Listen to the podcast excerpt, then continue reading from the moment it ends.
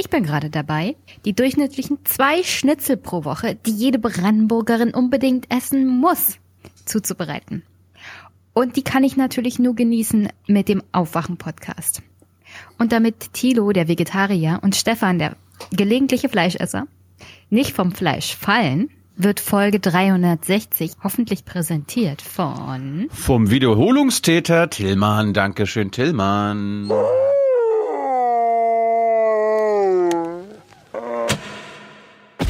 Wir sind auch nicht ganz bescheuert und lassen uns nicht von Interrail-Tickets und Erasmus-Versprechen an die Kandare nehmen und einkaufen für eine EU. Wir können uns nicht darauf beschränken zu sagen, welche Defizite die europäischen Strukturen haben, sondern wir müssen konkret versuchen, die Kräfteverhältnisse progressiv, positiv und mobilisierend zu verändern. Unser Job ist es, die Europäische Union zu retten und nach links zu verschieben. Wir können uns doch nicht auf diese EU positiv berufen. Sie ist und bleibt undemokratisch, neoliberal und militaristisch. Aber wir als Linke kämpfen für eine bessere EU. Wir brauchen keine Zersplitterung. Die Einheit der Partei, liebe Genossinnen und Genossen, die ist kein Witz, die ist auch kein Spiel. Sie ist ein historischer Auftrag für uns, liebe Genossinnen und Genossen. Auf eine andere EU hinzuarbeiten, ist die größere Liebeserklärung an Europa, als zuzulassen, dass alles so bleibt, wie es ist. Denn der jetzige Zustand der EU, der spielt den Rechten und den Marktliberalen in die Hände und das dürfen wir nicht zulassen. Das ist unsere Verantwortung. Wir haben eine Jugend, die zum Teil proeuropäisch ist. Sie gewinnen wir nicht mit Negativbotschaften. Ich möchte, dass Sie wissen, dass wir Alten verpflichtet sind, für Sie die europäische Integration zu retten. Das ist unsere Aufgabe. Morgen. Guten Morgen. Moin, moin. Hallo. Hallo, guten Morgen. Hier ist der Aufwach-Podcast. Wake up. Also die Bundesregierung verurteilt jedwede Form immer und überall gegen Gewalt, also, äh, verurteilt Gewalt. Immer und in jedweder Form. Wake up and clear your brain. Time to listen to what people are saying. Media is acting insane. It's good and talking heads, but you can sleep when you are dead, so wake up. Well, Bernie Sanders is running, yeah, that's right. Uh, personally, I think he missed his time, but I like Bernie because he's the, he is one person that, you know, on trade, he sort of would agree on trade. I'm being very tough on trade. He would tough on trade. The problem is he doesn't know what to do about it. We're doing something very spectacular on trade, but I wish Bernie well. Uh, it'll be interesting to see how he does. I think what happened to Bernie uh, maybe was not so nice. I think he was taken advantage of. He ran great four years ago, and he was not treated with respect by Clinton. And uh, that was too bad. I thought what happened to Bernie Sanders four years ago was was quite sad as it pertains to our country. So we'll see how he does. You got a lot of people running, but only one person's going to win. I hope you know who that. Hm. Mhm, mhm, mhm, mhm. Wen könnte er meinen? Joe Biden. Richtig. Nein, Joe Biden. der wird's nicht. Joe Biden agrees with him on war. Bernie on trade und Biden on war. Das reicht, das reicht. Guten Morgen, Tja. Hans. Guten Morgen, Stefan. Guten Morgen. Guten Morgen, nochmal. Hans, schön, dass, es, dass, es, dass du wieder äh, ja, gesund geworden bist. Ja, ist Das gut. los? ist, das ist gut für unser Land. Hast du eine Nahtoderfahrung gemacht? Nein, eine Grippeerfahrung. Kinderkrippe.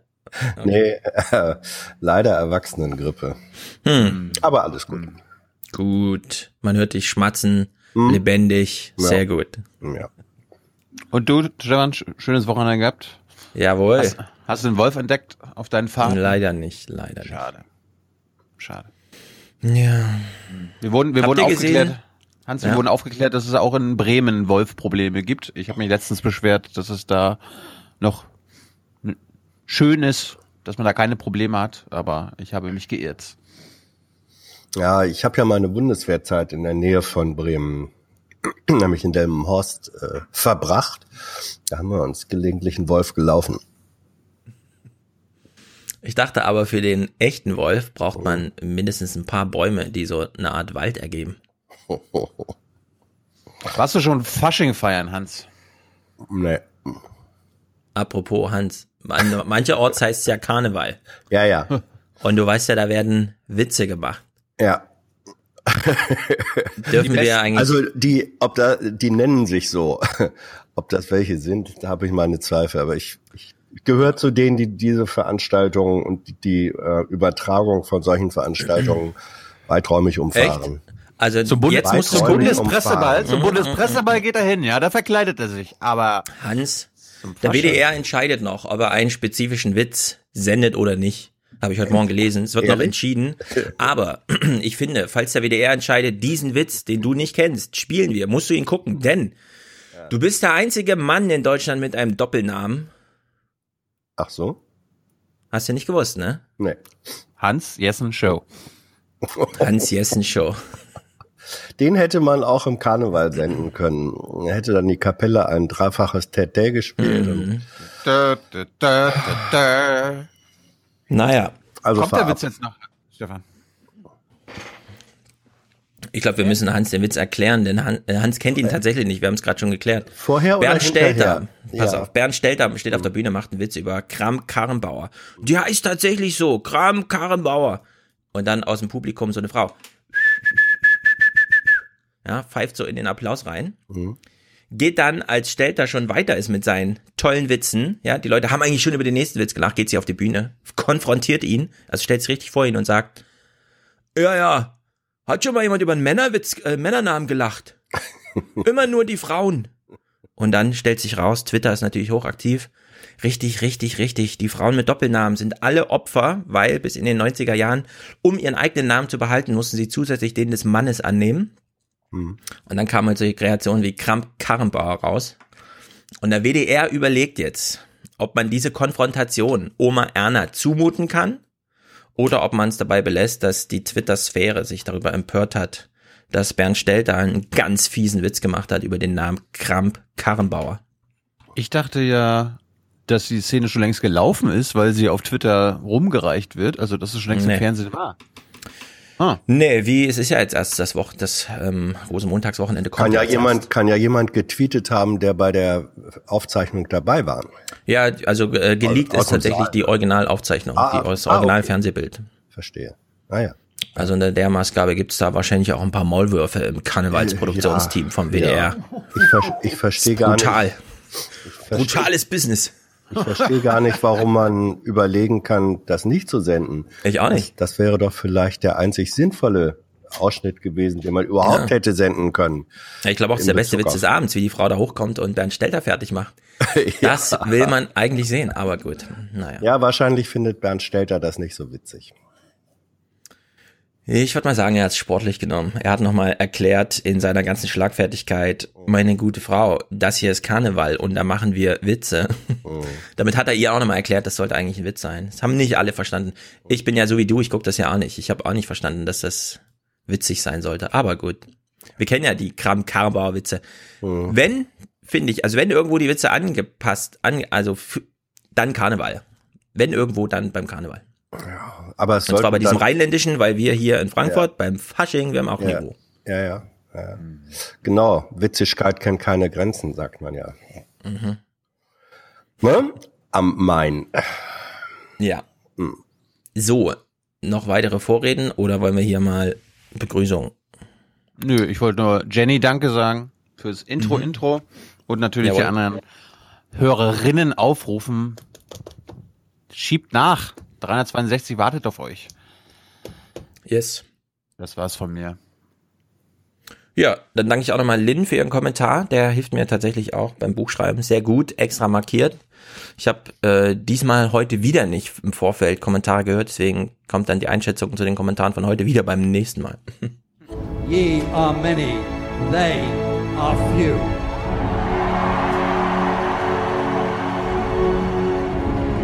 Willkommen im 1% Club. Gut ist, dass wenn wir einmal wo sind, bleiben wir auch. Und wir hauen da nicht einfach wieder ab. Hast du nicht gewusst, Hans, ne? Du warst ja, hast die letzten Folgen verpasst. Ja, das ist wahr.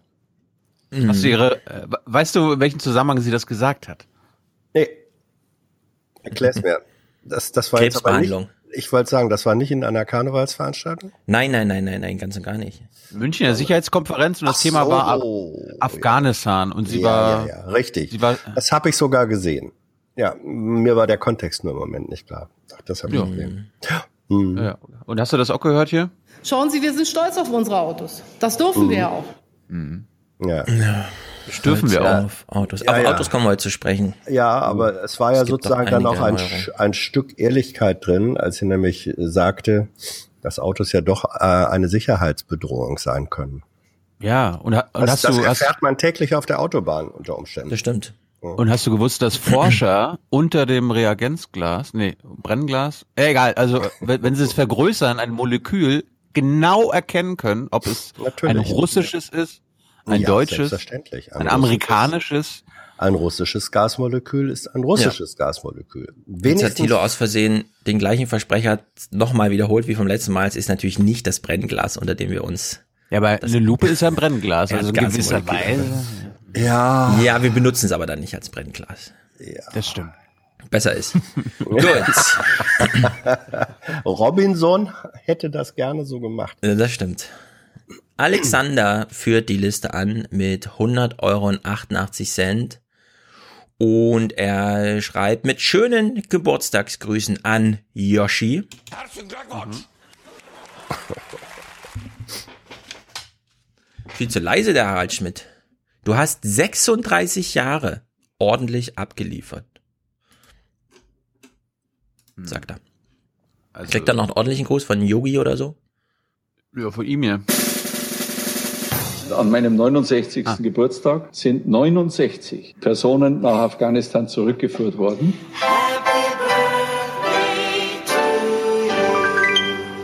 Aber ehrlich Ja, gesagt, herzlichen Glückwunsch und natürlich auch Gratulation von meiner Seite. eigentlich passt unser Innenminister ganz gut zu ihm, Herzlichen Glückwunsch. oder? Kann man schon den Kombi spielen. 100 von Kai, der schreibt einfach nur aufwachen, ist also aufgewacht. Wir sind mit ihm aufgewacht.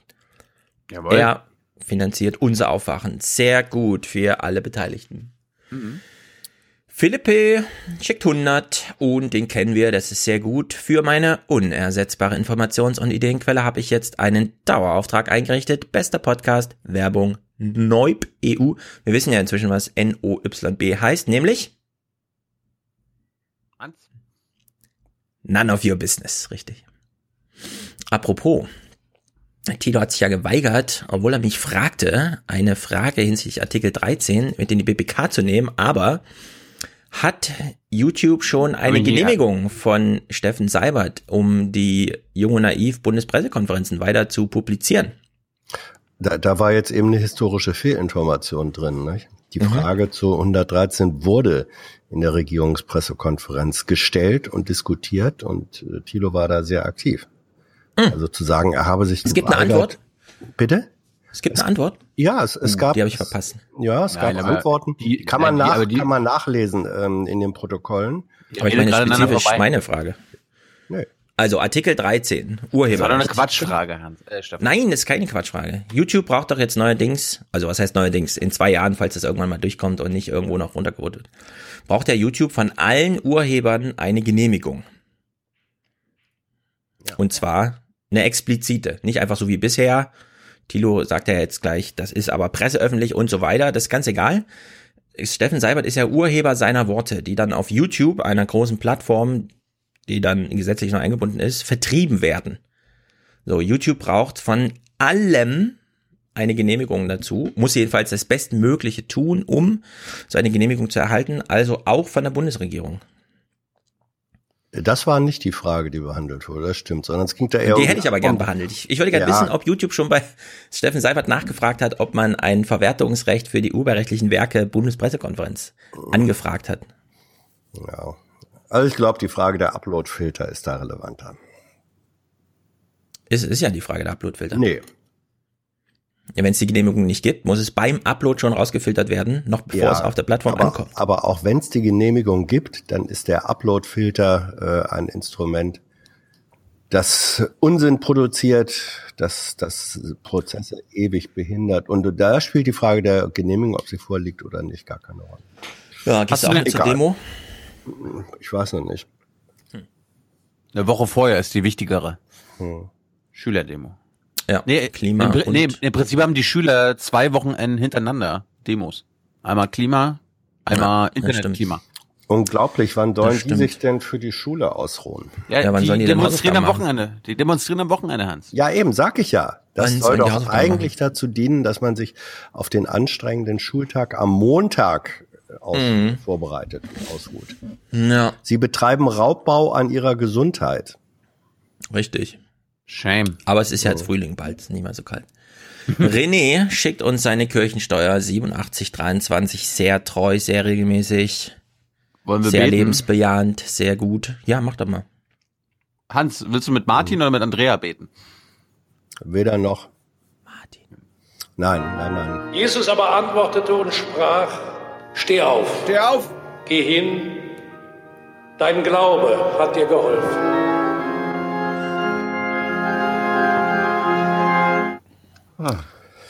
Ich habe was gegen Hm? öffentlich zelebrierte Religiosität und Glaubensvorzeigen von Menschen, deren Beruf das nicht ist. Hm, heute, heute haben wir auch Religion zum Thema. Also ich habe gesehen, Stefan hat wieder was mitgebracht. Hier Tourismus aus Syrien. Richtig, Ich auch. Terrortourismus. Ich auch. Ja. Also Andreas schickt 50 Euro und sagt weiter so, dann machen wir mal weiter so. Sabine. Thilo spitzt schon seine Lippen, denn an uns sagt sie einfach nur weiter so, aber an ihren Hasi schickt sie Küsse über Küsse. Oh. Wir müssen uns doch nicht öffentlich ein Küsschen geben. Nee, wirklich. 42 von Stefan aus Österreich. Für eine gepflegte Streitkultur. Danke dafür, dass ihr Europa ein bisschen besser macht. Das kann so sein. Das kann. Ist wahrscheinlich das Also ich halte die Diskussion für wirklich, Entschuldigung, durchgeknallt. durchgeknallt. Lisa schickt Geburtstagsgrüße an Alex für 29 Euro. Uh. Ähm, was wollen wir? Ja, Claudia Bundes- Roth? Merkel? Ja, genau. Trump? Vize-Bundespräsidentinnen-Grüße gesungen. Okay. Happy Birthday to you. Bitte alle. Happy Birthday to you.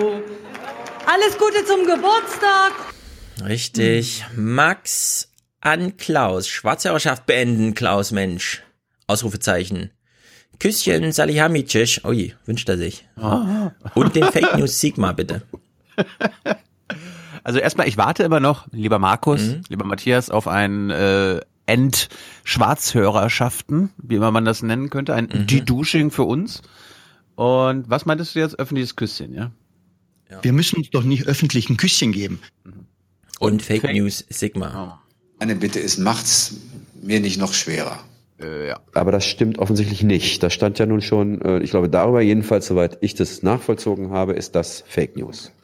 Aber ich keine Ahnung. Ja. Sascha schickt einen Monatsbeitrag. Sehr gut. 20 Euro. Peter und Sophie. Stadtblumen. Danke für eure Arbeit. Liebesgrüße, Peter und Sophie. Wahrscheinlich schicken sie sich immer gegenseitig Blumen. Und jetzt kriegen wir immer hier auch einen Blumenstrauß. Nur du hast doch den Blumenrahmen, Stefan. Richtig. Bei Der, dir- um den muss sich dir ja auch gekümmert sie- werden. Ja, ich, bei dir kommen sie doch an, die Blumen. Richtig. Sind ja jetzt auch noch bewaldet und alles. Da geht's ja richtig ab hier in Frankfurt. Ja. Sandra und Aaron unterstützen uns genau wie Dennis. Friedjof, Schlafen für Deutschland und Aufwachen für Europa. Das ist ein ziemlich guter Spruch eigentlich. Ja. Jawohl. Äh, The Europe for the many, for the future. Mhm. Das ist wieder gut hier. Nano und Tommy. Nano schreibt für 11,11 Euro. Horseland, Horseland, yeah, yeah. Und Tommy schickt für 11,11 Euro Horseland, Horseland. Das ist super. Das kann man ein Watch machen. Hausland, Hausland! Yeah, yeah, yeah, yeah, yeah, yeah, yeah, yeah. Das sind the Freunde, Freiheit und Spaß, hier fühlen wir uns zu Haus. Auf dem Rücken der Pferde, den Wind im Gesicht, reiten wir gemeinsam aus.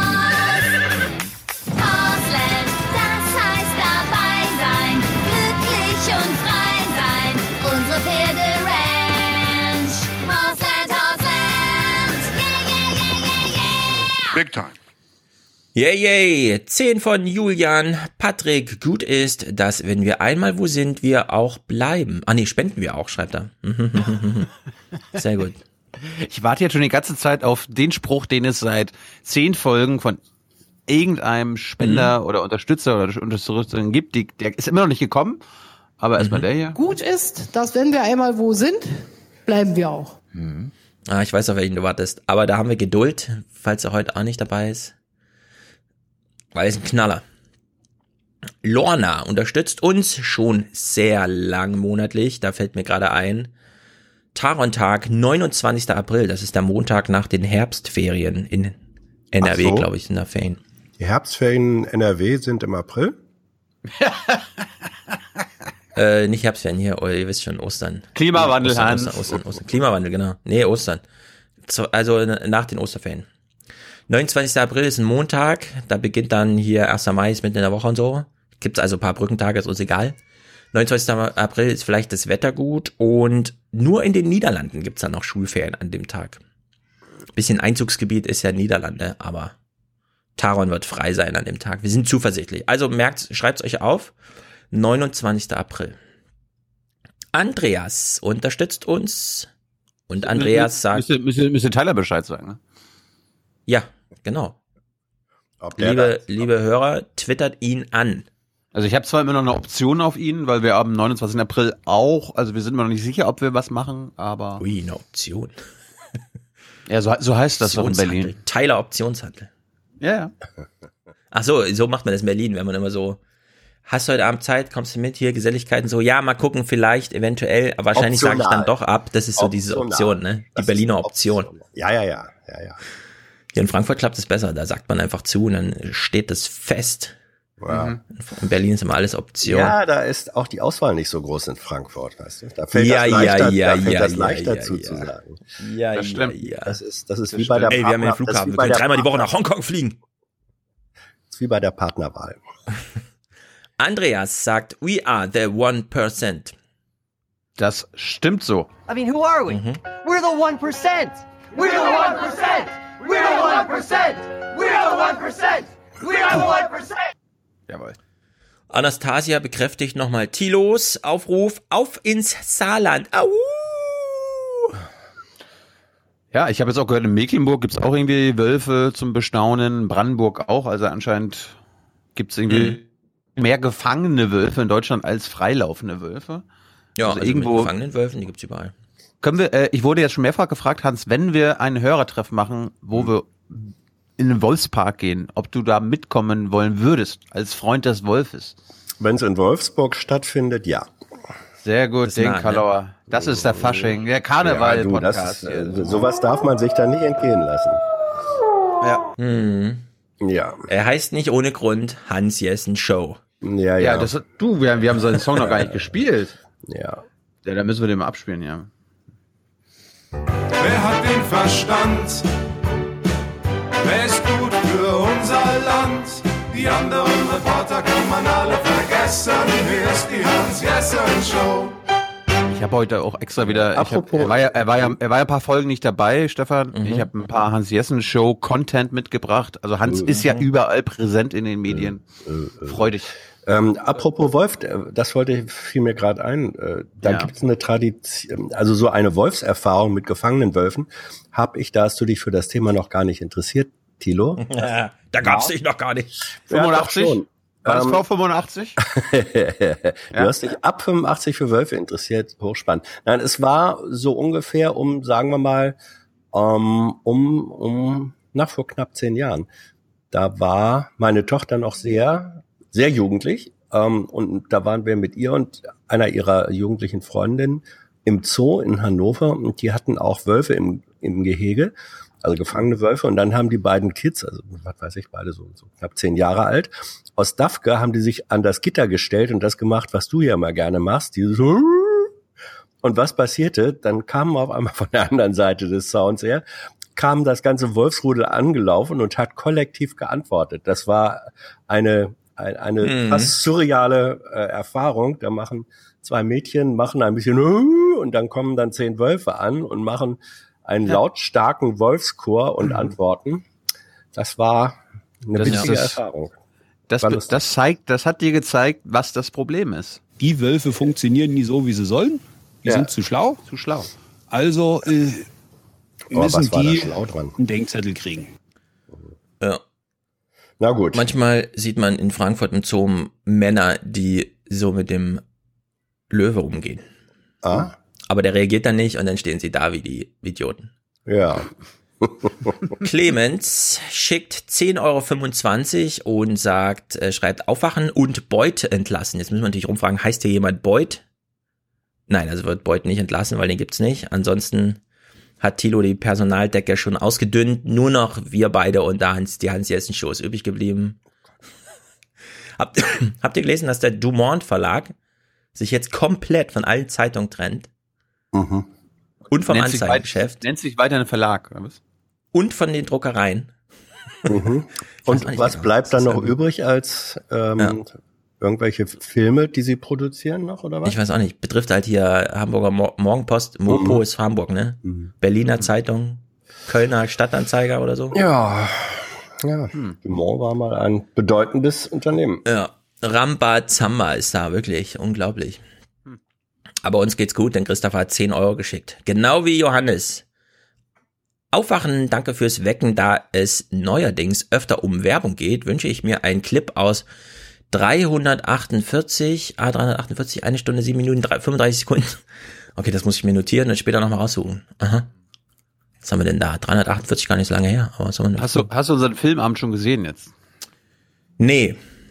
Mm, Ruttig habe ich geguckt.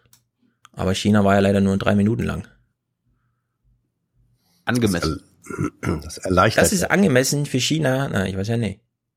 Er hatte aber China, nicht viel China, zu sagen China. dazu. Also alles, alles, was er sagen konnte, hat er mir Ach so, gesagt. Ich, ja, gut. ich habe nochmal nachgefragt gehabt. Aber in China ist noch, da ist einiges los. Wir kommen halt auch wieder mit Umwelt auf China zu sprechen. China ist wirklich, China ist das neue Amerika. Ich sag's euch, Leute. ist der letzte Präsidentenwahlkampf, den wir gucken. Der chinesische Präsidentenwahlkampf, oh, das wird spannend. Nee, nee, der, der, äh, der amerikanische.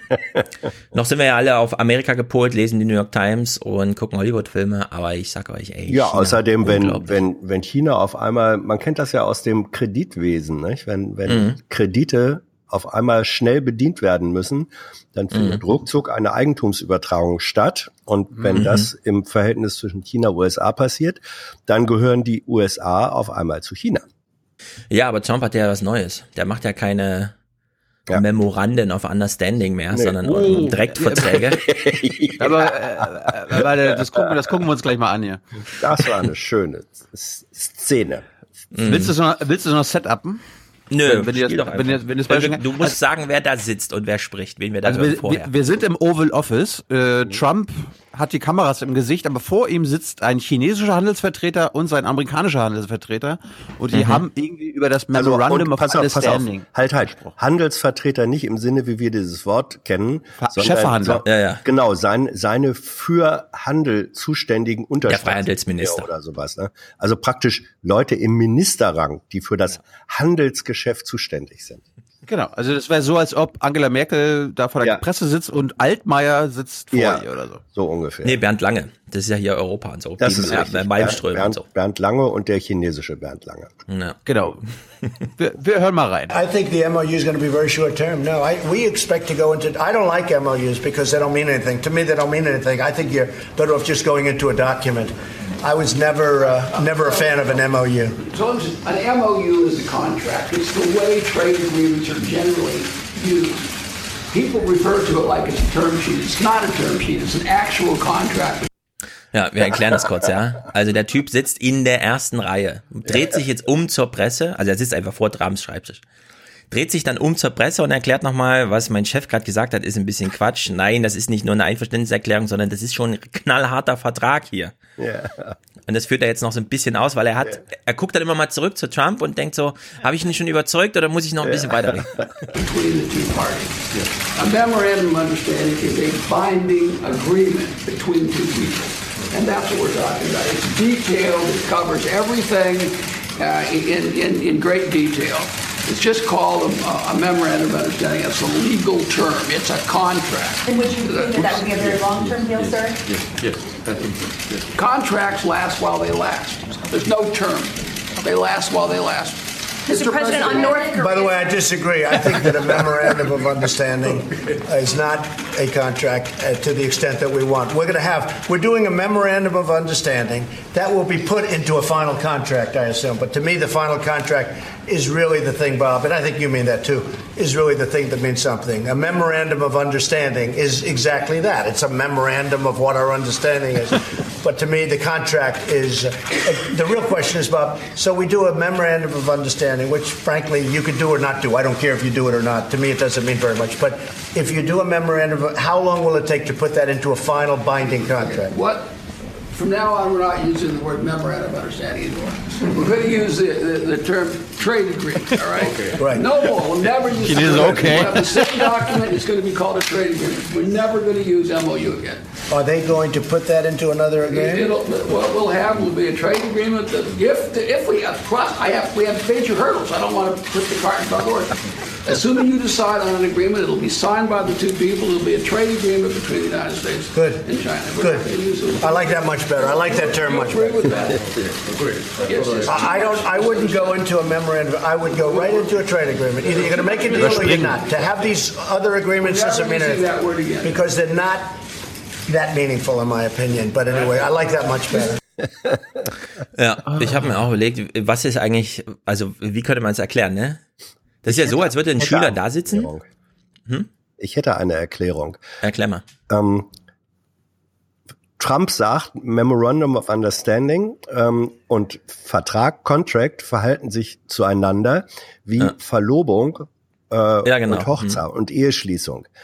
Er sagt, äh, der endgültige Vertrag ist doch erst die Eheschließung. Was davor ist, das interessiert mich gar nicht. Das dient zwar vielleicht zur Vorbereitung, ähm, aber was ist eine Verlobung?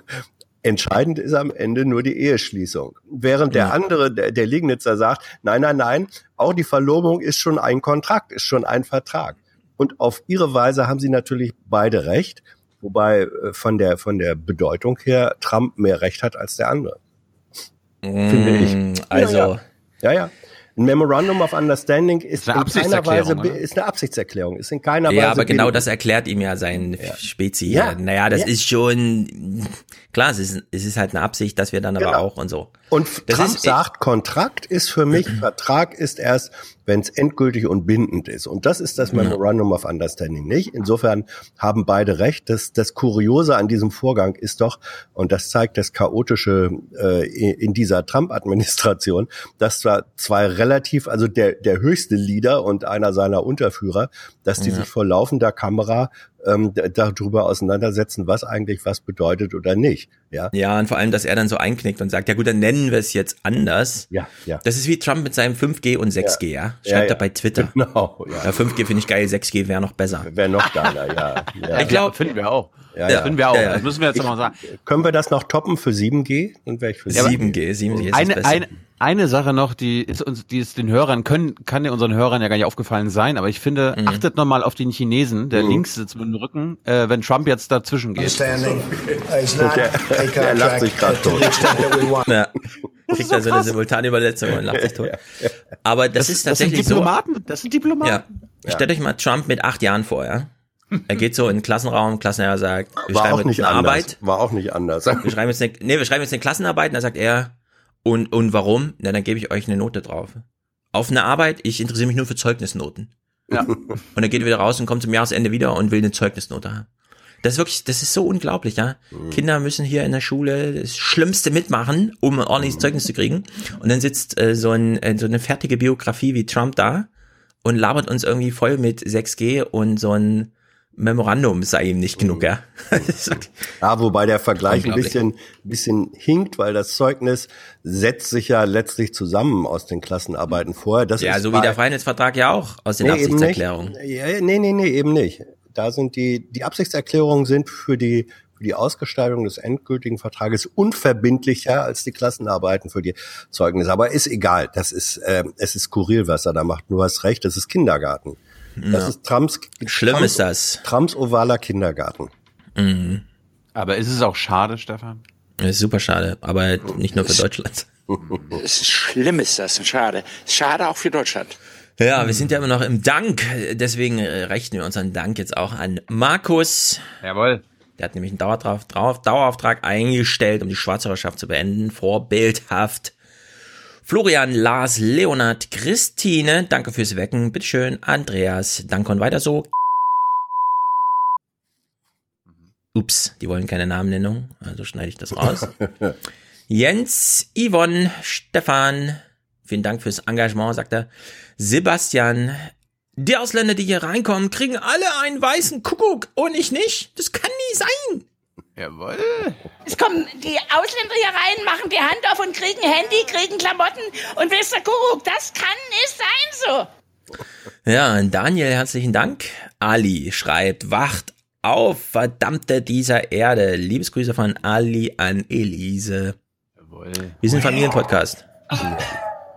Familiengründungspodcast. Haben wir nicht irgendwie so Liebesgrüße? Wir brauchen hier so mehr Liebes, mehr Liebespotenzial auf der Vielleicht Jingle könnte man ansonsten dieses Lied auch gelegentlich spielen mit den Verdammten dieser Erde, wo, wo das drin vorkommt, Oder das- textmäßig. Die steht Mhm. zwar noch zum Hummer, Hummern, zum Hummern, zum Hungern zwingt.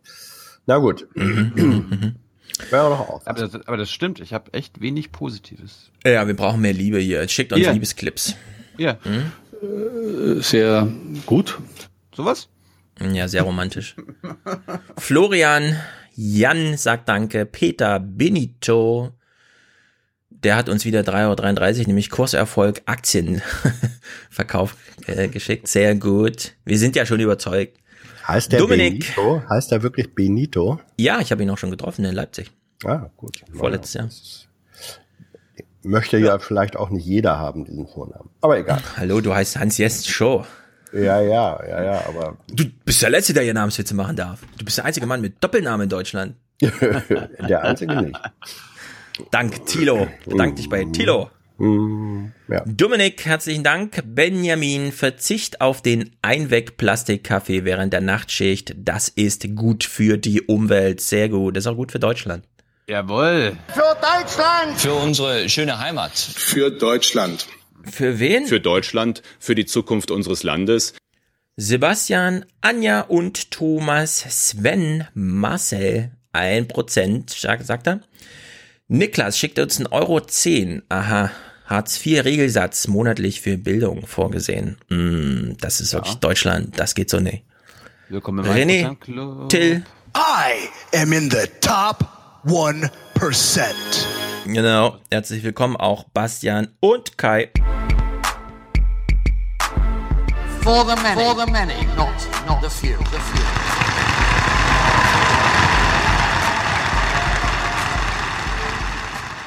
They may have the money and the power. We have the people. Mhm. Das ist übrigens der Hans Jessen der amerikanischen Politik. Ja.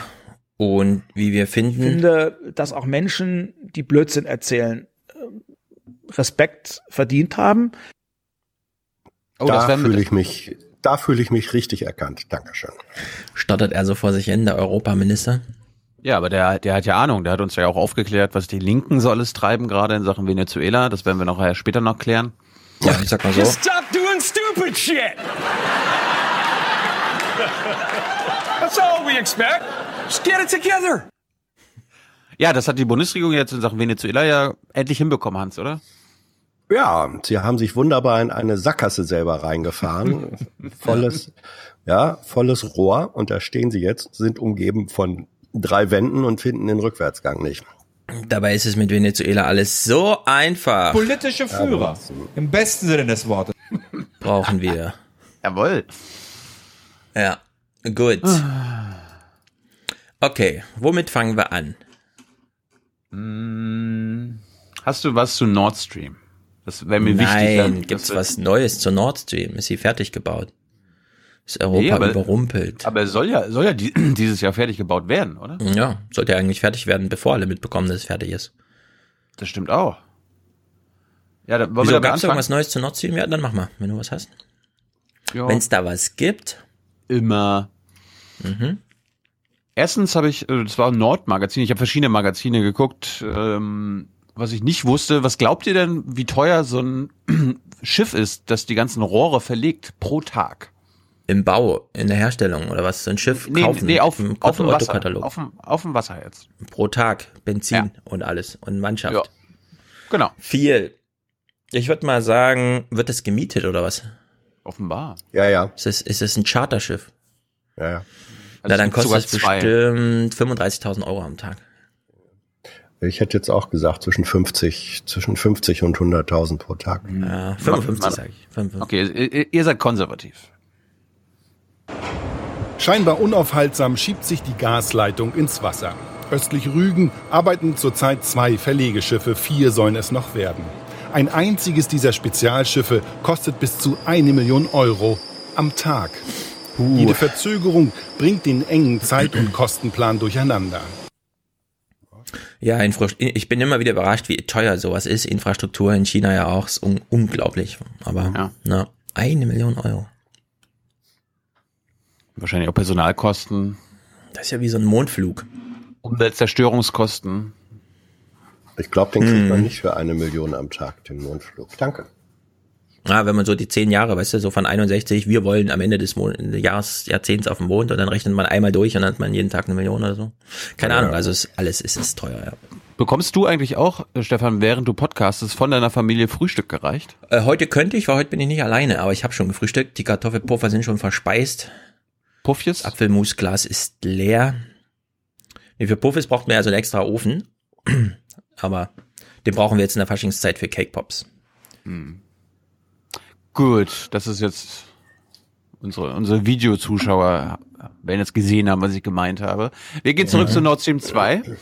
Dort, äh, diese Pipeline geht ja auch durch dänisches Hoheitsgewässer.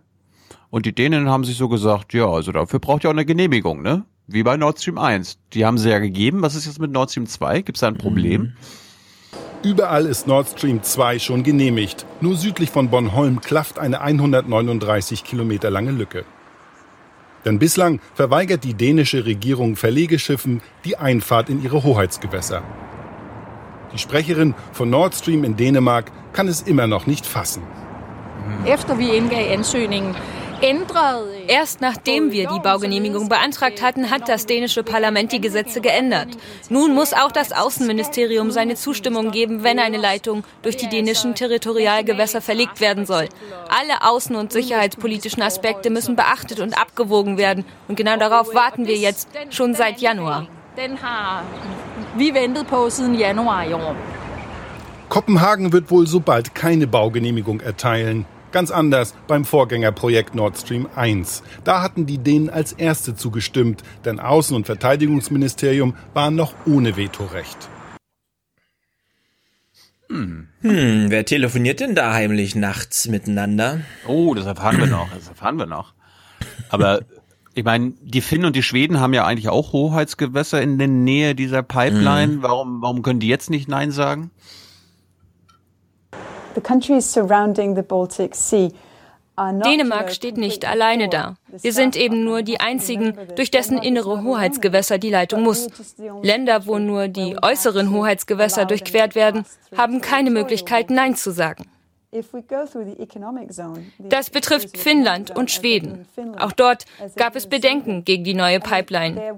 Die haben eben kein Vetorecht. Hm. Also Vetorecht ist schon Hm. schön, ne? The Ja. power, power of the Veto, wissen wir ja schon seit Big Brother, wie wichtig das ist. Dänemark hat's gewonnen und gibt's jetzt so schnell nicht ab. Eigentlich wissen wir das seit dem UN-Sicherheitsrat.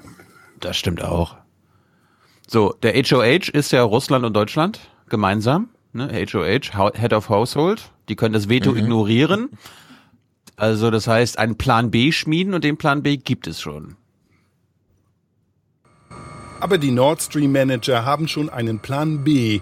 Der heißt Nordwestumgehung. Die wäre zwar 36 Kilometer länger, liegt aber dafür außerhalb dänischer Hoheitsgewässer. Wir haben eine Route gefunden, die nordwestlich um Bornholm herumführt, durch Gewässer, die Außenwirtschaftszone sind. Das heißt, der dänische Außenminister ist nicht zuständig, hat kein Mitspracherecht mehr. Diese Route haben wir am 10. August eingereicht. So, das stelle ich mir jetzt so als Blindside vor, ne? Mhm. So im Sinne von, ja, wir könnten hier einfach zehn Kilometer, da müssten wir so ein bisschen durch euren Garten. Ansonsten müssten wir um den Gartenzaun außenrum, aber direkt am Gartenzaun an allen drei Seiten und an der vierten noch zur Hälfte bauen. Ja. Da kriegt, ihr, da kriegt ihr nichts ab. Wenn wir bei euch, wenn ihr uns erlaubt, direkt zu bauen, dann könnt ihr ein bisschen was abhaben, irgendwie sowas, ne? Aber. Und vor allem noch zwischen der Insel, die zu Dänemark gehört, und ja. Dänemark durch, ja? Also noch durchs Nadelöhr. Das fand ich auch lustig, warum sie nicht südlich lang gehen, aber wird wahrscheinlich geografische Gründe haben. Das. Ja. Was auch interessant war natürlich, dass äh, wir wissen ja, dass die Amerikaner eher kritisch gegenüber Nord Stream 2 sind. Dass ja. äh, jetzt auch sehr viele amerikanische Diplomaten den Weg nach Kopenhagen gefunden haben. Denn der einzige, der Nord Stream ständig öffentlich angreift, ist Donald Trump.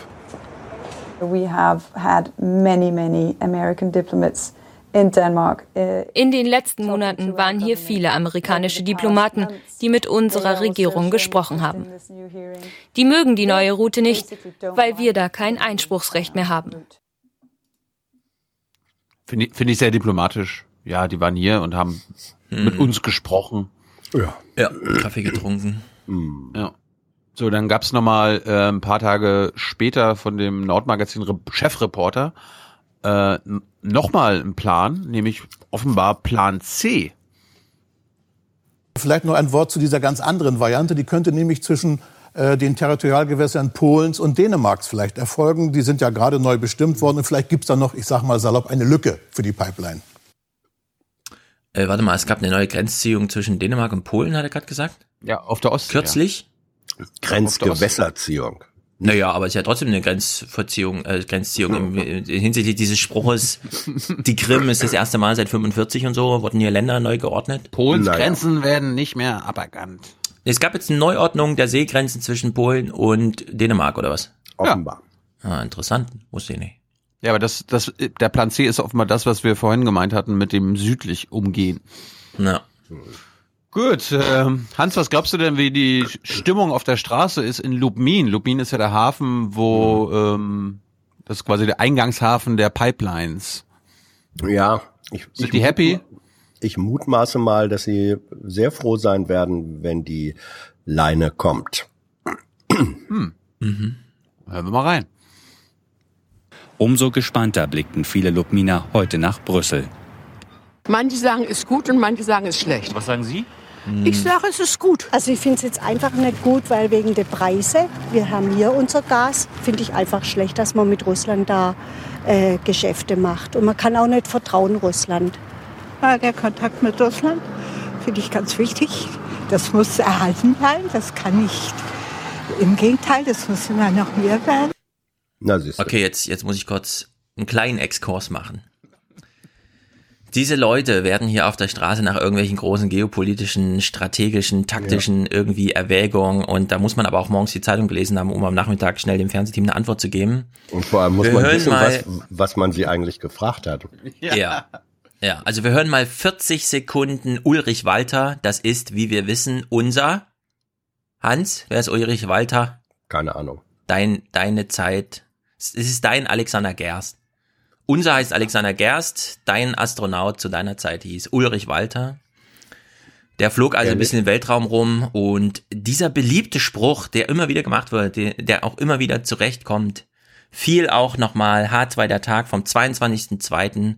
Diese 40 Sekunden nochmal im Kontrast zu den ganzen Leuten, die da unten irgendwas von, ja, ja, dass die Preise und Polen und Russland und so. Wissen Sie, 400 Kilometer Abstand ist schon so groß, dass Sie ganze Kontinente sehen können.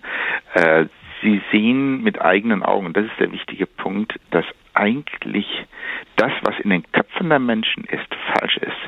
Die Menschen denken in Bildern zum Beispiel, es gibt eine Grenze zwischen Deutschland und Frankreich und Dänemark, aber die gibt es nicht. Was? Und dieses Denken, das ist inzwischen meine Überzeugung geworden, bestimmt unser Handeln, was wir tun, Kriege zum Beispiel, aber die gibt es nicht. Und deswegen bin ich der Überzeugung, dass wirklich jeder mal da oben hin sollte, um das selber zu sehen. Nämlich das Erzählen darüber, wie wir es jetzt machen, das bringt überhaupt nichts. Man muss es wirklich selber sehen und dann bleibt es hängen. Ja, der Nachtrag ist leider ein bisschen schade, weil jeder muss es selber sehen. Sollen wir jetzt Oma Erna in den Weltraum schicken, damit ihr Nein. selber vorkommt, wie quatschig das ist, solche geopolitisch-strategischen Aussagen aus der Zeitung zu wiederholen, nur weil das Fernsehteam danach fragt? Oma Erna muss den Aufwachen-Podcast gucken, weil das ist ja Mhm. ein Grund, warum wir jetzt die Erde als Hintergrund haben, weil da sehen wir keine Grenzen. Ja, ich habe mir auch überlegt, Google, ne? Google Maps ist ja nun, das ist ja selbst auf dem iPhone hat sich komplett durchgesetzt gegen Apple Maps. Angenommen, man könnte auf Google Maps keine Grenzen mehr einzeichnen ab einem, was weiß ich, Stadtlevel oder so, ja? Also in der Stadt sieht man noch Straßen und so weiter, aber sobald man weiter rauszoomt, sieht man nur noch Bilder von oben. Keine Grenzziehung mehr, nichts mehr. Das würde doch auch schon einiges behelfen. Da müssten die Leute mal mit der Karte gucken, wo ist jetzt Russland da und wo ist diese Insel und so. Und dann käme man sich schon ziemlich blöde vor, weil es auch ziemlich blöde ist. Aber ich meine, es ist so blöde. Wir haben Landpipelines, ja, überhaupt das im Wasser zu verlegen, ist nach dieser Golf-Sache da, Horizon Dingsterbums. Ist ja nie was passiert, ich, oder? Ich bin da total dagegen. Hm. Naja, wir machen mal weiter. Gazprom, ist Gazprom eigentlich jetzt äh, besorgt? Äh, politische Unruhen, Dänemark sagt nein, die Deutschen beschweren sich, Europa sagt nein. Hm. wird es sehr schwierig sein, dieses Projekt zu stoppen. Nicht nur, weil die Hälfte gebaut ist, 600 Kilometer sind fertig, 4 Milliarden Euro ungefähr sind ausgegeben, sondern äh, Gazprom gibt sich nach wie vor auch sehr gelassen nach dem Motto, die Hunde bellen, die Karawane zieht weiter. Also man hat heute vor zweieinhalb Stunden noch mal eine Pressemitteilung rausgegeben. Wir sind auf einem guten Weg. Es wird planmäßig weitergebaut. Ende 2019 soll das erste Gas fließen nach Westeuropa. Nach Deutschland. Ja. ja. Ja. Solche Infrastrukturprojekte kennt man nur aus China, da machen die das auch so. Was, äh, was, was glaubst du denn, was so ein Infrastrukturprojekt äh, für die Arbeitsplätze bedeutet in MacPom, Hans? Wie viele, wie viele hängen da dran? Wie viele tausend, zigtausend Millionen? Das ist natürlich wie in den, wie in den USA, als da die großen Eisenbahnlinien gebaut wurden zum Ende des 19. Jahrhunderts. Ähm, klar hängen da immer, ich weiß nicht, wie viele äh, Arbeitsplätze mit dran, ob dauerhaft oder nur temporär, solange die das da verbuddeln. Das ist aber ein so kurzsichtiges Argument. Also diese ganze, die, diese Ja, ist ganze, ja dann fertig gebaut, ne? Ja, eben. Ähm, Na gut, dann wird es immer noch ein paar geben, die da Maintenance betreiben müssen und, und äh, also Wartung und, und Betrieb und so weiter. Aber ähm, im Grunde schreit diese, diese ganze absurde Debatte doch nur danach zu sagen, lasst uns gucken, dass die technologische Entwicklung so weit vorangetrieben wird, dass wir auf dieses fossile Gas nicht mehr angewiesen sind. Wir Und haben ja das ist letztens ja technisch möglich. Wir haben ja letztens die Grünen, Grünen gelobt. Ne? Trittin hat ja im Bundestag nochmal eine Rede gehalten, warum das als unnötig ist. Äh, es gibt auch Grüne, die sagen, nö, also Trittin hat Unrecht. Hier Bütikofer zum Beispiel. Ja? Also selbst die Grünen sind uneins. Die Linken sind ja auch pro. Das werden wir nachher später nochmal thematisieren. Ja, aber Hans, ich glaube, du überschätzt das sogar, weil das sind eigentlich ganz, ganz wenige Arbeitsplätze im MacPom. Äh, was haben wir davon? So viele Arbeitsplätze hat Mecklenburg-Vorpommern nicht davon. Äh, schätzungsweise sind es circa 100 Beschäftigte aus Mecklenburg-Vorpommern, die mit der Vorbereitung der Gaspipeline äh, zu tun haben oder mit dem Bau der Anlandestation. Äh, hier geht's mehr um die politische Dimension. Ja. Es geht eigentlich nur um die politische und um die ökonomische. Hallo, Dimension. hast du die, hast du der Kanzlerin nicht zugehört? Die hat doch nochmal betont bei der Münchner Sicherheitskonferenz, dass das ein wirtschaftliches Ding ist. Habe ich doch eben gesagt. Ja, Das wirtschaftlich. hinter dem Außerdem. Wort ökonomisch. Ja, unser Chefminister für die Wirtschaft hat ja außerdem Wir gesagt, müssen nur erreichen, dass die Wirtschaftspolitik in das Zentrum der Debatte gerückt wird. das darf nicht weiter nur am Rand stehen. Ne? Ja, ja. Gut. Jetzt Dann kommt ein sollen sie Beitrag, endlich den Power to Gas vorantreiben. Herr Gott. Hat auch eine wirtschaftliche Dimension. Ich frage mich ja, warum die Russen nicht einfach äh, fracken bei sich und uns das dann anbieten. Das ist ja dann Weil noch sie das nicht brauchen. billiger. Ja, brauchen sie nicht. Die müssen ja nicht für 100 Dollar fracken, sondern die pumpen Bei den Russen das doch, ja, äh, bei, bei den Russen kommt das Zeug doch noch so aus der Erde raus. Also, warum so. sollen die da, warum sollen die viel Geld reinstecken in ein Produkt, das sie relativ günstig so noch reichlich zur Verfügung haben? Mhm. Stimmt auch wieder. Hm. Ja, ich mache mir zu viele Sorgen. Don't worry, be happy. Hm. Ja. Das gilt auch für Dänemark. Macht euch mal nicht so viele Sorgen. Da gibt es nämlich einen dänischen Journalisten, der hat jetzt ein Buch geschrieben. Äh, und der Beitrag ist ein bisschen absurd vom Nordmagazin, aber der endet auch noch absurder, als man denken könnte. noch keine Spoiler, Hans. Keine Spoiler. Wir müssen erstmal mit Stefan. Stefan muss erstmal diesen Mann kennenlernen. Mhm. Ja, ein, ein, ein Hans dänischer. sieht ihn schon, oder was? Nein, nein, er kennt ihn aber. Ein, ein dänischer Florian Silbereisen, würde ich mal sagen. Der hat ein Buch geschrieben und wir, wir hören das mal rein, was sein Anliegen ist. Manuela Schwesig, Manuela versucht in ihrem Bundesland Arbeitsplätze zu schaffen, Unternehmen anzulocken. Aber es kommt natürlich darauf an, wie man das anstellt und mit wem. Man sollte seine Freunde mit Umsicht wählen. Die Frage ist, ob Manuela Schwesig gerade die richtigen Freunde hat, wenn sie sich so dicht an Putin und seine Regierung anlehnt. sig så tæt op af Putin og Putins regering. Neugierig wird Jens Höfsgård, als er vor vier Jahren Akteneinsicht zu Nord Stream 1 beantragt. Was er erhält, sind fast komplett geschwärzte Papiere.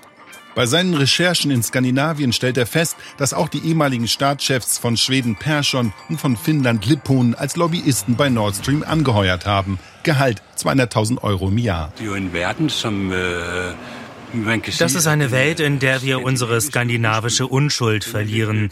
Wenn wir also bei einem Projekt mitmachen, das von Leuten vorangetrieben wird, die eine Vergangenheit als KGB-Agenten oder Stasi-Spione haben. De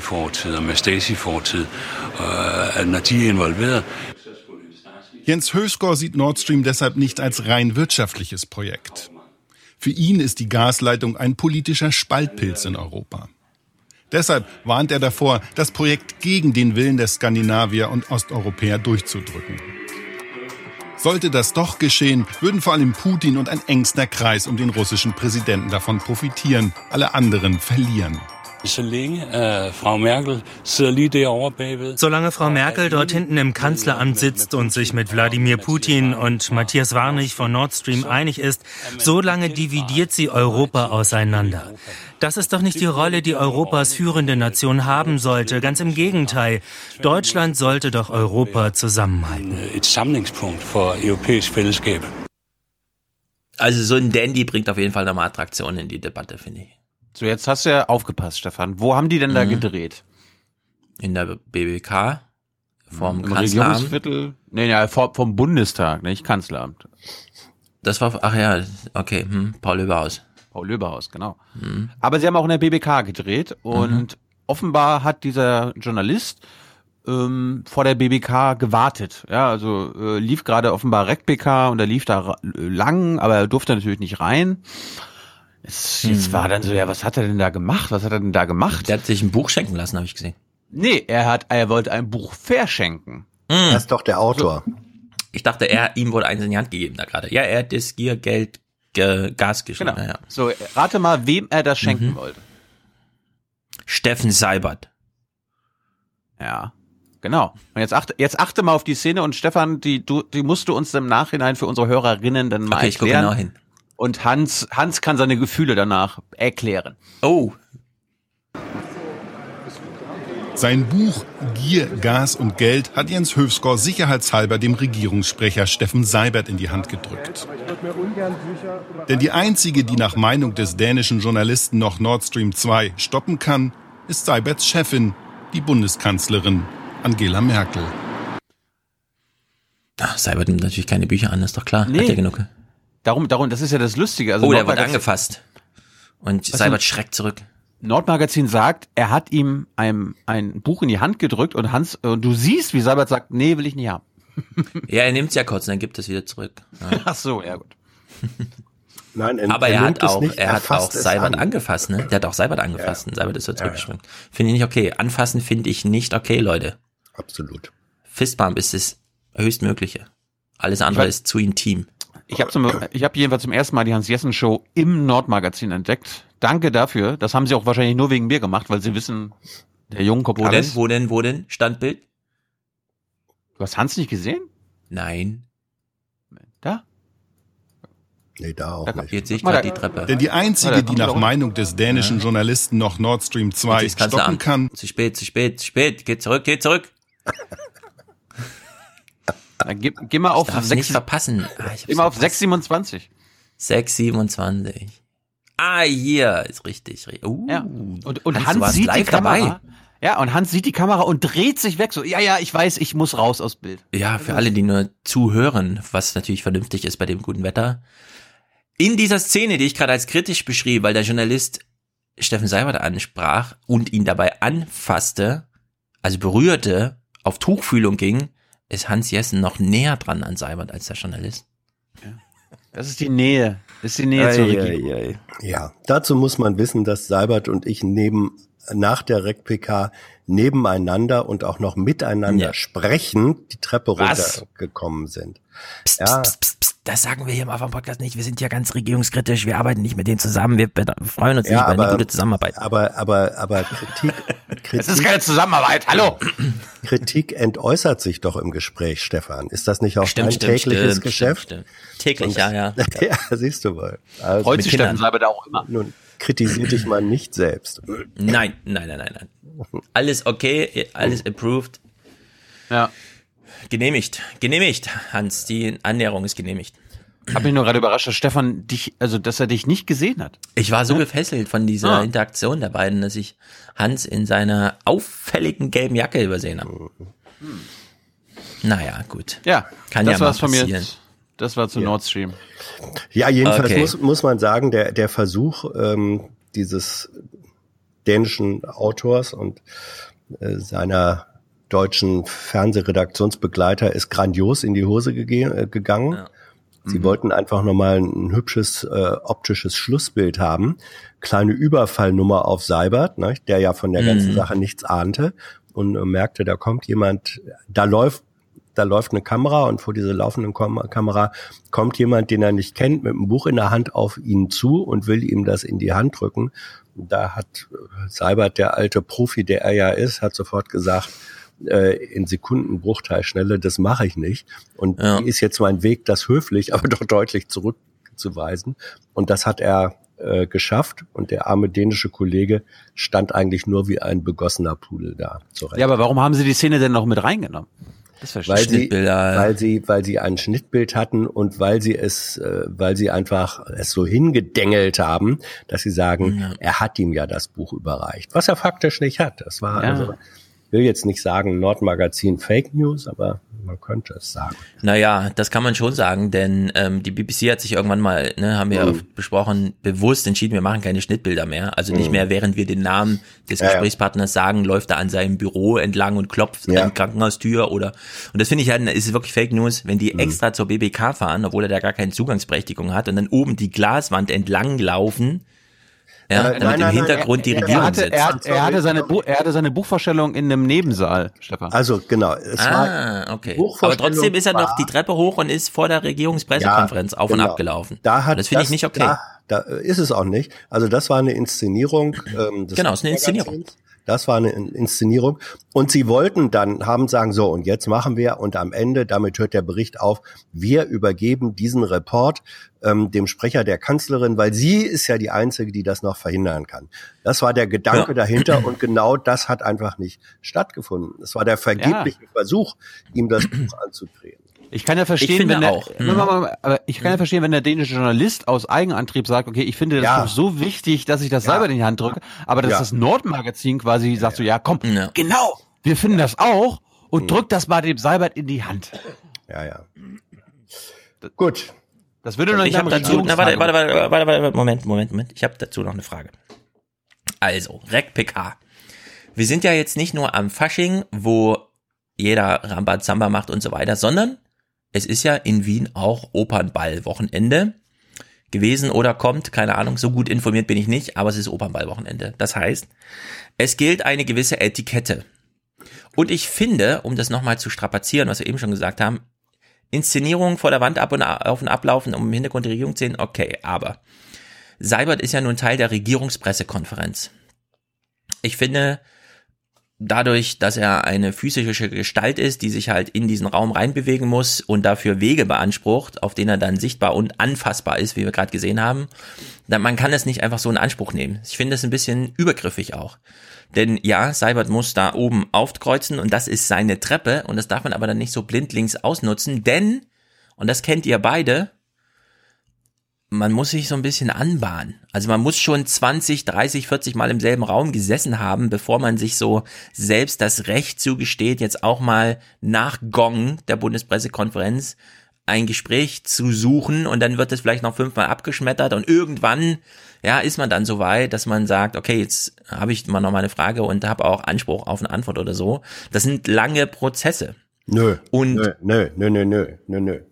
Du findest, man könnte einfach mal als Journalist zur RecPK gehen, obwohl man da sonst nie ist, nur weil man selber auf dem Weg zur RecPK abfangen will, informal? Andersrum, an, andersrum. Es gehört natürlich zum Journalismus dazu, äh, die sogenannte Überfallnummer, gerade zum elektronischen Journalismus, aber auch zum anderen, ähm, dass man, äh, dass man sagt, wenn ich mit von jemandem was will oder dem was geben will mhm. oder so, dann gehe ich dahin, wo ich weiß, ich finde ihn und zwar unabhängig auch von dem Anlass. Das ist manchmal wird dann an Häusern geklingelt, ähm, äh, also also und dann guckt man, ob jemand rauskommt und die Kamera läuft und der weiß das natürlich nicht. Das ist ein völlig legitimes Verfahren. Und mhm. da muss man nicht vorher 25 Mal da gewesen Ich äh, weiß nicht so richtig. Doch, doch, doch, doch. Also es ist zum Beispiel auch so, dass sehr häufig, wenn Minister oder andere da oben Pressekonferenzen geben, dann sind unten Kameras aufgebaut und man versucht dann hinterher ja, gut. was abzufischen. Ja, aber Sie wollten ja nichts von Seibert wissen. Sie wollten ihm ja. nur was in, in genau. Sie wollten, was inszenieren. Sie wollten eine PR-Nummer ja, machen. Ja, ja, genau. Das ist und das ist ein legitimer, das ist ein absolut legitimer Versuch ähm, und es ist genauso absolut legitim und Seibert hat das äh, clever gemacht, ähm, das nicht zuzulassen. So, das ist ja. freies Spiel der der, der Kräfte. Ja, ähm, aber ich finde ja, so ein bisschen, ja. also diese Überfallnummer, ne, so ja. Bob Woodward-Style. Ich stehe gerade vor Ihnen, zwei Uhr nachts, jetzt wo wir eh schon telefonieren, soll ich nicht mehr reinkommen. Das genau. kann man, wenn man vorher Pentagon Papers gemacht hat oder sowas, ja. Also der kann es halt. Aber so als Kamerateam da hinfahren und Doch. also Beispiel, ne? Ich habe ja ein neues Profilbild bei Twitter und äh, vor allem bei Wikipedia, ja. weil mir mein alter blöder Screenshot nicht gefallen hat. Und das hat Felix Kling so ganz spontan mhm. von mir gemacht, hier bei Minkorrekt und so weiter. Mhm. Und der hat mich dann gefragt, jetzt will ich ja von Tilo auch noch ein Foto machen, weil der macht so eine Collage von Podcastern und so weiter. Da habe ich überlegt, Sage ich ihm jetzt, dass Tilo ja einen Standardtermin bei der Bundespressekonferenz hat oder wäre das schon zu, ja, muss ich der Tilo erst fragen? So, ich habe gesagt, ja, du weißt ja, dreimal die Woche ist da Bundespressekonferenz, da kannst du Tilo vor der Tür treffen, da steht da und raucht und so. Aber ja, selbst da habe ich schon so ein bisschen, mh, hm, kann man das einfach so machen. Und jetzt für Seibert finde ich, mhm. das geht so nicht, ihn auf der Treppe doch, da so doch, hier. Der ist eine öffentliche hier. Figur. Das ist doch keine ja, Privatperson. Und Seibert ist eine öffentliche Figur, er ist Sprecher der Kanzlerin. Der Versuch ist, ist, und das ist in seinem Gehalt und in seiner Rolle ähm, ja. und Funktion eingepreist, ähm, ich finde, die äh, nutzen da Architektur ja. aus. Da ist halt diese Treppe, über die Seibert muss. Sie, na, sie, sie, sie nutzen eine Situation aus. Sie hätten auch sagen können, wo geht er denn ins Bundespresseamt vermutlich täglich rein, wo er auch hin muss. Ähm, dann versucht man. Das ist völlig legitim, ja, Stefan. Ich, ich, glaube, ich glaube, hm. die Antwort, die Antwort ist viel naheliegender. Sie haben natürlich zum sie Schein was inszeniert mit Seibert, aber sie wollten eigentlich nur Hans Jessen im Hintergrund dabei haben, ja, damit das ich, ich das, das in den Podcast mitbringe. Ja, ja wir wurden hier wieder gehijackt medial. Tilo hat sich austricksen lassen. Ja. nee, aber ansonsten dann, ah, das ist eigentlich keine wichtigeren Themen heute. Es gibt ja, doch, es gibt doch, ja, doch, doch, doch, es Gut. gibt ja natürlich Leute, die wirklich auf uns auflauern, also im Sinne von, okay, ich weiß ja, dass am Mittwoch und montags RecBK dann und dann vorbei ja, ist. Okay. Und, dann, und ich sag mal so einmal, einmal eine Woche, Hans, wartet jemand draußen. Und ja. wir haben bisher nur gute Erfahrungen gemacht. Chef. Ja. Ja, aber trotzdem. Ja. ja. Stefan ist eben diskret und privat. Das ist Stefan Nö, ich ist weniger, ja, du bist weniger Etikette. Eine, Für mich gilt da ein bisschen Etikette. Ja, sag ich ja, diskret und privat. Du bist aber du bist doch damals auch zu Dimmrot einfach gegangen. Wir haben mit Plate ge gelabert. Ja, aber du weißt ja trotzdem. Ich finde, das gehört irgendwie, da gehört ein bisschen Etikette dazu. Finde find ich gut, dass du das betonst. Kein Etikettenschwindel an der Frage. Gut, IS-Rückkehrer. Wir haben Terrortouristen. Damit haben wir ein echtes Problem bevor wir die eigentlich wichtigen Informationen im SWR 2 Forum genießen, gucken wir mal, dürfen. was die Nachrichten dazu gemacht haben, genießen dürfen, so wie den guten alten Diesel.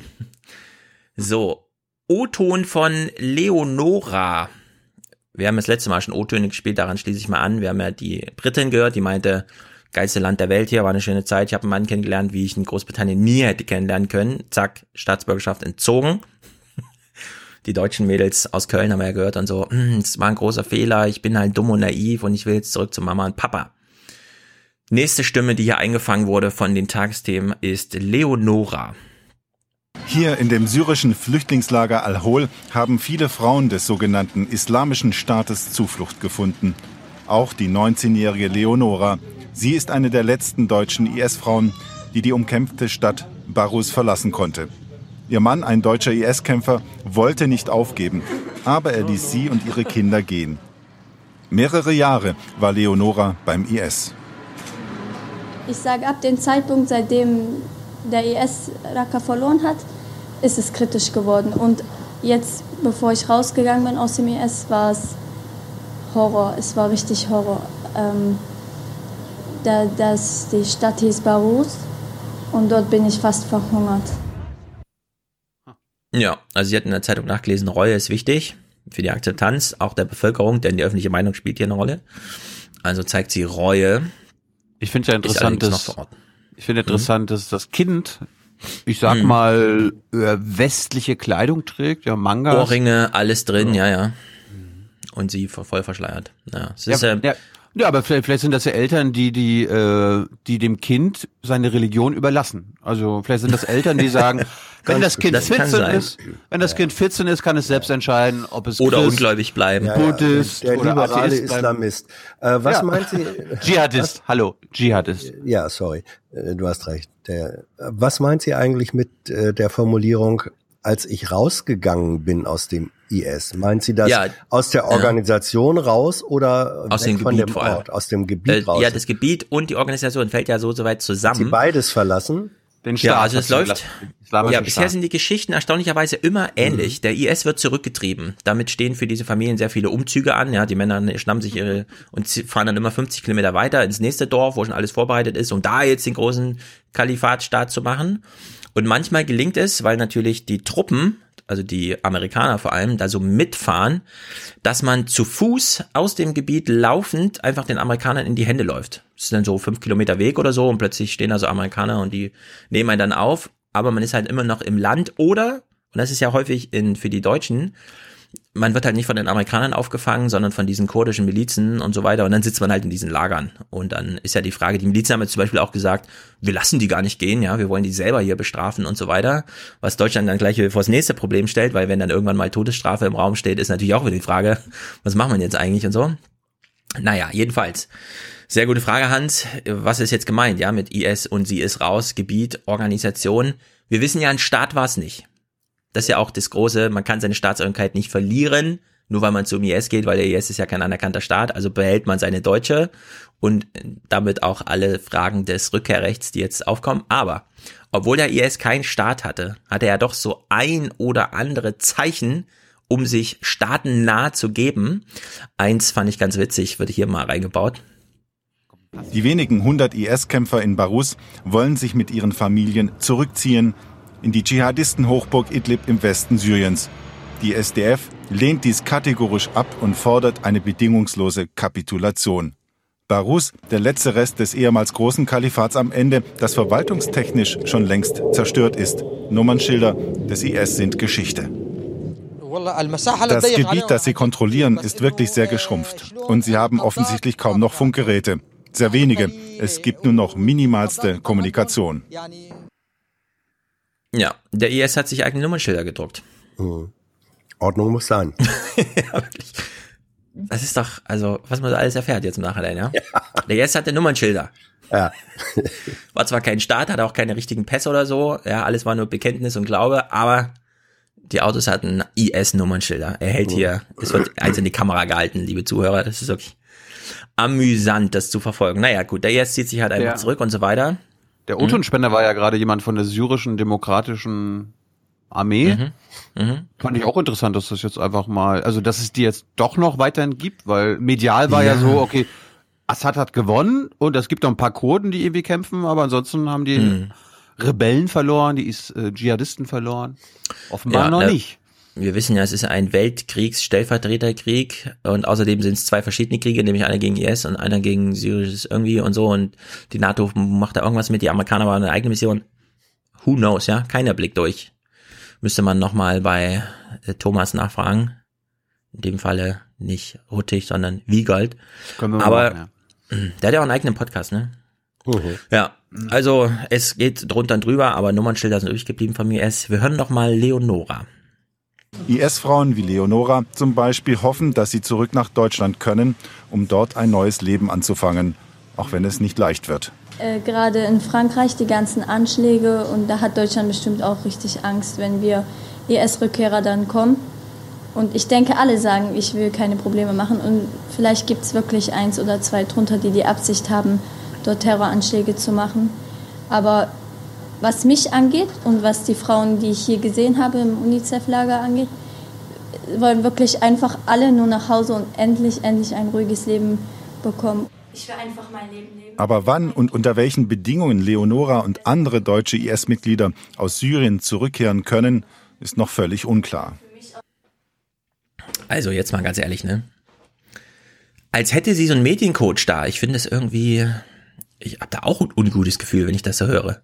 Ich habe nachher auch noch ein paar Clips, also die ähneln sich sehr, sehr stark. Also die wissen ja. alle, was sie sagen. Ja, was sie sagen müssen auch. Reue ist ganz wichtig und ja, ich weiß, es gibt viele Terroranschläge in Frankreich und so weiter, aber ich, ja, und dann macht sie diese aktive Glaubwürdigkeitskommunikation, die natürlich immer verdächtig ist, weil, ne, sobald man es explizieren muss, fragt man sich, warum eigentlich? Also es ist schon, ich finde das schon, hm. Ja, und trotzdem kann es wahr sein. Genau, trotzdem kann es wahr sein. Und sie ist halt trotzdem Deutsche, ja. Also natürlich ja, ja, muss sie natürlich. sofort mit dem Flugzeug zurückgeflogen werden, wenn sie das will. Also ich würde sagen, in dem Falle dann auch aktiv geholt werden und so. Ja. Es ist halt, äh, also die, die Ent-ISifizierung, ja. die wird nochmal ein echtes Problem, ne? Weil ja. es ist ja nicht nur Leonora, sondern hier ja, werden nochmal die Zahlen genannt. Aber da haben wir historisch ja, weil du hast mhm. schon richtig benannt, ne? Es gab ja mal vor 60, 70 Jahren eine Entnazifizierung. Ja. Die hat allerdings nur an den Köpfen angesetzt und nicht so gut an den Institutionen. Und ja, ja, aber das ist ja hier auch, ne, da haben auch alle gesagt, äh, Reue bekannt und Fehler gemacht. Mhm. Und werden jetzt die Demokraten. Und bei einigen war es so und bei anderen nicht ganz so. Ja, es ist also nicht ohne. Und jetzt stellt sich aber, wenn wir jetzt mal die Zahlen hören, äh, doch die eine oder andere Frage. Etwa 1050 deutsche Islamisten sind seit 2013 in Richtung Syrien und Irak gereist, so das Bundesinnenministerium. Die meisten von ihnen sind Männer, überwiegend jünger als 30 Jahre. Geschätzte 200 der aus Deutschland ausgereisten starben. Etwa 300 kamen aus dem Kriegsgebiet wieder zurück. Jeder dritte Rückkehrer soll aktiv an Kämpfen beteiligt gewesen sein oder eine Ausbildung dafür absolviert haben. Insgesamt sitzen 42 Frauen und Männer wie Farid Saal in Syrien, dem Irak und der Türkei in Haft. Das haben Recherchen von NDR, WDR und Süddeutscher Zeitung ergeben. Sie alle haben nur oder auch die deutsche Staatsbürgerschaft. Wir haben ja Sicherheitsinstitutionen in Deutschland, ne? Auch wenn die den ein oder anderen Anschlag anscheinend irgendwie so mitplanen und dann die Leute abschieben, die da so mitgeholfen haben, keine Ahnung.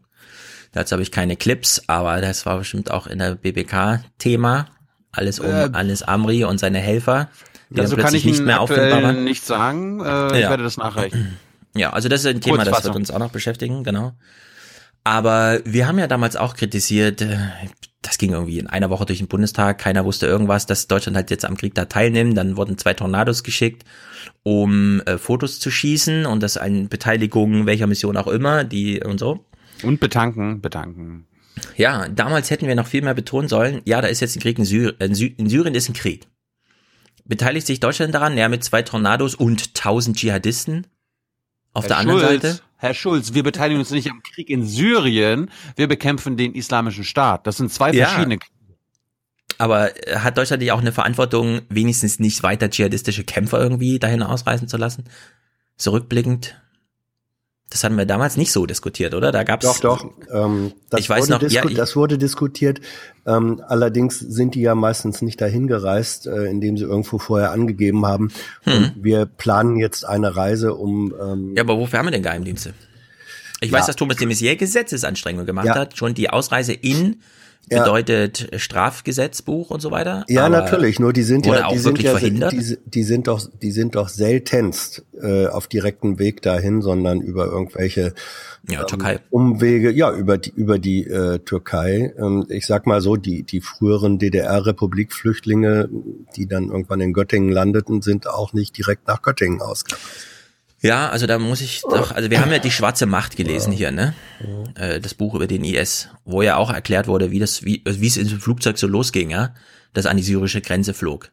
Dass alle schon in Kampfuniform zum Terminal gegangen sind. Ja. Und quasi bis auf die Waffe alles im Flugzeug mitgenommen haben. Und die Geschichten von den Frauen, wie die nach Syrien gekommen sind, die haben halt im Internet Kontakt aufgenommen mit irgendwelchen, dann wurden die da in die Türkei geflogen, einmal umgestiegen, zack in den Bus und dann waren die in Syrien. Ja. Also diese Ausreisewege gingen doch irgendwie erstaunlich einfach dafür, dass wir hier so ein Hochsicherheits-Europa äh, haben mit ja, deutschen Sicherheitsbehörden These. überall und so. Möchtest ja, du sagen, man hat die, man hat die sehenden Auges dahin äh, rein? Ich glaube, man wollte so ein paar Problemfälle auch loswerden, bevor man hier mit zehn Polizisten irgendwie Menschen überwacht, sagt man, und ach, die wollen ausreißen, na dann ciao, ciao und so. Wir genau, Christoph gelernt Reuter, bei, die schwarze bei, Macht. Bei Christoph Reuter, mhm. äh, du fliegst einfach nach Istanbul. Ne, ja, genau. normale Steigst du in den Bus. Ja, der Weg ist einfach. Klar. Steigst ja. in den Bus und wirst ja, da direkt aufgenommen. Klärst alles über WhatsApp vorher, damit auch jemand dich abholt und dann ist wir gut. Waren in, wir waren in Antep an der äh, syrischen Grenze in der Türkei. Da werden Busse angeboten zur syrischen Grenze. Also mhm. du kommst in Antep an. Ja. Klar, wenn also ich sag's mal ganz bist. zynisch. Ja, ich sag's mal ganz zynisch. Deutschland hat auch ein Problem, dadurch, dass nicht alle dort im Krieg starben die dahin reisten, sondern es gibt Überlebende. Und jetzt ist natürlich, äh, ja, es wird jetzt hier als Knackpunkt benannt. Ich glaube, das ist auch ein echter Knackpunkt. Knackpunkt bei der Strafverfolgung ist es, Beweise dafür zu bekommen, ob und wenn ja, welche Verbrechen sie in Syrien begangen haben. Mhm. Ja, das ist ein Knackpunkt, denn irgendwie müssen die Dinger ja dokumentiert sein oder sonst ja, irgendwie. So funktioniert das Wort übrigens, Knackpunkt. Schrecklich. Knackpunkt. Wieso, was heißt ein Knackpunkt? Ja, eben. Das ist, ähm, das ist der Punkt, an dem etwas knackt. Sollbruchstelle so. vielleicht. Ja. ja, stimmt, stimmt. Ich dachte, das war jetzt irgendwie, mm. ja, äh, das äh, verweist auf eine Wurst und Wurst ist Schwein und das ist anti-islamisch. Nee, nee, nee, nee, Also vielleicht bei, bei es gibt ja irgend, es gibt ja irgendwelche, es gibt ja irgendwelche ähm, Leuchtstäbe, die man an einer bestimmten bestimmten Stelle knicken mhm. muss und so. Also es ist, es ist einfach ein furchtbares, unsauberes Wort, äh, was sich da eingeschlichen hat. Das stimmt. sollte auf die Liste der nicht mehr zu benutzenden Begr äh, Worte gesetzt werden. Ja. Knackpunkt. Hans Jessen ins Framing-Manual damit. Ja. Hast du das gelesen eigentlich, äh, Hans? Was denn? Das Framing Manual von Frau ja, Wehling. natürlich, natürlich. Und? Sofort, Alles sofort, als es, sofort, als es äh, es ist, es ist eines der schwachsinnigsten Papiere, was ich je gelesen habe. Ja, Stefan Ingermeyer hat es auch schick geschrieben, fand ich. Ja. Ein völlig so misslungener viel, Text. Ja, so viel. Also in den in den analytischen äh, Teilen, wo sie beschreibt, ähm, was im Kopf von uns allen vorgeht, wenn wir Worte hören und Sprache hören, da ist sie gut. Aber in dem Punkt, wo sie versucht, daraus eine Handlungsanleitung oder eine Handreichung ja. äh, zu stricken, äh, wird sie gaga. Und welchen Punkt meinst du da? Weil ähm, es ist im Grunde die ganzen 80 Seiten. Es beginnt ab dem ersten Satz damit. Nein, nein. Das nein, Wichtigste nein, für Sie ist, vergessen Sie Fakten und Details, kommunizieren nein, Sie moralisch. Nein, nein, das stimmt. Das ist der erste nicht. Satz. Das nein, ist der erste Satz. Nein, Hans. Stefan, Stefan, dann hast du es nicht gelesen. Ähm, Klar habe ich es gelesen. Nicht, nicht ich habe dir gerade den ersten Satz nochmal vorgestellt. Nein, sie sagt, sie sagt, ähm, mhm. man, es ist wichtiger, auf der Basis von emotionalen Stimmungen. Es geht ja darum, wie möchte die ARD ähm, in den Köpfen der Zuschauer erscheinen. Und da hat sie völlig mhm. recht, wenn sie sagt, äh, die Einstellung zu Institutionen oder zu anderen Sachen läuft viel stärker über emotionale Faktoren als über rationale mhm. Faktoren. Das ist, das ist in sich völlig schlüssig und dann führt sie auf und da wird's dann unsinnig, mit, mit welchen Begriffen und so weiter man das äh, machen kann. Da kommen dann Wortungetüme aus, wie unser gemeinsamer demokratischer freier Rundfunk. Hans, so als du krank das warst, haben wir das ja. hier gelesen und ich trage ja. dir jetzt nochmal den ersten Satz vor ja. und dann sagst du mal, sind das Zwischentöne oder ist das schon normativ, hier befehlst du und imperativ? Also, ich lese jetzt aus dem Text. Ja. Beginnen wir direkt mit dem Wichtigsten. Doppelpunkt. Wenn Sie Ihre Mitbürger dazu bringen wollen, den Mehrwert der ARD zu begreifen ja. und sich hinter die Idee eines gemeinsamen freien ja. Rundfunks ARD ja. zu stellen. Auch und gerade in Zeiten, in denen Gegner der ARD deren Relevanz in Frage stellen und orchestrierte Kampagnen fahren, die die ARD in starken Bildern und Narrativen abwerten, dann muss ihre Kommunikation immer in Form von moralischer von moralischen Argumenten stattfinden. Ja, natürlich. Und dann führt sie das noch auf der ersten Seite weiter aus mit vergessen Sie Details und Faktenlisten. Ja, natürlich. Ähm, äh, und der, Kon der Kontext, ich meine, dieses, äh, erstens sage ich mal dazu, das, was sie da sagt jetzt in Bezug auf die, oder schreibt in Bezug auf die ARD, hat sie lange vorher, dieses Papier ist ja von 2017, hatte sie lange vorher schon, und zwar auch veröffentlicht im Internet äh, zu finden, als grundsätzliche Strategie für aktives äh, Framing äh, benutzt. So. Ja, da habe ich eine Frage. Ist überhaupt nichts Neues. Hm. Und sie hat auch, und das geht aus dem hervor, was du eben äh, zitiert hast, sie hat ja gesagt, das ist ja eine Reaktion auf Kampagnen der anderen und die argumentieren und verhalten sich genau so. Die anderen machen es nämlich auf der moralischen Ebene und so weiter. Und um dem nicht zum Opfer zu fallen, müsst ihr die anderen, wenn überhaupt, mit deren Waffen ausschlagen. Das ist ihre Argumentation. Und da hat sie völlig recht. Das heißt nicht der. Nee, da hat sie völlig unrecht. Nein. Man geht natürlich nicht auf das Kampffeld der anderen und führt so ein Framing Wars. Oh. Aber ich habe noch eine Frage, Hans. Ich ja. habe noch eine Frage. Ja. Äh, du hast ja eben schon gesagt, das ist ja völlig richtig. Äh, die Wehling ist ja, die hat ja andere Texte schon geschrieben und ja. zeitgleich damals kam ja auch das Buch und so weiter. Ja. Warum hat die ARD nicht einfach warum hat die einen eigenen Text angefordert? Meine These ist so ein bisschen, mhm. die wollten gern darüber reden und haben sich gedacht, ja. aber wir sind ja die ARD, wir brauchen dazu eine eigene Studie, die uns betrifft. Also geben ja. wir die in Auftrag, anstatt ja. einfach die freien verfügbaren Texte dazu zu lesen und darüber mal zu diskutieren. Ja, natürlich. Budget das ist, ist auch noch man, da. Man darf nicht, man darf ja nicht, man darf ja nicht, ähm, ja, pass auf, man darf ja nicht äh, vergessen, wer damals ARD den ARD-Vorsitz hatte. Hm. Das, das, war der MDR. Der ostdeutsche das, MDR. Ja, das war der MDR. Und die haben, die haben natürlich, äh, da gibt's ja auch vielleicht gewisse Traditionen, hm. dass, dass, man da sagt, ja, wir brauchen ja eine vernünftige Anleitung ähm, und, und wie sieht unser Wording aus und so. Und ja. dann haben die gesagt, und wenn die Wähling schon so schlau ist und sie hatte was geschrieben über, äh, wie macht man das für die, für die äh, EU hm. und wie macht man das, wie hat Obama das gemacht und so weiter. Ja. Und dann haben die gesagt, oh, das wäre doch schick, wenn wir mit der nicht nur drüber reden und uns analytisch mhm. erklären lassen, wie funktioniert das, sondern wenn dann auch noch Handreichungen dabei rauskommen, die wir für uns, für unsere ARD-Verteidigungs-, Offensivverteidigungsstrategie nutzen können. Und dann haben sie das Papier in Auftrag gegeben. Und das ja. Papier ist Schwachsinn und der Auftrag war auch Schwachsinn, so einfach. Ja. Was ich noch so als Treppenwitz witzig finde, wir reden hier über ein Medienhaus, in dem lauter ja. Menschen arbeiten, die mit Kommunikation ihr Geld verdienen. Ja. Es ist nicht so, dass sie irgendwie der Schraubenhersteller oder der Bäcker oder der Einzelhandel noch mal Kommunikationshilfe sich bestellt hat, sondern ein Kommunikationshaus hat sich Kommunikationshilfe geholt, ne? Ja. Und ich sag mal jetzt in, ich sag mal jetzt in aller Arroganz, also das, was Wehling da schreibt, ähm, haben Menschen, die zu denen ich gehöre, die vor die vor 30 Jahren, als die als die äh, mhm. Kommerzsender aufkamen, haben wir natürlich in Bremen oder beim NDR oder sonst wo, haben wir natürlich auch in Verteidigungssituationen befunden und überlegt, wie argumentieren wir das eigentlich? Und damals hießen die Privatsender Privatsender. Und da haben wir natürlich gesagt, Moment mal, das Geschäftsmodell der Privatsender ist, dass die Gewinn damit machen. Das, das, ist, das mhm. ist ein Wirtschaftsunternehmen. Also lass uns mal lieber nicht sagen Privatsender, sondern sagen, die nennen sich Privatsender. Eigentlich Kommerzmedien. Kommerzsender, ja. Kommerzmedien. Also das, was, was da jetzt neu hervorkommt, hat man damals selbstverständlich äh, Menschen, die darüber nachgedacht haben, das haben wir für, vor 30 Jahren auch gemacht. Und es gibt ja. Es gibt natürlich richtige Begriffe in dem, was ich, was man jetzt externes Framing äh, oder aktives Framing nennt. Und es gibt aber auch komplett falsche ähm, äh, Dimensionen. Und sie hat sich vor allem in den Vorschlägen, die sie dann macht, hat sich sowas von im Wald verrannt, in ihrem eigenen Wald verrannt. Also ja. Frau Wehling hat sich da äh, selbst in absurder Weise äh, die, die, die Füße äh, unterm Hintern weggeschlagen. Das ist es ja. Ich finde halt, ihre Arbeit trägt so zehn Seiten, aber nicht 80. Aber wenn 80 ja. bestellt sind, muss man halt 80 schreiben. Ja, ja. So, zurück zu den IS-Rückkehrern, denn wir haben ja hier jemanden, der. Hm? Eine, eine Anmerkung fand ich, äh, mhm. weil Hans gerade die Kommerzmedien angesprochen hat, steht ja auch drinne. Ich finde aber auch geil, dass äh, Weling vorschlägt, dass wir von medienkapitalistischen Heuschrecken reden.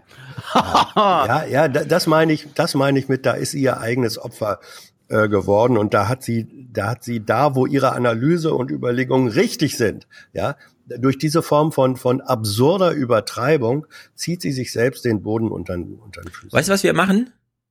Wir bieten Elisabeth Wehling ein Kommunikationsmanual von uns an, damit der Hab Kommunikation mit dem Öffentlich-Rechtlichen besser funktioniert. Sie hat sich seit einer Woche nicht zurückgemeldet, leider. Ach so, nee, nicht nochmal hier talken, sondern wir machen einfach Berater, Berater, Beratungsberatung. So, jetzt haben wir jedenfalls einen echten Kommunikations-Superprofi da, denn es geht ja weiterhin um IS-Rückkehrer und wen kann man so als Gesprächspartner sich ranholen, wenn man sowas zum Thema Geheimdienste, aktuelle Politik, Recherchen, Terrorexperte. Wer, wer könnte das sein?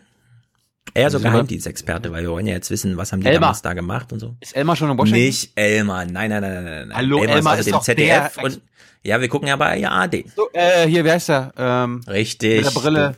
Richtig, ah, Georg ah. Maskolo.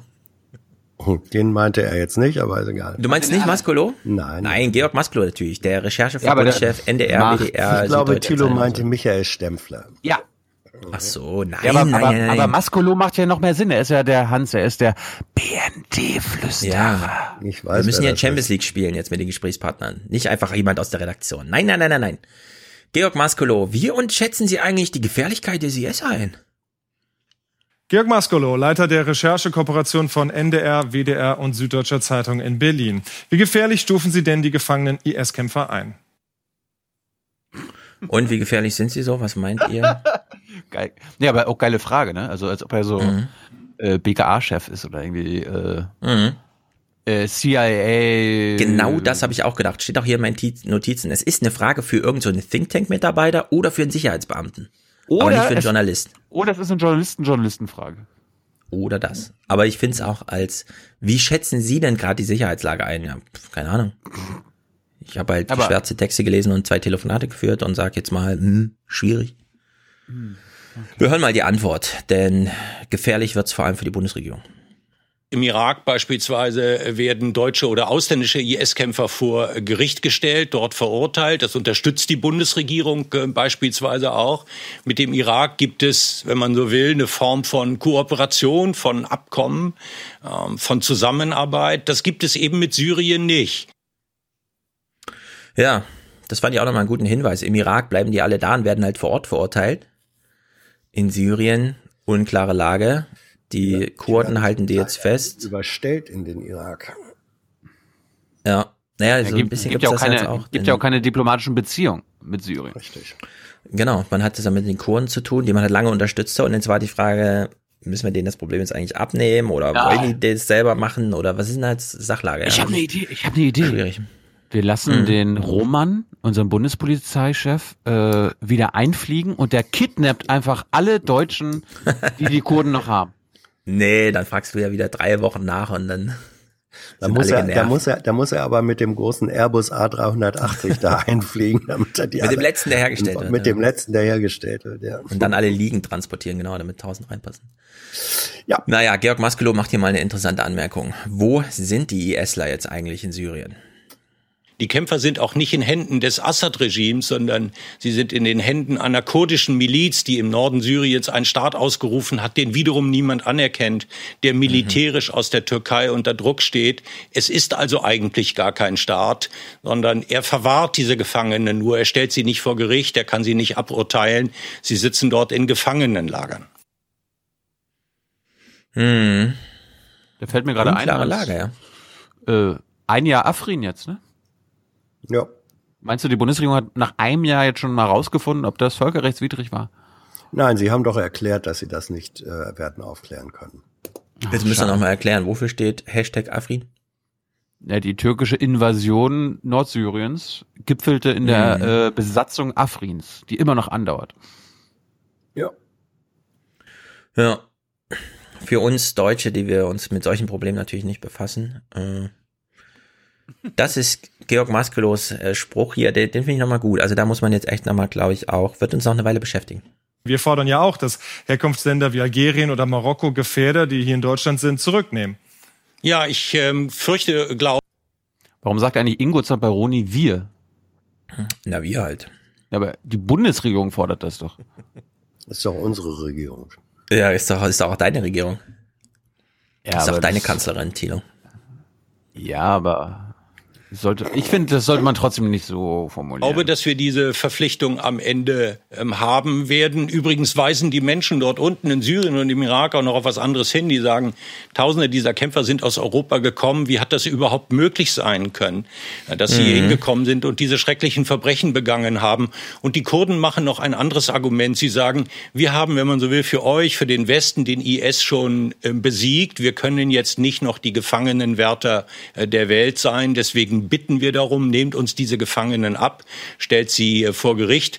Das haben übrigens die Kurden und auch die amerikanische Regierung schon seit über einem Jahr gesagt. Donald Trump hat mit seinen Tweets, wenn man so will, nur einen Druck in diese Debatte gebracht. Aber die Debatte ist tatsächlich nicht neu. Ja, ich hatte mich ja beim letzten Mal gewundert, warum Uli Gag plötzlich äh, mit Leuten aus Köln und äh, Dortmund, die dort im IS waren, gesprochen hat. Fünf Tage bevor Trump seinen Tweet machte, hab dann auch nochmal nachgelesen, ja, es gab seit einem Jahr schon die Anbahnung bis hin zu fast fertigen Memoranden of Understanding, die natürlich auch Vertragskraft haben, äh, dass man die dann doch mal zurücknimmt. Und dann hat Trump das Thema plötzlich so öffentlich gemacht und dann mussten sich alle eben vor Oma Erna dazu verhalten und damit ist wieder alles durcheinander geraten und so weiter und jetzt kommt es zu nichts. Aber Maskelo sagt ja hier, angeblich sagen die Kurden, was man erstmal gut nachvollziehen kann, wir haben vor euch schon den IS besiegt, jetzt nehmt doch wenigstens noch diese blöden Gefangenen ab, bevor wir da irgendwie und so auch nicht weiter wissen. Angeblich. Drei Tage später hieß es von der Tagesschau.de irgendwie, Kurden wollen die gar nicht ausliefern. Ja, also keine Ahnung, wer da wieder mit wem telefoniert hat und so weiter. Schwierig. Ja, Jedenfalls gab's. Was Hm? ich gehört habe, ist, die Kurden, ihre Gefängnisse sind überfüllt und sie haben jetzt quasi Medientermine ermöglicht, zum Beispiel mit Uli Gack und äh, vielen anderen deutschen Reportern, damit Ja. sie die, Der Druck, äh, der Gefa- entsteht, genau. die Gefangenen besuchen, damit es Medienberichte gibt, damit es äh, ein Prozess eingeleitet wird. Ja. Genau, weil ich denke auch, diese äh, Tagesschau.de Sache, das muss irgendwie so ein bisschen, also wir bleiben mal bei Georg Maskolos, die wollen nicht, dass die Deutschen da bleiben und da irgendwie abgeurteilt Natürlich werden, nicht. Die wollen, dass die da jetzt einfach mal, ja, zurückgenommen werden. So, Guido Steinberg, den kennen wir ja, das ist ja unser Mann im Kanzleramt, nee, nee, das ist hier kanzleramtsfinanzierte Stiftung für Wissenschaft und Politik, die Bevor- sehr gute Arbeit macht und zu jedem Thema, das weltweit wichtig ist, uns Texte serviert. Ich schätze ja, dass das jetzt äh, weiterführend ist. Ja, sehr weiterführend. Ja, dann, lass- dann lass uns noch mal ganz kurz meinen Clip von den Fernsehkram, ja. Ähm, das war die erste Sendung von Berlin direkt mit Theo Koll. Oh, er ist zurück aus Bonjour Paris. Ist jetzt ein bisschen doof, dass wir jetzt erst Theo Koll begrüßen und nachher Thomas Walde verabschieden, aber so Mhm. ist es halt. Kein Das, Problem. er, das erste Das verkraften Thema, die beiden. das erste Thema von Theo Koll als Hauptstadtstudioleiter war Berlin direkt zum ersten Mal mit Theo Koll. Grüße. Herr Breivik, vielen Dank auch für den Gruß und damit guten Abend und herzlich willkommen zu Berlin direkt. Manchmal ist unser Rechtsstaat gefühlt eine ziemlich mühsame Sache. Wenn zum Beispiel deutschen Staatsbürgern die Einreise erlaubt werden muss, obwohl sie mit hoher Wahrscheinlichkeit Terrortäter sind. Ja. Es wirkte fast so, als wollte er nicht, dass darauf hingewiesen wird, dass es seine erste Sendung ist, weil es immer so unter Druck setzt, obwohl es eine er ist so Sendung bescheiden. Er ist so bescheiden. Ja. Wie, wie Thomas Walde, das werden wir später sehen. Mhm. Ähm, ich habe auch noch mal einen hilfsbereiten ISIS-Kämpfer gefunden, der ist aus Sachsen-Anhalt. Was war Mhm. letztens aus Köln einer und so weiter? Köln, Dortmund. Ja, wir werden ihn jetzt hören, gut verstehen und Hans kann uns ja mal seine Körpersprache im Nachhinein ähm, ja, Macht vielleicht mal irgendwie. Fortnite-Dance oder was? Ja, ich finde die Körpersprache bezeichnend. Der IS-Mann aus Sachsen-Anhalt. Jede Sekunde darauf bedacht, seine Rolle im Kalifat herunterzuspielen. Ich habe weder jemanden gefoltert noch getötet. Ich habe niemanden den Kopf abgehakt. Es wurde den Leuten den Kopf abgehakt, das stimmt. Aber ich selber habe das nicht gemacht. Das stimmt nicht. Es gibt keinen Beweis dafür. Keine Beweise. Darauf setzen alle, die sich darauf vorbereiten, vor deutschen Gerichten zu landen. Die Terroristen haben dazugelernt. Doch der Staat fürchtet diese Staatsbürger. Einer wie Lemke weiß das und macht ein Angebot. Es ist der Versuch, kurdischen Knast gegen deutschen Vollzug einzutauschen. Mein, mein Ziel ist, in diese Antiterrororganisation zu arbeiten, Deutschland zu helfen und allgemein der Koalition zu helfen gegen Terror. Speziell die Leute die Augen zu öffnen, was konvertierte Muslime angeht, dass sie nicht denselben Fehler machen wie wir, verblendet zu diesem IS gehen. Und an die Bundesregierung, ich kann nur einen Ratschlag geben. Sie müssen lernen von den ehemaligen IS-Mitgliedern. Sie müssen lernen, ah. auch wenn sie Angst haben. Mutmaßlich Terrorist, mutmaßlich Mörder, wahrscheinlich Lügner. Einer von Dutzenden, mit denen Justiz und Politik umgehen müssen.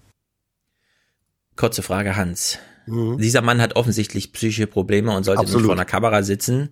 Äh, muss das CDF-Team da noch so GoPro-Style-mäßig äh, Kamerawinkel austesten in dem Moment und so einen Scheiß machen? Also Nein, also das, das hat mich sehr, sehr unangenehm berührt, um das zu ja, schildern, wirklich? für die, die es nicht gesehen haben. Man sieht einen ausgemergelten Menschen, der erinnert ein bisschen an die Bilder, die man in den 50er Jahren von ehemaligen russischen Kriegsgefangenen oder Deutschen, die aus russischer Kriegsgefangenschaft zurückkehren, mhm. kahlgeschoren, ausgemergelt, ähm, sitzt er da mit, mit zu, in sich zusammengekauert auf einem Sessel und beim Reden mhm. bewegt sich sein Oberkörper äh, in einer permanenten Bewegung vor und zurück. Ähm, das sind, das sind körperliche Symptome, die man ansonsten assoziieren würde mit hoch äh, traumatisierten Menschen auf jeden Fall steht er unter einem gewaltigen psychischen Druck. Ich denke nicht, dass das eine Attitüde, eine Körpersprache ist, die er sich hier äh, selbst freiwillig gegeben hat, sondern er steht unter diesem extremen Druck, wodurch auch immer verursacht. Und ich finde, der hätte nicht. Na, ihm droht Form. die Todesstrafe entweder ja, da, wo er ist, oder ja, lebenslang in Deutschland. Ja, damit gehört er nicht vor eine Kamera. Und er und gehört nicht in dieser Form, jedenfalls nicht in dieser in dieser Form, die die geradezu voyeuristisch ist, gehört er, finde ich, nicht äh, vor eine Kamera. Man kann, wenn man dokument, dokumentieren will, äh, unter wel in welcher psychischer Stresssituation ein Mensch ist. Man kann das einmal zeigen, sozusagen dokumentarisch, äh, ja. in der Einstellung vielleicht dann auch etwas distanzierter in drei bis fünf Sekunden, aber dann ist auch gut. Dann muss man ähm, Formen finden, wo es, wenn überhaupt, um den Inhalt des Gesagten geht. Und hier wird diese, diese dramatische, hochgestresste, traumatisierte Körpersprache, die überlagert alles andere. Das ist, fand ich, keine gute, keine Ja, sie überlagert zum Beispiel den Inhalt, das inhaltliche ja. Angebot von ihm, die Bundesregierung könnte ja. von ihm jetzt lernen, so als wäre er ja, zurechnungsfähig und könnte irgend so ein Stab, der inhaltlich damit befasst ist, im Justizministerium, ja, jetzt darüber informieren, wie man solche, also. Er bietet sich als Antiradikalismusbeauftragter an. Ja, er, er ist, es gibt, es gibt ja die klassische Kronzeugenregelung in Strafverfahren, dass man sich selbst als Täter straffrei oder straf gering, strafmindernd ähm, präsentiert, indem man sagt, ich bin hier der Kronzeuge und helfe euch bei der Aufklärung und Bekämpfung. Wird aber auch nicht mehr so genutzt, ne? Hat sich auch überlebt. Das ja, hat sich, aber aber er geht genau in diese in diese Rolle rein und man kann das verstehen, wenn ihm tatsächlich Todesstrafe droht, dass man sagt, alles, um das zu vermeiden, äh, nutze ich. Und trotzdem ist das eine Situation, die man, finde ich, nicht einfach so ähm, ungeschminkt äh, und, und mit dem äh, mit der ja. Lupe es noch hervorhebend äh, und, und ins Rampenlicht zerrend machen soll. Ja, also das ethisch ist das war, ein echtes Problem. War keine es gibt gute derzeit, Entscheidung. Es gibt derzeit genug Gesprächspartner, ja, ja. mit denen man das hätte machen können. Ja. Warum man ihn jetzt hier so auswählt. Und ich meine, gab es da nochmal zu einer eine Einschätzung? Oder wurde das so ja, das war Teil also, eines Beitrags über die Rückkehrer mit politischen Stimmen aus Berlin und dann dem ja ein, diese Schnipsel aus Syrien. Hätte Oma einer verstören können, glaube ich. Da ist, da ist eine Redaktion ähm, ihrer eigenen Q-Orientierung geil. Wir haben hier jemanden aus dem Zentrum äh, des Verbrechens sozusagen und den jetzt wir präsentieren unseren Kronzeugen. Also da ist man, allem, da ist man Opfer der der der eigenen Wichtigkeits äh, Beanspruchung geworden. 19.10 Uhr ist Sendetermin dafür, ja? oder was, am Wochenende? Berlin direkt. Mhm. Immer. Ah, schwierig, Leute, das ist wirklich. Spiel, fahr mal weiter, Timo. Das war's. Der Rest ist äh, anderer Religionskram. Gut, dann hören wir jetzt mal Guido Steinberg. Der hat, wie wir wissen, was dazu zu sagen. Der kennt sich da aus. Neben Markus Keim, der wahrscheinlich sein Chef ist oder so, sind es ja die beiden, die von der Stiftung Wissenschaft und Politik sich besonders zum Thema äußern. Also, eine kleine Einschätzung, eine Minute, Guido Steinberg nochmal zum großen politischen, auch politische Verantwortung. Die Bundesrepublik äh, hat im Kampf gegen den Islamischen Staat nicht wirklich mitgewirkt. In Syrien so gut wie gar nicht, im Irak ein bisschen mehr. Fotos Jetzt gemacht, haben wir dort hallo. zwei Akteure vor Ort, die uns bitten, und zwar bis zum Tweet von Herrn Trump letzte Woche war es tatsächlich so, dass sie uns gebeten haben, doch bitte Deutsche zurückzunehmen. Das sind einmal äh, die syrischen Kurden. Die haben im Kampf gegen den IS wahrscheinlich mehr als 10.000 Männer und Frauen und damit zähle ich nur die Kämpfer verloren. Wir haben auf der anderen Seite die Amerikaner, die das gemeinsam mit den Kurden getan haben und die uns zu Recht kritisieren, äh, dass wir da nicht teilgenommen haben. Wenn diese beiden Akteure uns jetzt seit Monaten, wohl schon seit mehr als einem Jahr bitten, doch zumindest einige dieser Kämpfer, einige der Frauen zurückzunehmen, dann glaube ich, können wir uns da oder kann die Bundesregierung nicht Nein sagen. Es ist ein denkbar kleiner Beitrag. Ja, also ich will auch nochmal aus der Aufwachen-Podcast-Richtung, ja, wie vorhin schon gesagt, wenn sich Deutschland dazu entschließt, da minimal nur teilzunehmen, nur so einen symbolischen Beitrag mit zwei Flugzeugen zu machen, und gleichzeitig reisen da tausend Leute aus, um da zu kämpfen, das geht irgendwie nicht. Wenn sich Deutschland da raushält, müssen sie da irgendwie auch auf der anderen Ebene sagen, wir halten uns da raus und lassen da keine Leute hinreisen. Ja, aber erinnere dich doch mal, ich weiß ganz genau, vor drei, vier, äh, drei, zwei Jahren war doch auch mal das Ding, auch im deutschen politischen Raum, ja, lass die doch ausreisen, dann sind wir sie los. Ja, eben. Und das finde ich so rückblickend, also. Das war nie, das war nie die Haltung der Bundes. Äh, Nee, nee, Regierung, öffentlich natürlich sondern- nicht, aber. Aber es war, es war, nö, nö, aber es war eine verbreitete Volksstimmung, sage ich mal so, dass sie sagen, ja, lasst die doch ruhig ausreisen, sind wir so los, genau so. Und da hat die Bundesregierung seinerzeit halb, also mindestens offiziell haben sie dann gemurmelt, nö, nö, so geht das ja auch nicht. Und, oh. aber es kann schon sein, Stefan, dass du recht hast, wie du vorhin sagtest, manche haben da auch gerne ein halbes Auge zugedrückt, weil man sagt, Mhm. ja, dann haben wir hier das Problem nicht. Ja, dann sind sie weg. Ich meine, jetzt mal, wir haben ja Christopher, wie heißt der Name nochmal? Schwarze Macht? Nee, nee, hier, Schwarze Macht, du hast doch eben die Kamera. Reuter. Reuter, Christopher, wir haben es ja gelesen. Der IS, also wenn wir so dahin gucken, denken wir ja irgendwie, ach, der IS, da sind halt einfach Irre und so weiter, ne? Aber das sind ja einfach syrische Dörfer, die im Krieg, ja, unter die Räder kamen und dann haben sich so drei, vier IS-Kämpfer gedacht, die übernehmen wir jetzt, ja. Dieses Dorf übernehmen wir jetzt. Und die, dann sind die da eingefallen. Die Zahlen sind ja irgendwie so, man sprach so von 30 bis 45.000 IS-Anhängern. Der Rest waren Opfer des IS auf diesem Gebiet. So, und wenn jetzt von 30.000 IS-Kämpfern 1000 allein aus Eu- Deutschland kamen, oder also europäisches Umland und so, ja, dann ist das doch wirklich, also, das ist doch eine ernstzunehmende Dimension in diesem Krieg, die bisher nicht betrachtet wurde, jetzt durch diese politische Problematik so ein bisschen historisches Gewicht erfährt, ja, und irgendwann mal rückblickend auf diese fünf, sechs, sieben Jahre Syrienkrieg wirklich einen anderen Ton da reingeben. Ja, vor allem, das hat auch eine historische äh, Tradition von Europa aus in ganz anderer Hinsicht.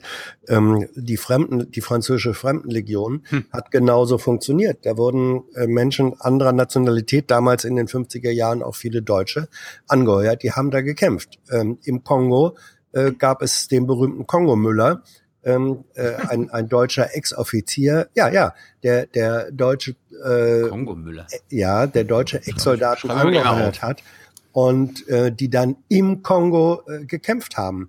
Ähm, also das Söldner, das Söldnertum, Mhm. ich nenne es mal so, hat eine relativ lange Tradition und es waren nicht unbedingt ähm, äh, Dschihadisten, die das vorangetrieben hat, sondern das wurde sehr aktiv, gerade von europäischen und zum Teil auch, auch die USA haben Söldnertruppen äh, gestellt Ja. und angeheuert. Also da haben wir historisch, haben wir selber genug ähm, Ja. Belastung Also- am Nacken. Ich würde einfach mal vermuten, sehr viel des Leids in Syrien ist nicht durch Bürgerkrieg, sondern das ist da importiert worden durch Deutsche, die dann irgendwie dachten, sie machen jetzt hier mal eine auf Rambazamba weil sie sich im Internet irgendwie radikalisiert haben und dann da Zugriffspunkte hatten, ja, so soziale Kontakte. Dann sind sie da hingereist und sind einfach mal durch die Dörfer marschiert, ja. So wie so ein Blackwater-Typ durch den Irak vor zehn Jahren. Ja. Also welche Rolle die tatsächlich gespielt haben, wenn du sagst, sehr viel des Leides, weiß ich nicht. Ähm, aber es, es ist relevant. Ich würde jedenfalls gerne mal ja. wissen. Ja, das ist richtig. Es ist relevant und man kann nicht so tun, als ginge uns das nichts an. Und man kann auch nicht so tun, dass man sagt, oh, schwierig, schwierig. Und sind wir mal froh, wenn wir die nicht zurücknehmen müssen. Nein, ja. die müssen zurückgenommen werden. Äh, vor allem auch ähm, deswegen, wenn sie als deutsche Staatsbürger sagen, wir wollen zurück, dann ist der deutsche Staat verpflichtet zu sagen, ja, wir, wir, ja. ihr habt das Recht. Mhm. Ja. ja, wir hören jetzt zwei Clips, die gehören so ein bisschen zusammen aus diesem Gespräch. Das eine ist Bruto Schira, das ist ein Journalist, der hunderte Gespräche, wie er selbst sagt, mit so Erstkämpfern geführt hat. Also nicht nur eins vor der Kamera mit der Freude nach Mainz, wir haben ja eine geile Aufnahme, sondern einer, der sozusagen qualitativ ein bisschen nachgeforscht hat. Und danach kontert da noch mal Guido Steinberg. Ich erinnere an zwei Fälle, Harry Sarfo und Nils Donat. Beides ISIS-Rückkehrer nach Deutschland. Beide spielten das Spiel. Ich war da, ja, ich habe auch das eine oder andere nicht ganz saubere, vielleicht etwas Schlimmes getan, aber gemordet, gefoltert habe ich nicht. Die haben sozusagen die Unschuldsengel versucht zu spielen, sind vor Gericht gestanden, sind verurteilt worden zu sehr kommoden Gerichtsverfahren. Im Nachgang stellt sich fest, dass Nils Donat beispielsweise mutmaßlich sehr wohl ein Mörder war. Es musste ein Verfahren bis zum Bundesgerichtshof angestrengt werden, damit der Mann wieder in Haft genommen wird und wieder wegen Kriegsverbrechen und Mord angeklagt wird. Das heißt, so einfach ist das nicht.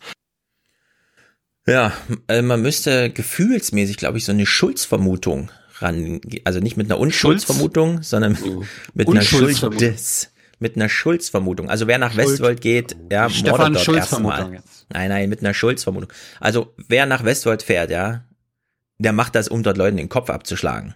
Und nicht um, ach, ich will mal gucken, wie es so ist im IS, ich habe Tolles im Internet gelesen. Ja, also irgendwie so, mit so einem Verdacht würde ich mal an die Sache rangehen. Warum bist du da hingereist? Ach, du wolltest nur mal gucken. Nee, nee, ja. Also im Nachhinein behaupten, man hätte nicht und so. Hm, ich glaube, es gab viele Gelegenheiten für den einen oder anderen, sich da mörderisch einzubringen.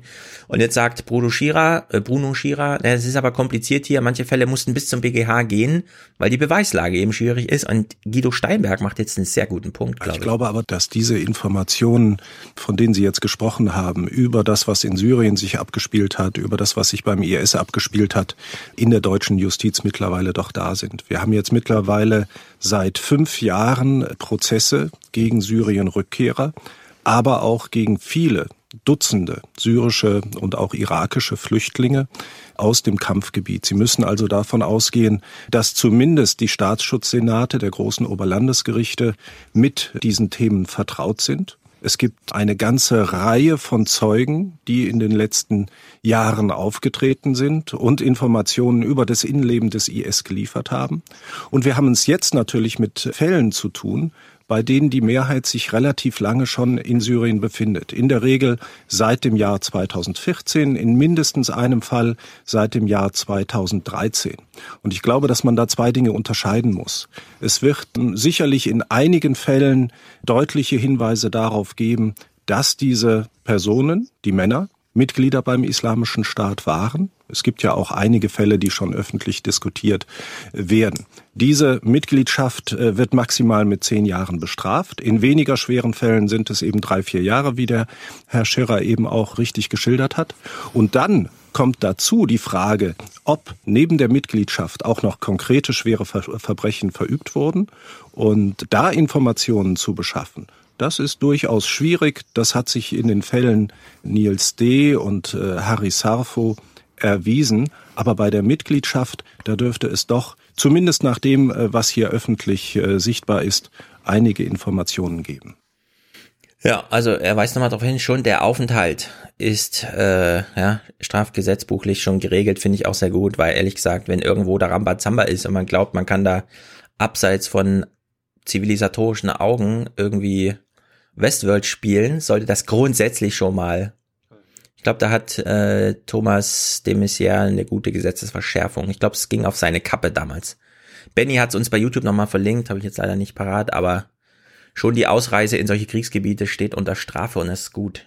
Ja, natürlich. Und dann muss man im Einzelnen nochmal nachgucken, was da konkret vorgefallen ja, ist. Ja, also zum einen ähm, muss man sagen, wer Guido Steinberg ein bisschen kennt, der weiß, äh, der hat, wenn er solche Sachen sagt, dann ist er 150 Prozent sicher, ähm, dass das auch so ist. Es gibt kaum jemand oder niemanden in dieser, behaupte ich mal. Das ist sein Chef Markus Keim natürlich. Ja, kaum jemanden, der, der bessere, der bessere Insiderkenntnisse hat, was die sogenannten deutschen Sicherheitsbehörden wissen oder auch nicht wissen. Wo, wo er das wohl her hat. Ja, wo er das wohl her hat. Ähm, ja, auf kürzesten Wege von denen, die es wirklich wissen. Also ja, also der, äh, wenn es jemanden gibt, der den Begriff Sicherheitsexperte verdient in Ja. diesem Feld zwischen äh, Öffentlichkeit und Politik, dann gehört Guido Steinberg ganz sicher mit dazu. Also seine Expertise ist da ähm, absolut äh, unbestritten. Und das Zweite, das stimmt natürlich, Menschen, die da hingehen, es ist ja noch ein großer Unterschied. Manche IS-Kämpfer wurden sozusagen genötigt, weil sie in ihrem Dorf waren und weil ihnen gesagt wurde, entweder du machst hier mit ähm, oder Kopf ab oder Familie weg. So, das ist eine andere Situation, als wenn Menschen aus Europa, aus Deutschland, Frankreich, wo auch immer sagen, wir stellen uns freiwillig äh, diesen Kämpfern zur Verfügung. Das ist eigentlich, wenn man so will, ist das noch ideologisch verschärfend. Ja, wenn man sagt, ich gehe aktiv freiwillig dahin. Nicht, weil ich hier muss, nicht, weil das existenziell bedrohlich ist, sondern es ist meine Entscheidung. Ich weiß das. Und das finde ich, muss bei einer Strafverfolgung und dann auch Strafzumessung absolut äh, eine Rolle spielen. Das ist nicht einfach nur so, auch da bin ich verführt worden, sondern ähm, das waren freie, bewusste Entscheidungen, sich auf diese Seite zu stellen und da mitzumachen. Und diejenigen, die jetzt in Frage stehen und zurückkommen müssen, weil der Krieg da auch langsam endet, die sind halt sehr lange da und blieben Ja. auch bis zuletzt. Die haben nicht irgendwann so gesehen, ach so geht's hier zu, dann fahre ich zurück, sondern die haben das ausgereizt bis zuletzt. Zwei kleine Clips noch, die sind wichtig. Zum einen Bruno Schira, der sich nun durch seine Tätigkeiten auf dem Feld da auskennt, zur zivilisatorischen Resozialisierung, also nicht nur der juristischen hier, die schwierig ist, sondern wie kompliziert wird es eigentlich mit diesen dann vielleicht bald tausend Leuten? kürzlich mich mit einer Psychologin unterhalten, die in dem Bereich tätig ist, die halt eben in Deradikalisierungsprogrammen versucht, Dschihadisten wieder zurück in den Schoß der Gesellschaft zu führen. Äh, Ich fragte eher angelegentlich, sagen Sie mal, haben Sie jemals den Koran gelesen? Sagt die, nee, warum sollte ich?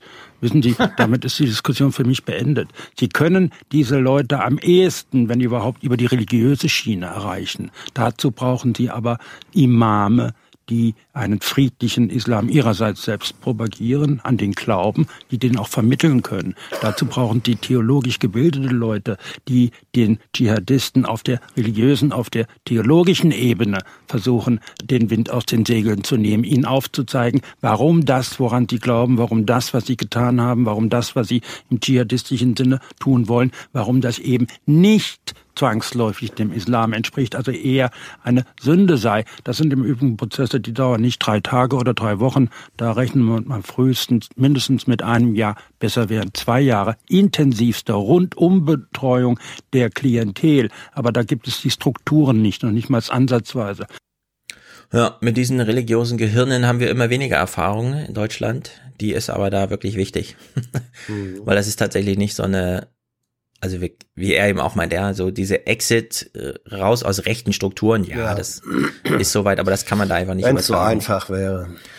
Genau, und da selbst das ist schon schwer, ja. Selbst das ist schon schwer, aber das ist dann nochmal eine andere Herausforderung. So, jetzt der letzte Clip, der ist besonders wichtig, den muss ich Thilo auch nochmal genau anhören, denn es wird eine Gitmo, eine Gitmo-Sache kurz angesprochen von Matthias Hartwig. Das ist, keine Ahnung, Professor oder sonst irgendwie, jedenfalls Jura, Recht. Er klingt auf dem ersten Ton so ein bisschen, ja, seine Stimme und so weiter, aber wichtig inhaltlich, deswegen hört genau zu. Ich möchte doch mal in dieser Runde noch ein letztes Wort fallen lassen, und zwar Guantanamo.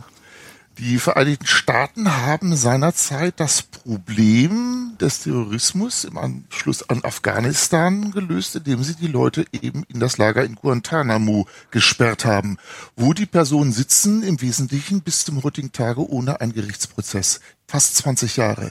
Das wurde hier in Europa immer als ein Skandal angesehen. Das ist gewissermaßen Personen, ohne dass ihnen die Taten konkret nachgewiesen worden sind, über zwei Jahrzehnte ihrer Freiheit beraubt worden sind. Und nun wird hier in Deutschland eine Diskussion geführt, so mir nichts, dir nichts, wo gesagt wird, nein, wir müssen Personen, denen wir das nicht nachweisen können, die müssen wir trotzdem in ihrer Bewegungsfreiheit so einschränken, dass sie keine Gefahr mehr darstellen. Da möchte ich mal die Frau Barley fragen, wie sie das eigentlich unter der geltigen Rechtsordnung, und da beziehe ich auch die Europäische Menschenrechtskonvention mit ein, wie sie das eigentlich durchführen will, ohne gegen Grundwerte unserer Verfassung zu verstoßen. Das ist nicht so einfach. Guter Punkt. Ja, lasst es bitte nicht die Bildzeitung diskutieren und liebe Bundesregierung, lest einfach nicht die Bildzeitung, ja, wenn die sich denkt, die hat da auch eine Meinung zu machen irgendwie. Aber seine Stimme hat gerade sich so angehört, als ob die verfremdet wurde.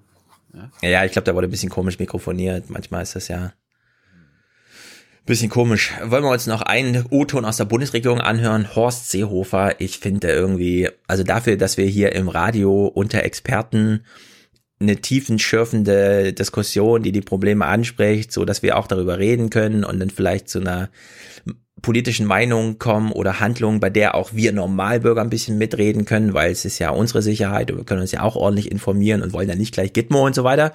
Seehofer Darf macht es ziemlich Trumpesk, ja. Der sitzt an seinem Schreibtisch und labert einfach vor sich hin. Ja, aber da, da es, darf ich raten, ja. es geht doch, es geht doch um Einzelfälle bei diesen ISIS-Leuten und da hat er ja immer eine Meinung. Mhm.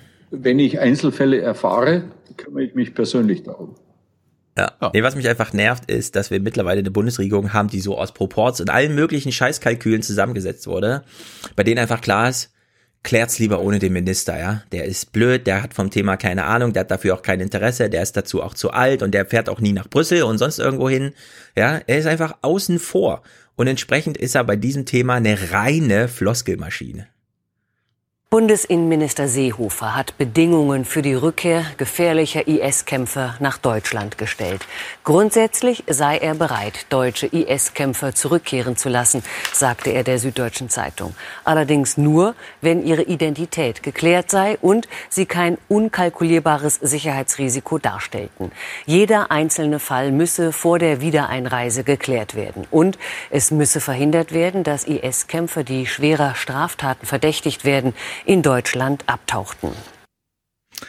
Seehofer ist einfach wie Trump, ja. Der ruft so seinen Kumpel an, der noch zehn Jahre älter ist als er und immer ein fleißiger Mentor war. Und er sagt ihm dann kurz die Kalendersprüche auf, also wenn es keine Gefahr darstellt und alles ordentlich überprüft ist, dann und so. Und dann ist das sein Dings, was er dann, was sich so kondensiert in so einer Kurznachricht irgendwie zum Thema, ne?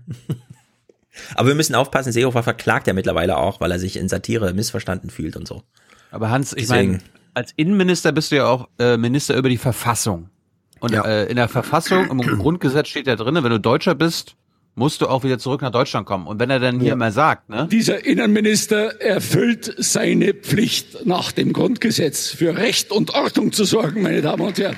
Und Recht und Ordnung ist es, Deutschen wieder die Einreise zu ermöglichen. Ja, Recht hm. und Ordnung, naja, äh, Thilo, du weißt doch, was jetzt die Antwort äh, sein muss oder was Seehofers Antwort wäre. Oder gesagt, ja, ähm, Verfassung gebietet äh, eben, dass sowohl Sicherheit und Schutz für jeden einzelnen Bürger gewährleistet wird, als auch die Rechte des Einzelnen gewährleistet werden. Das muss man, das gibt manchmal äh, Spannungsverhältnisse und dann ist der Minister dafür da, dass diese Spannungsverhältnisse ähm, vernünftig austariert werden. So, und deswegen sagt er, und das war eben auch in der Kurzform drin, das hat ihm vermutlich nicht irgendein alter Kumpel mitgeteilt, sondern das hat die äh, entsprechende Abteilung des Ministeriums äh, ihm vorher aufgeschrieben als ja.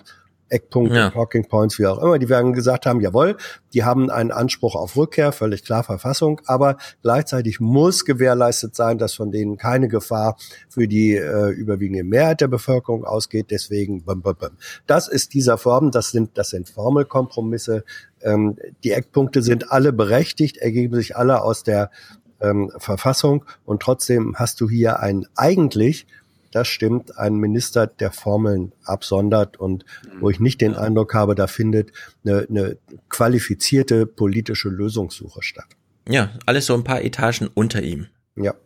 Weil ich meine, klar sitzen die jetzt da und richten da extra irgendwelche Jurastellen in den Staatsanwaltschaften ein ja, und muss man Staatsschutzstellen und ist so. Klar, ja. Aber ich glaube, er weiß das auch einfach alles gar nicht. Für ihn ist das so, ja, keine Ahnung, kriegt halt so eine Morgenlage serviert, wo ihm gesagt wird, da haben wir drei Leute eingestellt er muss halt gut aussehen. ja. Er muss gut aussehen. Genau. Er muss so aussehen. Ich habe, ich hab's im im Blick und im Griff. Ich sorge dafür, ähm, dass die Sicherheit gewährleistet äh, ist. Also er guckt schon, wer, wer, wo sitzen mehr Wählerstimmen? Ist das bei rückwilligen Dschihadisten oder ist doch die Mehrheit bei denen, die sagen, oh, oh, oh, den will ich aber nicht in meiner Nachbarschaft haben? Und das bestimmt dann ein Stück weit auch ähm, Mhm. die Formelhaftigkeit, in der er sich äußert. Ja, es ist Bauchgefühl, Politik. Also hier gefährliche Mhm. schieben wir ab und gefährliche lassen wir nicht rein. Ja. Was ist das zur Religion bei dir? Da hätte ich auch noch mal ganz kurz noch. Ja. Alles Religion. Dann wechseln wir mal die Religion und äh, kommen zum Katholizismus. Ähm, da gab es ja jetzt die Missbrauchskonferenz und so weiter und Theo Koll hatte das auch zum Thema. Er hat mal eine interessante Zahl genannt, die mir noch gar nicht so klar war, aber die völlig Allein in Sinn macht. Deutschland hat sich jeder 20. Gemeindepfarrer an Kindern vergangen. Ja. Jeder 20. Ich habe zu dieser Scheißkirche nichts zu sagen. Das ist ein, einfach zumachen. Ja. Dann gab's äh, die Bischöfe, äh, also viele Bischöfe in Deutschland stellen sich gerade in der Öffentlichkeit und da gab's irgendwie so ein Panel mit dem Bischof von Trier und der wurde mal gefragt, ob er Missbrauch und sexuelle äh, sexuelle Missbrauch eigentlich in der DNA der Kirche steckt und der antwortet Gehört überraschend Missbrauch offen. von Macht und Sexualität zur DNA der katholischen Kirche? das ist eben nicht einfach ein heiliger, sozusagen völlig unberührter Raum, dann ist natürlich von Anfang an, da wo Menschen im Spiel sind, ist auch die Gefahr und wahrscheinlich eben auch die Tat des Missbrauchs von Macht ist mit drin. Und insofern würde ich sagen, ja, ist das wahrscheinlich, könnte man das so sagen mit der DNA der Kirche. Ja, aber das ist ja natürlich ziemlich vergiftet, weil er das dann allen anderen Institutionen auch unterstellt. Und ich würde sagen, es. die Kirche ist im Besonderen anfällig. Also, na gut. Das hätte ich auch noch angemerkt. Dann gab's Haben die sich ähm, jetzt abgeschafft eigentlich im Vatikan? Die hatten auch so ein großes Auflösungstreffen, oder? Nö. War irgendwie Tagesthemen heute schnell hat jeweils 20 Minuten dazu gemacht. Die ganzen Sendungen waren zugekleistert. Ja, aber finde ich gut, dass, dass sich darum mal gekümmert wird. Mhm. Leider immer nur, wenn der Vatikan selber eine Konferenz mal veranstaltet. Aber ich fand auch interessant gestern, das war mir sonst auch nicht klar, in der BBK haben auch die Ministerien deutlich äh, Ansagen gemacht. Also, dass das von der CDU auch so gesagt wird, überrascht mich dann schon. Aber ich bin jetzt auch noch nicht so lange dabei. Hans, vielleicht ist das dann doch gar nicht so ungewöhnlich. Nein, ist nicht, ist nicht äh, ungewöhnlich. Ähm, als zum Beispiel vor ein paar Jahren die Missbrauchsfälle in dem, wie hieß das Kolleg, ähm, das, das katholische Kolleg, wo es, wo es diese massiven Missbrauchsfälle von äh, Jugendlichen äh, gab. Das wurde damals auch in der, in den Regierungspressekonferenzen sehr intensiv diskutiert. Und da waren die Ministerien auch wirklich sehr klar. Also wenn dann mal sozusagen der stinkende Deckel oder der Deckel sich öffnet und, und ähm, die, die stinkenden Sachen da hochkommen, dann reagieren sie schon, aber Ja, eben auch aber ungenügend. reaktiv. Reaktiv, ja, ja, ja. Erst, erstens reaktiv und zweitens ungenügend, weil wir werden jetzt äh, sehen, es geht ja um die Akten und die Archive der Kirche. Die hat die Kirche immer noch nicht äh, freigegeben. Also da gibt's immer noch F Filtermechanismen innerhalb der Institutionen, die mh, so, mh, un ungewöhnliche Akten, doofe Akten aussieben. Und dann ist ja die Frage, warum passiert das? Und da gibt es einen kritischen Priester namens Wolfgang Beck, der uns das mal Das ist erklärt hat. ein sehr undurchsichtiges männerbündisches System. Ähm, Und ich habe eine gewisse Skepsis, dass äh, dieses Gefüge sich selbst reformieren kann. Doch noch immer erlaubt die katholische Kirche keinen uneingeschränkten Zugang zu ihren Archiven. Der Blick zurück ist offenbar nicht schonungslos. Weil es noch große Rücksichtnahmen gibt, auch an große frühere Bischofsgestalten, die natürlich äh, hoch angesehen sind wegen vieler Verdienste, wo man aber sagen muss, bei genauerer Betrachtung handelt es sich doch wohl um Vertuschungstäter und als solche sind sie zu benennen. So, da habe ich jetzt die Frage an dich, Hans Jessen. Mhm. Ist es nicht die Aufgabe der Bundesregierung, jetzt ein Gesetz auf den Weg zu bringen, die die oder dass die Kirche verpflichtet, die Archive und Akten zu öffnen? Weiß ich gar nicht, ob sie das kann. Ich meine, wir haben die, wir haben die Trennung von Staat und Kirche und ähm, ob die Bundesregierung jetzt ein spezielles äh, Lex Kirche äh, überhaupt machen kann, keine Ahnung. Weiß vielleicht Aber jemand, der das, der, Das der ist doch wie beim. Sport. Doping, Ja. Doping ist Straftatbestand Ja. und nicht mehr nur im Sport. Ja, das ist Und richtig. Dann Aber geht man halt, macht eine Razzia, fährt dahin und macht, geht halt ja, mal rein. Ja, Ra- Razzia, Razzia kannst du nicht geben. Also Thomas de Maizière, weiß nicht, ob du schon gesehen hast, Thomas de Maizière erklärt ja, es gibt einen Vorbehalt der Polizei und der Staatsgewalt, nicht in die Kirche zu gehen. Da gibt's ein, un, nee, ein wie heißt das, unausgesprochenes, Ja, aber das ist ja nicht in der Kirche. Es gibt ja Verwaltungsgebäude der Kirche, oder? Das ist dasselbe. Also das ist ein äh, Gebiet Kirchenrecht und Verhältnis von Staat und Kirchenrecht. Da kenne ich mich überhaupt nicht aus. Dazu sage Wir ich haben überhaupt gar nichts. bestimmt einen Aber Hörer oder eine. Hörerin, Ja, ja. die sich, äh, die Theolo Theologie studieren oder Jura oder so weiter. Erklärt Ja. uns doch mal, ob der Staat der Kirche Gesetze also, vor, also vorschreiben kann, die Archive zu öffnen. Aber gebt euch Mühe, denn ich bin an dem Thema null interessiert, außer mir erklärt jemand, wie sich die Kirche so schnell wie möglich abschafft. Ich schon, ich schon. Ansonsten, Also was die Kirche aber offensichtlich, und da hat die katholische Kirche eine lange Tradition, immer wenn Dinge unangenehm sind, in den Archiven verborgen sind, dann versuchen sie, und es doch rauskommt, dann versuchen sie sowas wie eine Soft Landing hinzukriegen, dass man sagt, ja, ja, wir arbeiten ja auf und so weiter, aber bitte, und das war schon schön beschrieben mit den Bischofsgestalten, die dann eben doch im Grunde als Heilige ähm, weiter verehrt werden sollen und so. also, aber was heißt denn Archiv? Also was Archiv heißt überhaupt Archiv. Archiv? Dieser Kindesmissbrauch ist doch nicht irgendwie so dokumentiert, dass man nur so ein paar Blatt Papier lesen muss und dann weiß man Bescheid. Nein, aber Sondern da ist jetzt ordentliche Ermittlungsarbeit vonnöten. Ja, Archiv. Über die letzten Jahrzehnte. Ja, Archiv bedeutet, dass vermutlich auch ähm, es in früheren Jahren dann Hinweisbriefe, Schreiben an Kircheninstitutionen gegeben hat. Wenn man, was weiß ich, wenn der, wenn der dörfliche Pfarrer irgendwo was gemacht hat und jemand hat das im Dorf mitgekriegt, die sind dann nicht zur Polizei ge gelaufen, sondern vielleicht hat dann jemand einen Brief an den Bischof äh, geschrieben, hat gesagt, da ist was und so. Und solche Dokumente, die landen dann in den Archiven.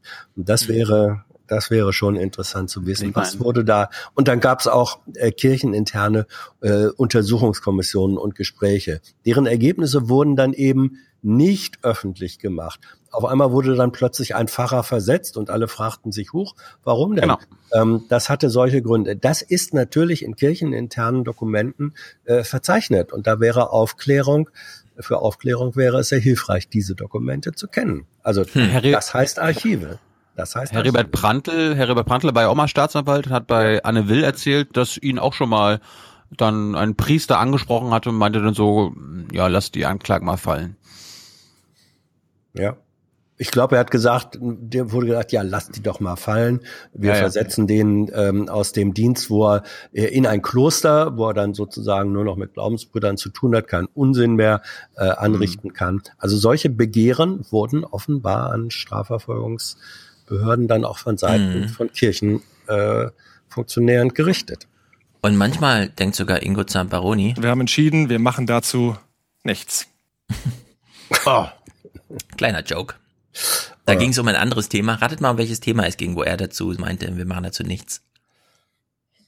Dann Jeder hat einen Tipp. Nee. Welches Thema würden die einfach nicht behandeln und das auch so sagen? Wir machen dazu Rammstein. nichts. Nein? Das Framing-Manual des ZDF. Nee, das Thema war tatsächlich nichts. Das Nichts. Es Ah, ja. war Tag des Nichts. Haha. Und dazu machen wir nichts. Das war der Gag, den er gemacht hat. Der passt allerdings immer zu allen Themen. Zu allen Themen, Ja. zu denen wir nicht genug erfahren. Ja, gut. Mhm. Gut, haben wir Kirche abgeschlossen. Ja, Haken dran. Kirche ist abgeschafft oder? Ja. Gut. Also ich ich hätte mein, jetzt ich- einen großen Block Umwelt. Ich meine, wir- Moment, Ich möchte wir- wir haben- wir- Protokoll geben, dass Nochmal zur Kirche. Mhm. nur, nur, nur zum äh, Erklärung zu Protokoll zum Abschluss. Ich bin nicht für die äh, bedingungslose, sofortige, radikale Abschaffung der Kirche. Mhm. Austritt reicht. Und liebe, und liebe äh, Kirchenmitglieder, ihr könnt äh, nicht nur Geld sparen, wenn ihr aus der Kirche austritt, und ihr könnt die Hälfte dieses Geldes, das ihr spart, uns geben. Ja, da habt ihr was Gutes getan und die andere Hälfte nutzt ihr für euch selbst. Mhm. Jesus wäre stolz auf euch. Woher Naja. weißt du das? Du glaubst doch gar nicht an ihn. Ja, aber abschieben würde ich ihn trotzdem. Sie hätten doch auch mit einem Lächeln Jesus abgeschoben. Mach uns doch mal was jetzt.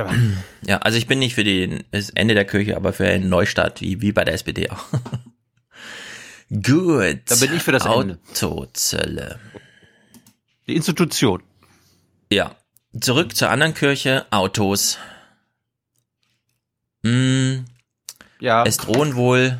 Das ist ja das Motto hier, ne? Schauen Sie, wir sind stolz auf unsere Autos. Das dürfen wir ja auch. Ja, wir klären mal kurz zum Einstieg, wer ist eigentlich daran schuld, wenn die deutsche E-Mobilitätswende nicht gelingt? Sicher ist noch nichts, aber wahrscheinlich sind Zölle bis zu 25 Prozent auf Fahrzeuge europäischer und damit auch deutscher Hersteller. Sonderbelastungen dieser Art kommen immer zur Unzeit und drücken natürlich die Stimmung und auch die Aktien der börsennotierten Hersteller. BMW, Daimler und VW heute im Minus. Das Szenario kann sich weiter verschlechtern. Ökonomen befürchten einen sehr deutlichen Rückgang bei den Exporten in die USA von bis zu 50 Prozent. Das Mhm. würde auch die Gewinne drücken, die die Unternehmen aber dringend brauchen. Gerade deutsche Hersteller investieren aktuell immens in die E-Mobilität und auch in die Forschung alternativer Antriebe. Das kostet viel Geld, Geld, das durch zusätzliche Zölle wahrscheinlich nicht im notwendigen Maße zur Verfügung stünde. Sag mal, die könnten, So. die könnten die Mhm. Autos doch auch einfach teurer machen. Nein, wir klären jetzt erstmal, wie er sagte, sagen wir mal, okay, du hast recht, das stimmt, ähm, lieber Mann von der Börse. Wenn Trump Autozölle macht, haben die Autohersteller wieder eine Erklärung, warum sie nicht in die E-Mobilität gegangen sind, weil sie hatten leider nicht genug Gewinn übrig. Stimmt. Fragt man sich so ein bisschen, wie viel brauchen die denn eigentlich dafür und wie viel Gewinn ist denn eigentlich so da? Christian Sievers klärt uns kurz auf. Dürfen wir raten? Und auch diese Nachricht. Rate doch mal. Es geht um den Jahresgewinn von VW vom letzten Jahr. Wie hoch ist der? Ja, ich 12 nur, Milliarden er, Euro. Ich weiß nur, dass er höher ausgefallen ist, als VW selber gedacht hatte. Tilo sagt 12 Milliarden und das ist natürlich schwach. Nachricht kommt heute von VW. Was? Überschrift der Pressemitteilung. Äh, Volkswagen-Konzern schließt 2018 erfolgreich ab. Der Konzern hat mehr Gewinn gemacht. 13,9 Milliarden Euro. Hey! Und es gibt mehr Geld für Jawohl. die Aktionäre. Deren Dividende steigt ordentlich. Ja, also was ist denn jetzt? Wegen der angedrohten Autozölle können wir nicht in E-Mobilität gehen, weil dann fehlt Forschungsgeld oder haben wir gerade 13,9 Milliarden allein bei VW, ja? Ja, aber das, das ist halt schon einberechnet. Also erst ab dem ab der 15. Milliarde Profit so. wird investiert. Nein, waren zwar alle überrascht, aber das es war Argument, ja. nein, Stefan, das Argument war doch, wenn die Zölle dann tatsächlich kommen, Ja. dann Ah. werden die Gewinne zukünftig natürlich einbrechen Ja, mhm. und dann hat man das Geld, das man zukünftig bräuchte, Ja. nicht mehr zur Verfügung. Hm, das ist wirklich traurig. Dann, dann müsste man diese 14 Milliarden aufbrauchen, weißt du? Und das, ging ja, ja nicht. Dass man seine Altlasten, die Gewinne vom letzten Jahr plötzlich verwendet irgendwie. Ja. Ja, ja, die sind ja schon ausgegeben. Gut, also zu VW, wir bleiben mal hier Auto, Umwelt und so weiter. Es gibt eine große Aufklärung, jetzt wo der Jahreswechsel zu 2019 auch erfolgreich geglückt ist, womit auch sehr viel Verjährung stattfand und so weiter und so fort. Kriegen wir mal eine Aufklärung, wie hatten es VW bisher immer so gemacht, Karum Joska? Sie hat es gleich in die eine- Moderation gepackt. Ich habe eine Mhm. kleine Anekdote. Äh, Als ich Weihnachten zu Hause war, Mhm. bin ich auch mit dem Auto meiner Eltern mal rumgefahren und habe das so Mit dem festgestellt. Diesel? Mit dem Diesel. Unglaublich. Und, und, und meine Mutter ist aber Autohändlerin und ich dann so, sag mal, ist das eigentlich auch ein Diesel? Hm. Ist das einer Betroffener? Hm. Habt ihr schon euch der Klage angeschlossen? Hm. Wieso? Haben sie wieso? nicht getraut? Ja, erstens natürlich, weil der Chef das, äh, das nicht gut fände und weil mein Schwager ja auch VW-Mitarbeiter ist und der hat intern lobbyiert bei uns in der Familie, das lasst ihr mal schön sein. Das, das, das gehört sich so nicht. Ja. So, dann habe ich meine Lobbyfähigkeiten unter Beweis gestellt und habe dann äh, am zweiten Weihnachtstag noch mit meinen Eltern zusammen äh, mich beim BMJ äh, in die Liste eingetragen und jetzt sind meine Eltern Hm. Teil der Sammelklage. Weiß der Chef schon Bescheid? Weiß dein Schwager? Muss weiß er gar nicht. Muss er gar nicht. Ja, also es ist so. Die Klage richtet sich ja, die Klage richtet sich ja Hm. gegen Volkswagen, nicht gegen den Ja. Autohändler. Ja. Ihr steht ja erstmal nur in der Liste drin, wenn dann der Musterprozess durch ist und so. Aber äh, andere Immerhin. Frage. Wenn ihr Diesel fahrt, also da, wo du den Diesel fährst, stehen ja, das ist ja nur Wald, da wohnen ja keine anderen Leute außer ihr, oder? Wölfe und wir, ja. Ja, deswegen ist es mit dem Feinstaub dann nicht ganz so schlimm, weil der verweht ja dann auch und so weiter. Stimmt. In der Hinsicht, Das, ich habe ich, ich hab extra einen Nordmagazin-Beitrag nicht mitgebracht, der gesagt hat, wie Hm. toll die Luftqualität in MV ist. Also die, die EU könnte die, die Grenzwerte noch so weiter sinken auf 20 oder 10 Milligramm und MV Mhm. würde immer noch sagen, bitteschön, Dankeschön. Ja, Aber ich siehst du, glaube, bei dafür Diesel ist- ist ja auch mehr NOx das Problem als Feinstaub. Ja, aber das ist ja da genauso, das versickert halt im Boden und verweht und es fahren nicht tausend Autos an Oma Ernas Haus äh, da vorbei, wo Tilo Und, da und, rumkurft. und Hans, du musst wissen, die NOx-Werte äh, stören natürlich auch die Wildschweine und die Wölfe und da haben wir Oh. nichts dagegen, wenn die davon abrecken. Oder verrecken. Ja, gut. Ja. Die wissen ja, wo eine Straße ist und laufen woanders. Die wissen, dass sie wild sind und die wissen, wo die Ja. Straße ist. Auf dem Land ist jedenfalls Diesel Die ganz gut, weil weniger. Benzin, Benzin haut da ja viel CO2 raus und dann ist es ja wieder klimamäßig. Also in der Hinsicht Ah. vielleicht auf, auf dem Land vielleicht ganz gut mit dem Diesel rumkurven. Wo, So, wie funktioniert jetzt es diese Diskussion eigentlich? Ja, Karin Mioska erklärt uns jetzt nochmal, wie ist das jetzt nochmal genau mit den Gerichtsprozessen, die VW da immer führt und weshalb sie eben ihre große Kampfkasse da auch nicht groß aufbrauchen mussten, was natürlich auch gewinnmäßig ganz gut war. Wie funktioniert's? Jetzt kriegen wir es plötzlich direkt in der Moderation serviert. Guten Abend. Volkswagen scheint ja eine neue Abschalteinrichtung entwickelt zu haben. Eine Abschalteinrichtung nicht Scheint. für seine Neuwagen, sondern für Gerichtsurteile. Ganz Aha. legal. Was für ein tolles Framing, eine Abschalteinrichtung für Gerichtsurteile. Und die funktioniert so. Kurz bevor die höchsten Richter des Landes urteilen, ob VW verlogene Diesel umtauschen muss, einigt sich der Konzern außergerichtlich mit dem Kunden. Ohne diesen außergerichtlichen Vergleich hätten wir wohl nächsten Mittwoch endgültig erfahren, was Recht ist vom Bundesgerichtshof. Dieses Urteil wird es also nicht geben. So. Hat sie gerade noch genau. verlogene- Hat sie gerade verlogene Diesel gesagt?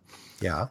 Ja, so ist das halt. 2019 ist das so. 2018 musstest du noch hier im Nachtprogramm Sauber, irgendwo, ja, so diese Reportagen, wo dann so erklärt wurde, ja, ja, da Oh. gibt's ganz lange Listen und dann mit abgebrochenen Prozessen, Vergleich, aber unter Verschwiegenheit, damit bloß nicht der Nachbar weiß, wie das geht und so. Da fällt mir ein, also liebe, liebe Sound-Spezialisten, ich möchte den hier. Es gibt den da sauberen Diesel, es ist gar keine Frage. Es gibt den verlogenen Diesel, es- das ist gar keine Frage haben. Ja.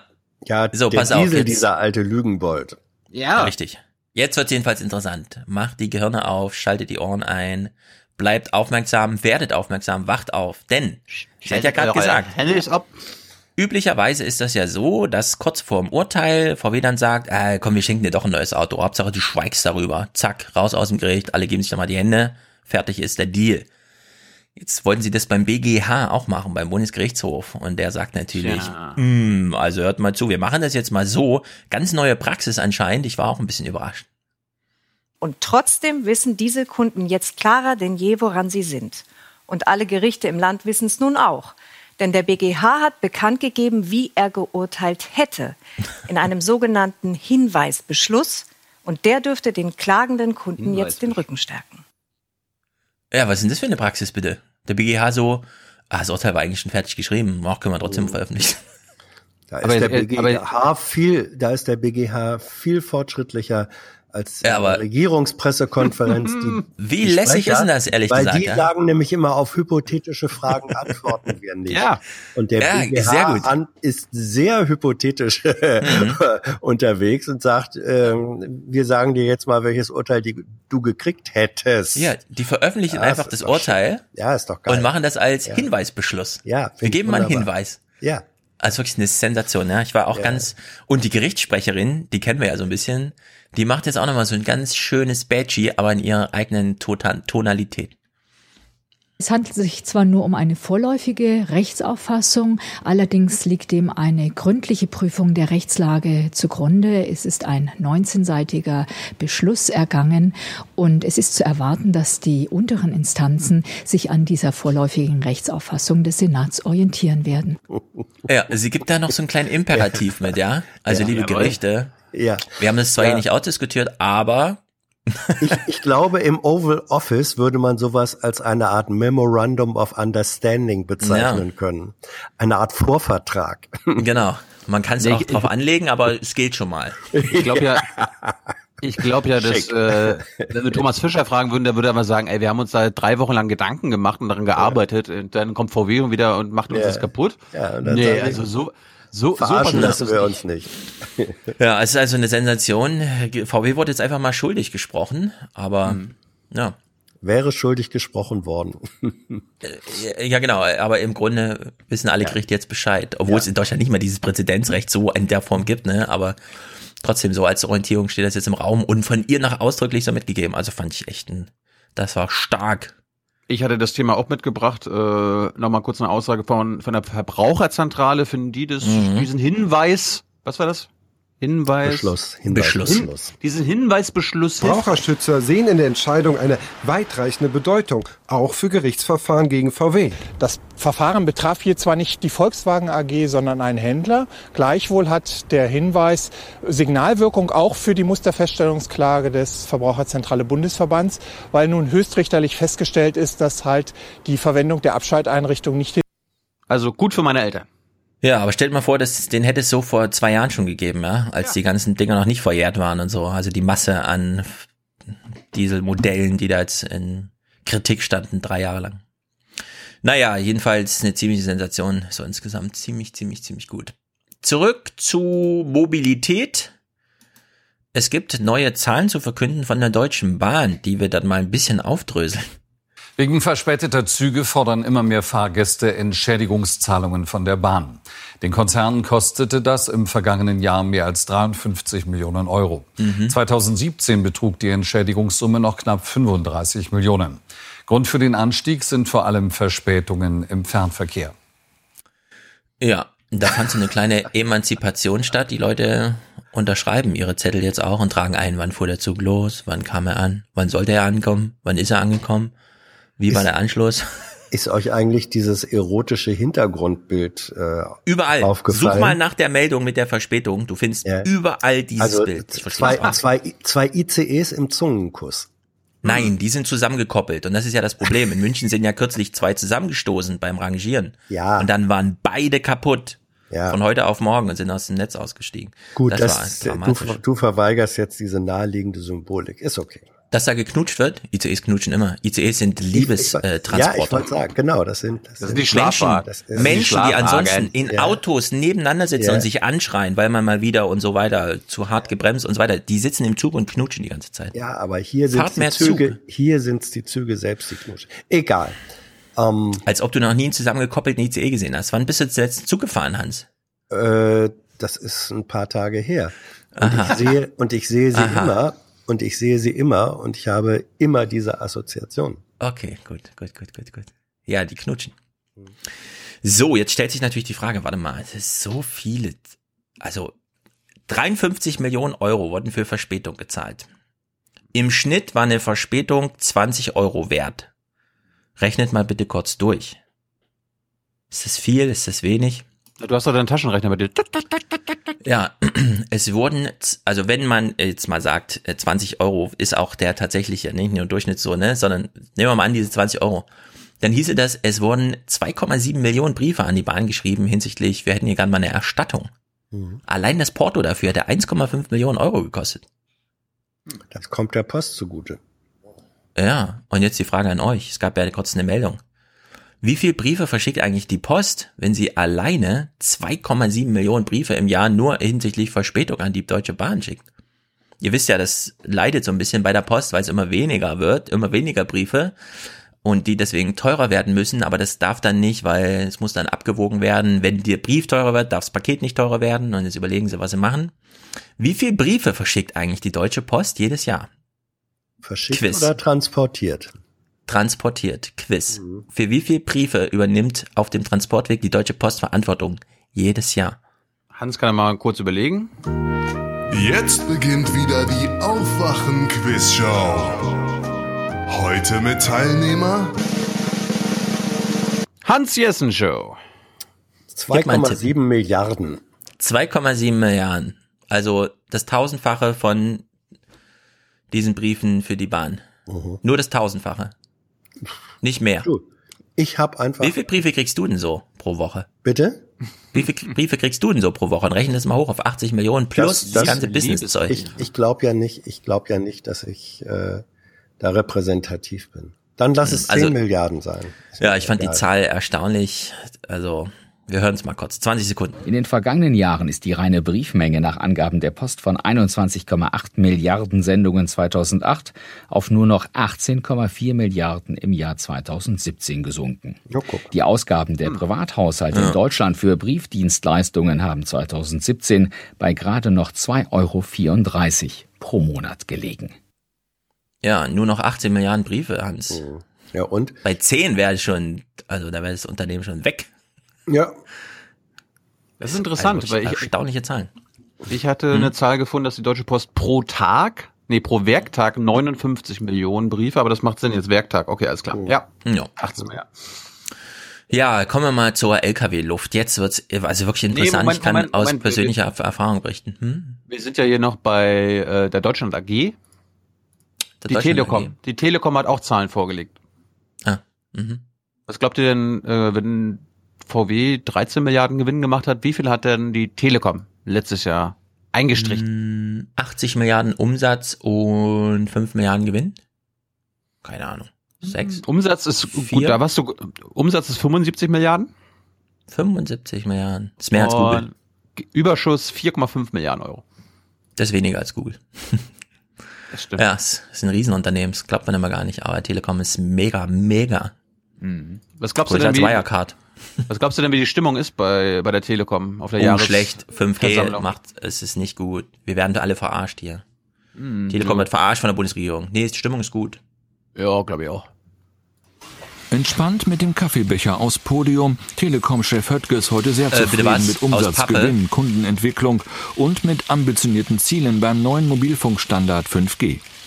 Die Telekom steigert mit bei der Frequenzvergabe und will ordentlich investieren.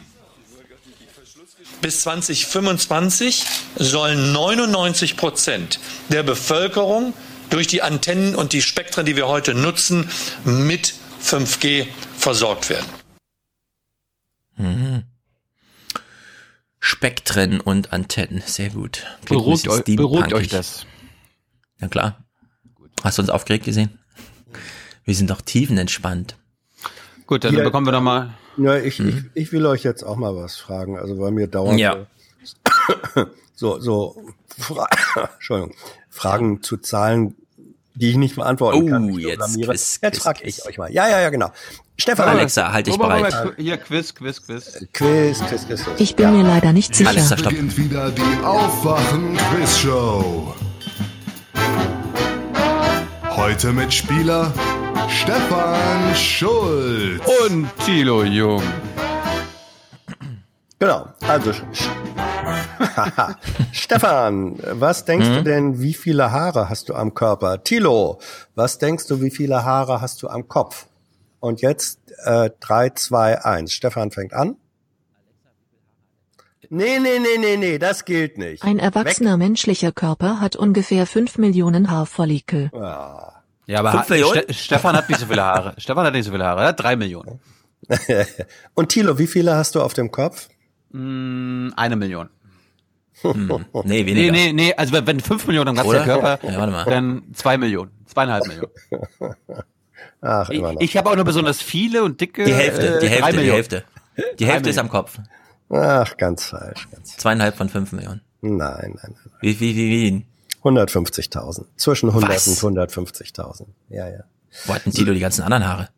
Ähm, ja, da wo du sie auch hättest haben können, wenn du sie hättest. Also so viel zu diesem Ah. Thema, so viel zu diesem Thema, Menschen mit Mhm. Zahlen, die sie nicht wissen können, in Quizfallen laufen zu lassen. Ja, Vielen macht Dank. immer Spaß, ne? Willkommen im Aufwärm-Podcast, Hans. Willkommen im Aufwärm-Podcast, genau. So, jetzt. Ja, Wie viele LKWs gibt's in Deutschland, Hans?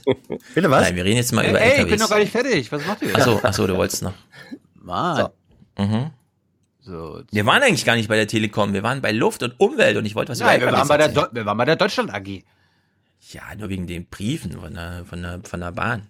Valerie Haller äh, erklärt uns doch mal, wie es bei der Nee, das ist nicht Telekom Val- Valerie Haller, das ist die andere. Wie seid ihr schon bei. Müsste eigentlich schwarz sein bei euch hier gerade. Hm. Aber nicht. Ja, gut. Nee, aber ich, Ich lass sehe es da so nicht Zufrieden Valerie ist man Haller. bei der Telekom gerade nicht. Woran liegt's?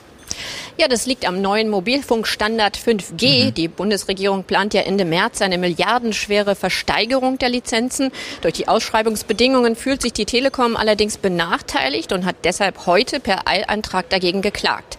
5G ist ja der neue Mobilfunkstandard, den die Industrie für die Übertragung großer Datenmengen in Echtzeit benötigt, Voraussetzung auch für das autonome Fahren. Dennoch für die Telekom wird es ein kostspieliges Jahr. Nicht nur die Mobilfunklizenzen verschlingen Milliarden, auch der Ausbau der Glasfasernetze. Das belastete heute auch die Aktie, die zeitweilig mehr als ein Prozent verlor. Der Bund mit 32 Prozent immerhin größter Aktionär der Telekom kann sich aber über eine Dividende von 70 Cent pro Aktie freuen. Vor allem in den USA, da laufen die Geschäfte glänzend für die Telekom. Sie springt nicht nur da ein, wo der chinesische Konkurrent Huawei aus Sicherheitsgründen boykottiert wird. Sie verdient auch kräftig mit der Mobilfunktochter viel Geld. Guck, sie sagt auch Huawei. Mhm. Also können wir das auch sagen. Huawei. Huawei. Ist doch blöd. Huawei. Huawei. Huawei. Huawei. Also ich habe von unserer chinesischen Huawei. Kollegin gelernt, sind drei Silben. Ja. Huawei. Huawei. Ah, okay, gut, gut, gut. Ja, ab, ab and away. So, weil wir ja gerade eh schon dabei waren. Mhm. Nochmal ein Quiz. Okay. Hans. Hans, was glaubst du? Wie lange dauert es in Deutschland im Durchschnitt einen 5G-Funkmasten zu bauen? Mir war dazu, mir war dazu was ganz anderes äh, eingefallen. Ich glaube, hat nicht äh, Donald Trump ein Memorandum of Understanding für 6G gerade ins, ja. ins Spiel gebracht? 6G ist das neue Ding. Ich weiß auch ja. nicht, warum Tilo jetzt so hinterherhängt. Ja. Ist noch 2019 oder was? Finde ich auch. Und, und äh, ist Trump nicht eher bekannt für Memorandum of Misunderstanding? Egal. Auch, richtig. Ja, ne? Mhm. Wie lange dauert es, Funkmasten aufzubauen? Ja, das ist ein bisschen, das, was Meinst ist das für eine Frage? Für das mit Material oder halt, ohne, halt, mit halt, Anlieferung halt, oder halt, ohne? Steht oder? Von, von wann bis wann? Ein großer oder ein kleiner? Von nein, nein. Antrag bis äh, Aufbau. Von so. Antrag bis, bis äh, Aufbau. Bis Dann steht. würde ich mal sagen zwölf Jahre. Zwölf Jahre? Ja. Stefan, das ist leicht jetzt. Willst du es unterbieten? Ja, ich sag elf Jahre, fünf Monate. Sehr gut. Bin ich näher dran. Sollte etwa der wichtigste Komponentenanbieter Huawei deshalb nicht zum Zuge Huawei. kommen, drohen Huawei. dann Investitionsverzögerungen. Der Branchenverband ist gelassen. Und wenn Sie einen Funkmast aufbauen wollen, dann dauert das derzeit 18 Monate, bis der Stempel vom Amt auf dem Antrag ist, sodass Sie überhaupt anfangen können. Ja, reicht. 18 Monate. Nee, nee, nee. Hm. Nee, nee, nee, nee, nee. Sagt, bis sie überhaupt anfangen können. Stimmt, dann Damit wird er ist noch zwölf Jahre gebaut. Und dann hat Hans recht. Das ist erstmal nur Planung. Ne, Tilo? Hm. Also wenn du schon Quizze, Quizze machst, Ach dann so, also die brauchen zehneinhalb Jahre, um den Masten dann auch Ja, aufzubauen. natürlich, selbstverständlich. Ah. Ja, okay, das stimmt. Ja. Ja, ist alles verwirrend. Ist das alles verwirrend? Ja. Ja, ist alles verwirrend. Also zurück dahin, wo das 5G mal hin soll, an die Kurzes Autobahn. This is the first Das ist Kurzes Thema. Nee, dann müssen wir das jetzt hier unterbrechen. Das ist noch mega. Wir, wir haben doch Zeitbeschränkung. Ja. Dann musst du jetzt noch ein Thema spielen. Ich würde sagen, wir. Mach, mach doch mal Politbarometer, das ist ein ganz guter Übergang zu den Linken. Politbarometer. Hm, wo habe ich's denn? Ganz unten. Das aller ist eigentlich das Rausspeißerthema für Freitag, aber gut. gut, das Politbarometer oder wie wir sagen, Politbürozahlen, die neuesten sind bekannt geworden. Kurzeinschätzung, das ist ja eine sehr professionell moderierte Veranstaltung da, ne? Da sitzt jeder Augenaufschlag und so weiter, als hätte man das so in drei Takes und würde dann den besten Take nehmen, vorproduziert am Nachmittag. Und die Kurzvorstellung von SPD und CDU, ich glaube, trifft es auf den Punkt. Vor allem die SPD besinnt sich mit ihrer Forderung nach mehr Sozialstaat auf die eigenen Wurzeln. Drei Viertel der Deutschen finden diese Pläne gut. Die Union versucht mit mehr Härte in der Flüchtlingspolitik zu punkten, was ebenfalls einer Jawohl. Mehrheit gefällt. Die meisten Befragten aber wollen keine generell konservativere Linie der CDU. Ja, haben wir ja auch so gehört. Äh, es gibt äh, die SPD, die jetzt äh, Sozialstaat 2025 oder sowas macht und die CDU mit ihren Werkstattgesprächen. Die Zahlen dazu, dass Ja, das ich- angeblich Anklang findet und so weiter, sind aber merkwürdig. Aber ich frage mich ja, wenn Oma Erna gefragt wird, äh, ob sie eine konservativere Union haben will, ob sie überhaupt weiß, was damit gemeint ist. Äh, Also, also, also Härte gegen Flüchtlinge ist konservativ. Das ist ja, glaube ich, egal. Wir haben ja gesehen, bei Bali, die sitzt halt da und liest diese Zahlen, da steht dann drin, werdet nicht konservativer und dann sagt die, okay, ja. Also der Inhalt ist ja da egal, ist einfach die Zahlen. Die Zahlen sind jedenfalls komisch dazu. 41 Prozent der Befragten meinen, ja, ein konservativerer Kurs würde der CDU bei Wahlen helfen. Mhm. Die Mehrheit von 51 Prozent erwartet dagegen keinen Vorteil davon. Ja, ist für Strategen richtig geil. 41, 51 Prozent. Mhm. Der SPD könnte ein sozialerer Kurs nutzen, meinen 53 Prozent.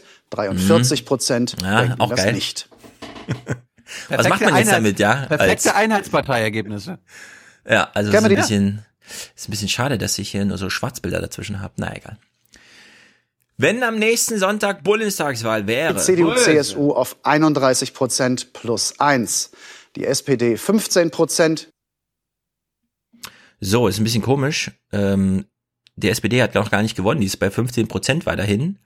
Es gibt jetzt aber schon Spiegel Online, die so titeln, hat jetzt endlich wieder Grüne überholt und so. Also es geht derzeit in der Demografie drunter und drüber, in der Demoskopie, Naja. so heißt. Ich weiß nicht, ob du es mitgebracht hast, aber das ist ja der Unterschied zwischen, wenn am Sonntag Bundestagswahl wäre und wenn Mhm. am Sonntag Europawahl wäre, weil da steht die Nee, SPD nee, nee, besser. nee, nee, nee, nee. Ja, ja, gut, jetzt kommt mal die Europawahl. Wenn am nächsten Sonntag Europawahl wäre, käme die CDU, CSU auf 33 Prozent, Mhm. SPD 18 Prozent, Grüne 19 Prozent, Linke Grün nach vorn. 8 Prozent, AfD 10, FDP 6 Prozent. Da frage ich mich so ein bisschen, warum macht Lindner immer so einen auf großen Macker? 6 Prozent, abgeschlagen. darum ja. Niemand interessiert sich dafür. Deswegen, deswegen ja. Was soll er Ja, sonst machen? Was soll er sonst? Ja. Lindner hat nichts außer Lindner. Hm. Also beim ZDF ist die, sind die Grünen immer noch bei allen möglichen Konstellationen, wie man die Frage stellen kann, Europawahl, Bundestagswahl, Beliebtheit und so weiter, sind die Grünen einfach vorne.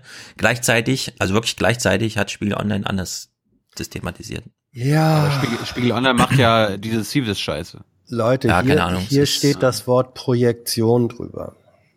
Das hat ja eine Bedeutung.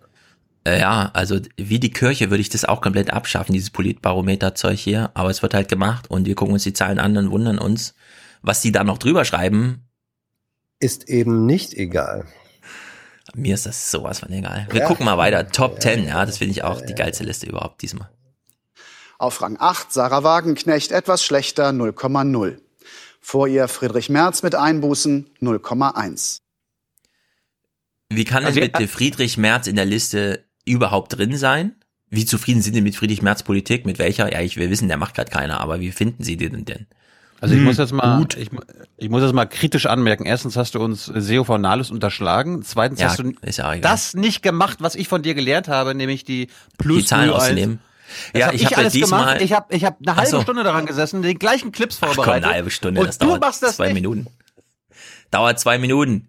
Ich fand nur interessant, dass Friedrich Merz in der Liste auftaucht. Und jetzt Ja, überspringen wir mal wieder ein paar Namen und gucken uns die Stefan, Top 4 an. Hm? Stefan, weißt du, wie diese Listen zustande kommen? Ja, äh, sie werden zehn Namen aufgelistet und da soll man die ranken. So, so ist es. Und ja, da, aber wieso nimmt das CDF bitte Friedrich Merz in die Liste auf? da Ist er würfelt- irgendwo Politiker? Da, da Nein, so würfelt die, da, doch, da würfelt die Redaktion und sagt, was wäre eigentlich mal wieder interessant? Wen sollten wir jetzt mal Nein. neben den fünf, sechs, sieben, die wir, äh, Das haben- immer Okay, drin dann habe haben? ich eine Frage.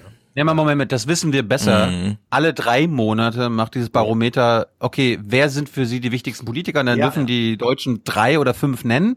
Ja. Und da ist dann in den Top Ten immer wieder März genannt worden. Okay, ich heb mir mal eine Pointe auf, weil wir danach nochmal Tilos Komplettdurchlauf gucken. Weil mir ist was aufgefallen. Oder mach mal jetzt direkt, mach mal jetzt direkt, da sind ja dann alle dabei. Moment. Zeig uns mal die kompletten Top 10. Weil ich, ich, ich, ich glaube, da wurde die Physik umgedreht. Es gelten neue Naturgesetze in der Politik. Oder politische Journalisten interessieren sich plötzlich nicht mehr für Politik. Kann natürlich auch interessieren. Ich, kann, ich will ungern die Schuld Oma Erna zuschieben. Seid ihr bei 108? Mhm. Gut. Bleibt Horst Seehofer Schlusslicht. Vorletzter Platz für Andrea Nahles, verschlechtert.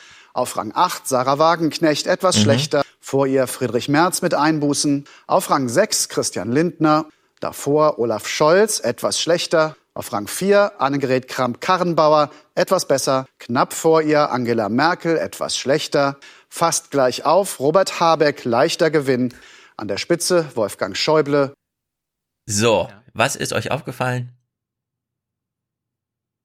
Ist Heiko Maas der schlechteste Außenpolitiker aller Zeiten oder ist Geil, er einfach ja, nur auf. Platz 17 eingelaufen? Stimmt. Fuck, stimmt. Der Außenminister fehlt. Ja, wie gesagt. Geil. Und wieso ist auf Platz 1 der Es- Bundestagspräsident, der gar keine Politik macht, sondern so ein bisschen überparteilich über die Sachen schwebt? Ja, dennoch ist er ein Politiker.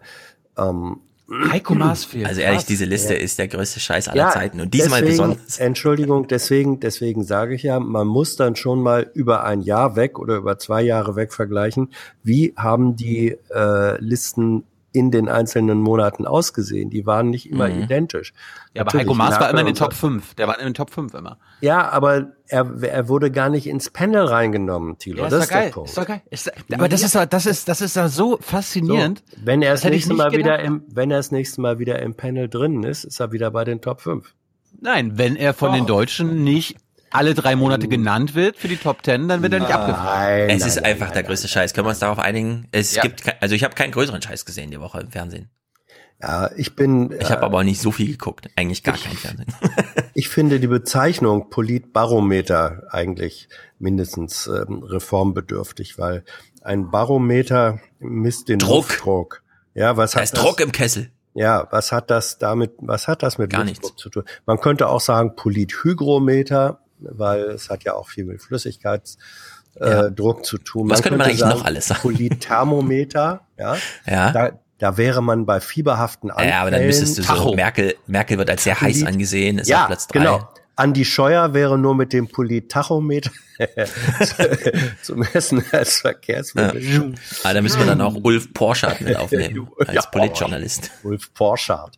Kennst du den eigentlich? Hans, mal, den, den kennst du noch nicht. Du hörst ja diesen Podcast nicht, wenn du nicht dabei bist. Und ich sage Ihnen, wenn Andi Scheuer als großer deutscher Antifaschist das nicht gemacht hätte, hätte sich die AfD dieses Thema geholt und hätte gesagt, Ja. wir sind die Sprecher der, der Dieselfahrer und so weiter. Und es hätte wieder zwei bis drei Prozent gegeben. Ja. Hast du übrigens gerade gehört? Er hat Dieselfahrer gesagt, nicht Fahrer, Pfarrer. Der Ja. Dieselpfarrer, das ist ja, sehr gut. das, das finde ich aber, jetzt wissen wir auch, also äh, Andi Scheuer ist, Andi Scheuer ist MC Antifa. Ja, richtig. Der Oh. große Antifaschist Andi Scheuer. Das ist wirklich. Oder hat da er los? gesagt Antifarschist? Aber das würde ja wieder nicht zum Verkehrsminister. Okay, wir, da Was wir ich gleich noch- über die Linke sprechen wollen. Ich Ja, ich ein Thema noch- zum Runterkommen noch. Ja, ich habe noch, nee, ich hatte ein Thema, was auch die Linke betrifft, mehr Staatsausgaben. Hm. Und Das hast du jetzt nicht mitgebracht fand ich aber sehr interessant. Die Deutschen sind da nicht auf Linie. Was ist denn da los?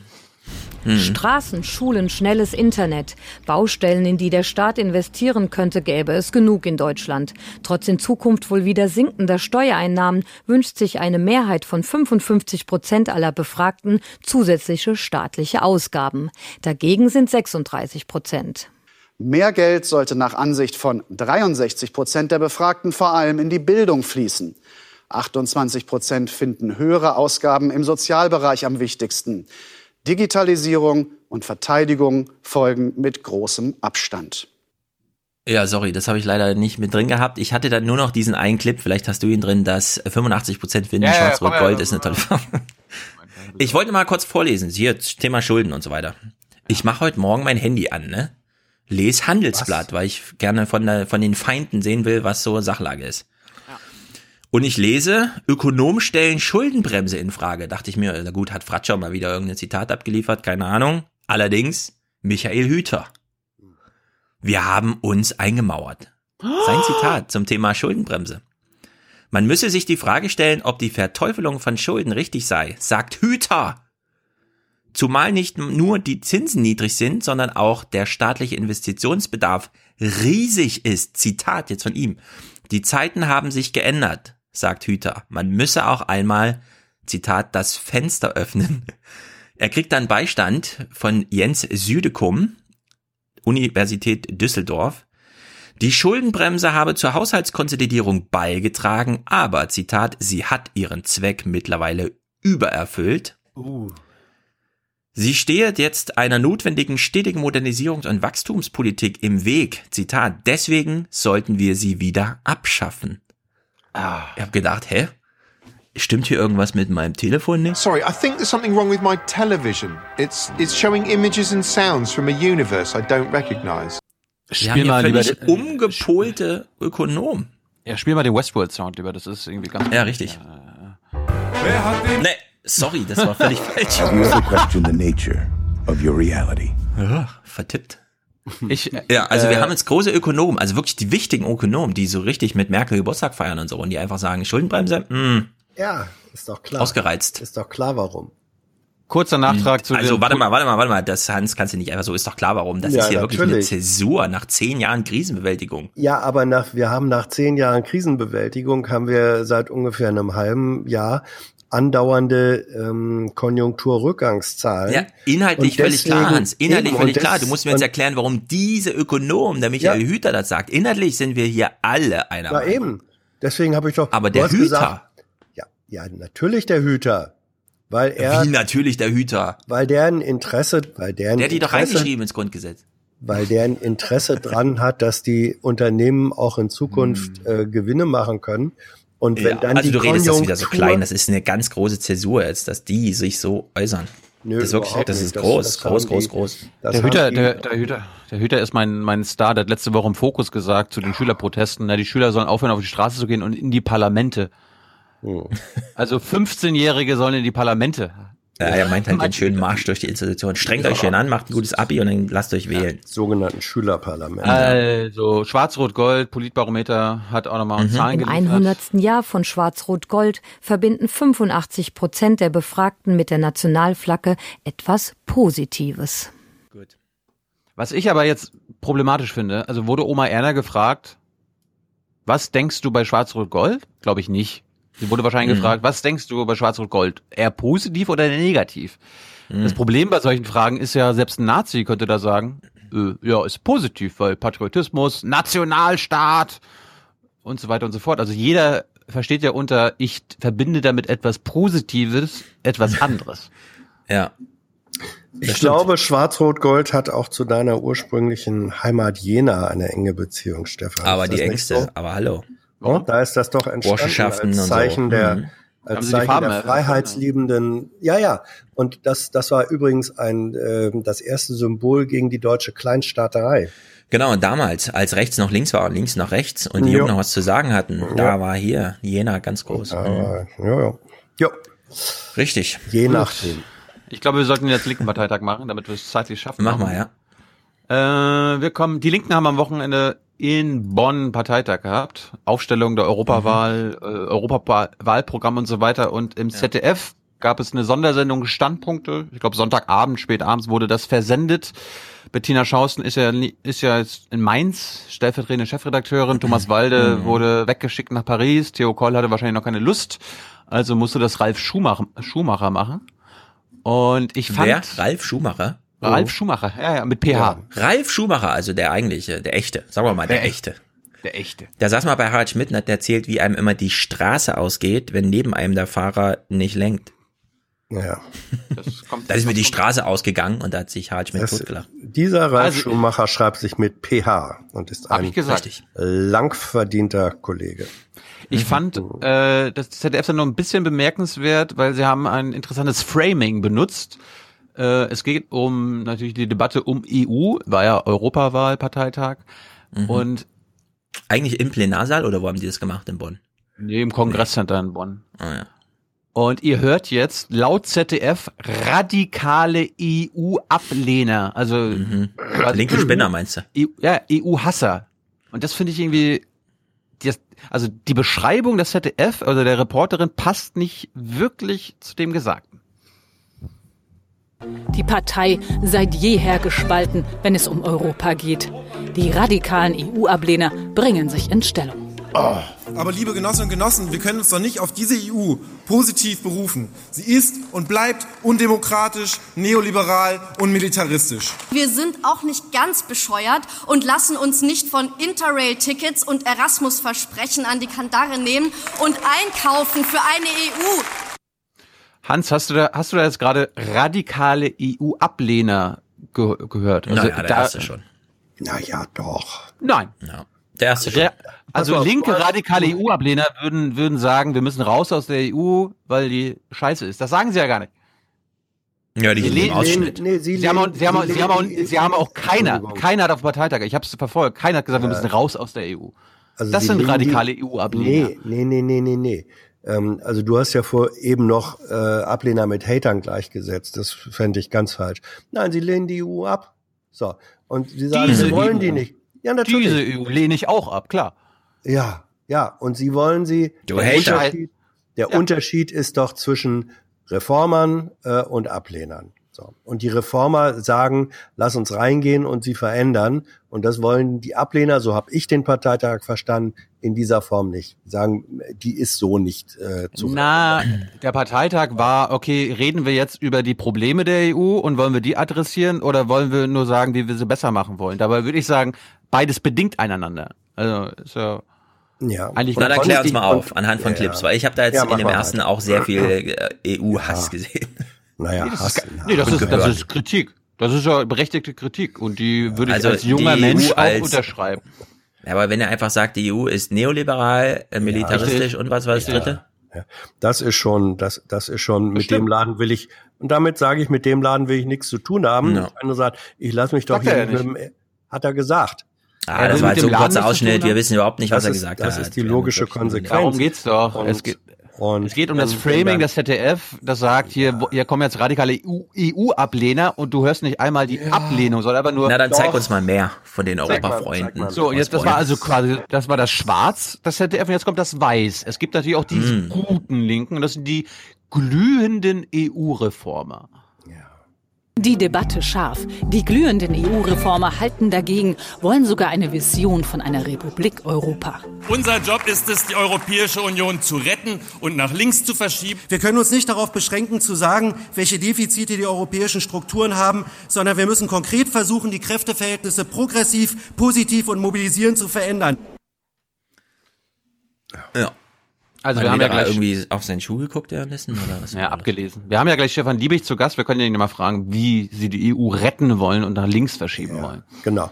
So, und der, der Punkt ist doch, wir, äh, wir müssen ja jetzt nicht unser eigenes äh, äh, Framing oder sonst was da betreiben, dass da eine Redaktion versucht hat, äh, unterschiedliche, es sind zwei unterschiedliche Ja. politische Strategieansätze. Das haben die nochmal versucht, äh, verbal ein bisschen anzufetten.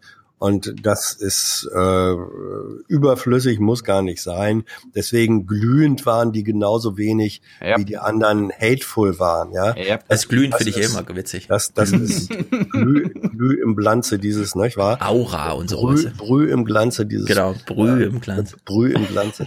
ähm, das ist, das ist äh, Redaktionssprech. Ähm, da soll etwas Mhm. verdeutlicht werden und wird eigentlich dadurch eher ad absurdum verundeutlicht. Mhm. Ähm, Ja, wir, wir, sich, wir, wir befassen uns mal mit deren Wahlprogramm. Also ich finde, das ist gar nicht so unterschiedlich zur Bundestagswahl. Was aber neu ist, sind die frischen linken Gesichter, also die beiden Spitzenkandidaten. Mit drei Stunden Verzögerung, aber großer Mehrheit steht endlich das Europawahlprogramm der Linken. Der Markenkern soziale Gerechtigkeit. Sie fordern Mindestrenten und die Anhebung der Mindestlöhne. Wohnkonzerne sollen enteignet werden und in öffentliches Eigentum überführt. Und die Linke will grüner werden für mehr Klimaschutz. Sie fordert den Kohleausstieg bis 2030. Eine Liebeserklärung nach Brüssel hat die Linke zwar nicht geschickt, eher ein Programm mit Kompromissen. Mutig ist die Partei, aber mit ihren Spitzenkandidaten zwei Unbekannte, Özlem Demirel und Martin Schirdewan. Sie brauchen viel Rückenwind für die Wahl im Mai. Ja. Löst Begeisterung hier im Podcast aus, finde ich gut. Bei mir klingelt gerade das Telefon, deswegen habe ich mein Mikro ausgemacht. Achso. Ja, geh doch mal ran, Merkel, Merkel nee, will ich was gehe von dir. nicht ran. Nee, nee, nee, nee, nee. Ich gehe nie ans Ja, Telefon. Dafür bin ich Millennial genug. Ja, bei dir klingelt es noch. Ich habe das mal ausgestellt. Ah, ich meine jetzt wirklich das Festnetz. Äh, Ganz alte Schule. Ihr habt Festnetz noch? Ja klar, wir Festnetz. Ich fand auf jeden Fall interessant, das äh, kommt eher selten vor. Ralf Schumacher war nicht nur der Moderator und der äh, Gastgeber Mhm. von Standpunkt im ZDF, sondern auch gleichzeitig der oberste Kommentator. Der hat gleich echt mehrere Kommentare zwischen den Beiträgen gemacht, zum Beispiel zum Parteiprogramm. Ralf, ordne mal ein. Neustart für Europa, ein Formelkompromiss. Alles klar. Äh, was? Ich habe es gar nicht verstanden. Formel oder Fauler? Formell. Formell Kompromiss. Mhm. Schumacher, Formel 1. Ah, ja. Eselsbrücke, richtig. Dankeschön, Hans.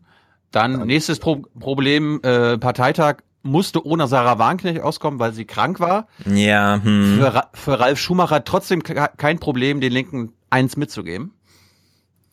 Der Bonner Parteitag sollte vor allem einen Neustart an Geschlossenheit bringen nach zermürbenden Machtkämpfen in den vergangenen Monaten.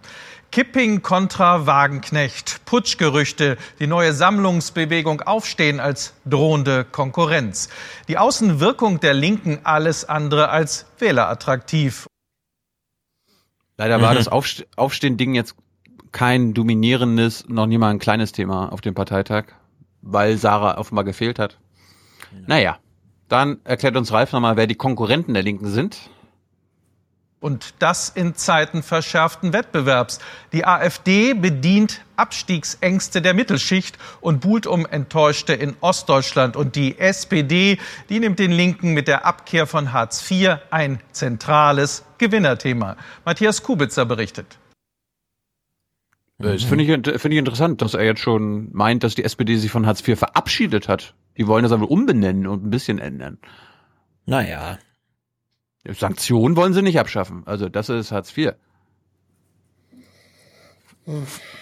Nicht? Hm. Ja, das ist doch falsch. Wir wollen ja nicht täglich das Murmeltier grüßen, aber ja. Das ist falsch, was er gerade gesagt hat, dass die SPD mhm. sich von Hartz IV äh, verabschiedet hat. Bullshit. Jo. Weiter. Was ist das Problem? Weiter. Ich verstehe es gerade nicht. Ich stehe und schlau. Na, die SPD macht schon so ein paar Vorschläge, die man auch als Hartz IV-Verabschiedung Nein. benennen kann. Nein. Sanktionen. ja, wir wissen, dass du dabei Thilo, sagst, deswegen ja. sage ich ja weiter im Thilo, Text. Der, der, der, wir sind Punkt, jetzt bei der Linken. Der, der, der Punkt ist, ähm, für dich ist das Glas so lange voll, wie es nicht komplett leer ist.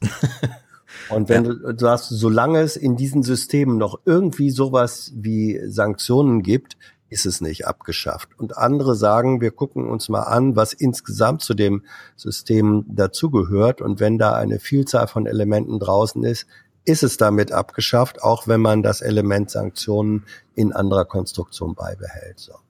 Da gibt es einfach unterschiedliche Auffassungen und das lohnt sich gar nicht, hier darüber zu streiten. Weil Good, da kommen agree to disagree. Ja. Gut, Sie haben, trotzdem, Sie haben trotzdem noch einen von Aufstehen gefunden auf dem Parteitag, Fabio De Masi, der begründet nochmal, warum Sie da aktiv sind. Nach eigenen Angaben sind seit Gründung letzten Sommer 170.000 Menschen online aufgestanden. Der Zulauf auf der Straße aber mäßig. Wegen wiederholt nationaler Töne hat sich der Parteivorstand von Aufstehen distanziert. Das Wagenknechtlager aber macht weiter, auch um gegen die wieder linkere SPD gewappnet zu sein. Die SPD ist immer noch schwach, aber die Linke wird nicht stärker. Und deswegen müssen wir darüber nachdenken, wie wir Menschen erreichen, die sagen, ich gehe eben nicht ins verrauchte Hinterzimmer einer Partei oder ich habe drei Jobs, ich kann bin zu erschöpft, um mich in der Politik permanent zu engagieren, aber ich möchte mich vielleicht für ein Thema engagieren. Ja, ist, ist eigentlich irgendwann von den Linken mal aufgefallen, dass wenn die SPD jetzt gewinnt, so ein bisschen zumindest, dass sie sich gar nicht bei den Linken orientieren, sondern im Grunde bei den Grünen. Ja. Dass die Linken da völlig sogar als Vorbild für irgendwie ausfallen und so. Ja, die Linken bedienen sich auch bei den Grünen, haben wir da gerade gehört im Wahlprogramm. Ja, weil sie grüner werden wollen. Aber die ja. SPD nimmt sich das Sozialstaatskonzept von den Grünen. Wir haben ja Robert Habecks Blogtext gelesen. Zum Beispiel zum Thema Sanktionen und so weiter. Ja, oder Jung naiv geguckt hat er ja auch.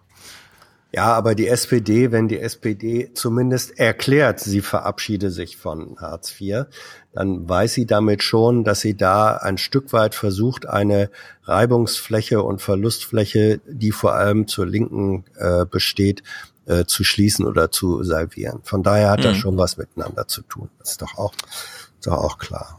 Was ich interessant fand, war äh, nochmal was zu lernen über die Mitgliederstruktur der Linken. Die hat sich jetzt in den letzten Jahren deutlich geändert. Stefan würde sagen, da sind ein paar im Osten weggestorben. 62.000 Mitglieder zählt die Linke insgesamt. Erstmals die Hälfte davon im Westen. Auch weil es weniger Eintritte im Osten als im Westen gibt. Die Linke wird jünger, westdeutscher, urbaner und damit auch grüner. Sozialismus, aber bitte mit Klimaschutz. das alte Klientel, ich weiß nicht, ob wir die dadurch vergraulen. Die müssen vielleicht einfach noch ein bisschen mehr überzeugt werden weiter davon, von diesen neuen Ideen. Politik und Parteien brauchen Erneuerung generell. Und ich glaube, dass ein bisschen frischer Wind äh, der Partei nicht schadet. Einerseits die Stammwähler im Osten nicht verlieren, auf der anderen Seite weiter attraktiv für jungen Nachwuchs bleiben. Das wird entscheidend sein für das Zukunftskapital der Linken. Also so negativ wie das vorhin war mit dem Framing durch den Moderator, so merkwürdig positiv war das jetzt gerade. Hm. Wo gewinnt denn die Linke bitte junge Leute? Offenbar. Nur weil sie auf dem Parteitag so fünf Leute getroffen haben oder was, die ein nee, bisschen nee, jünger nee, aussahen? nee, das, äh, wenn ich das richtig verstanden habe, dann Aha. beziehen die sich auf objektive Daten der Mitgliederstrukturveränderung.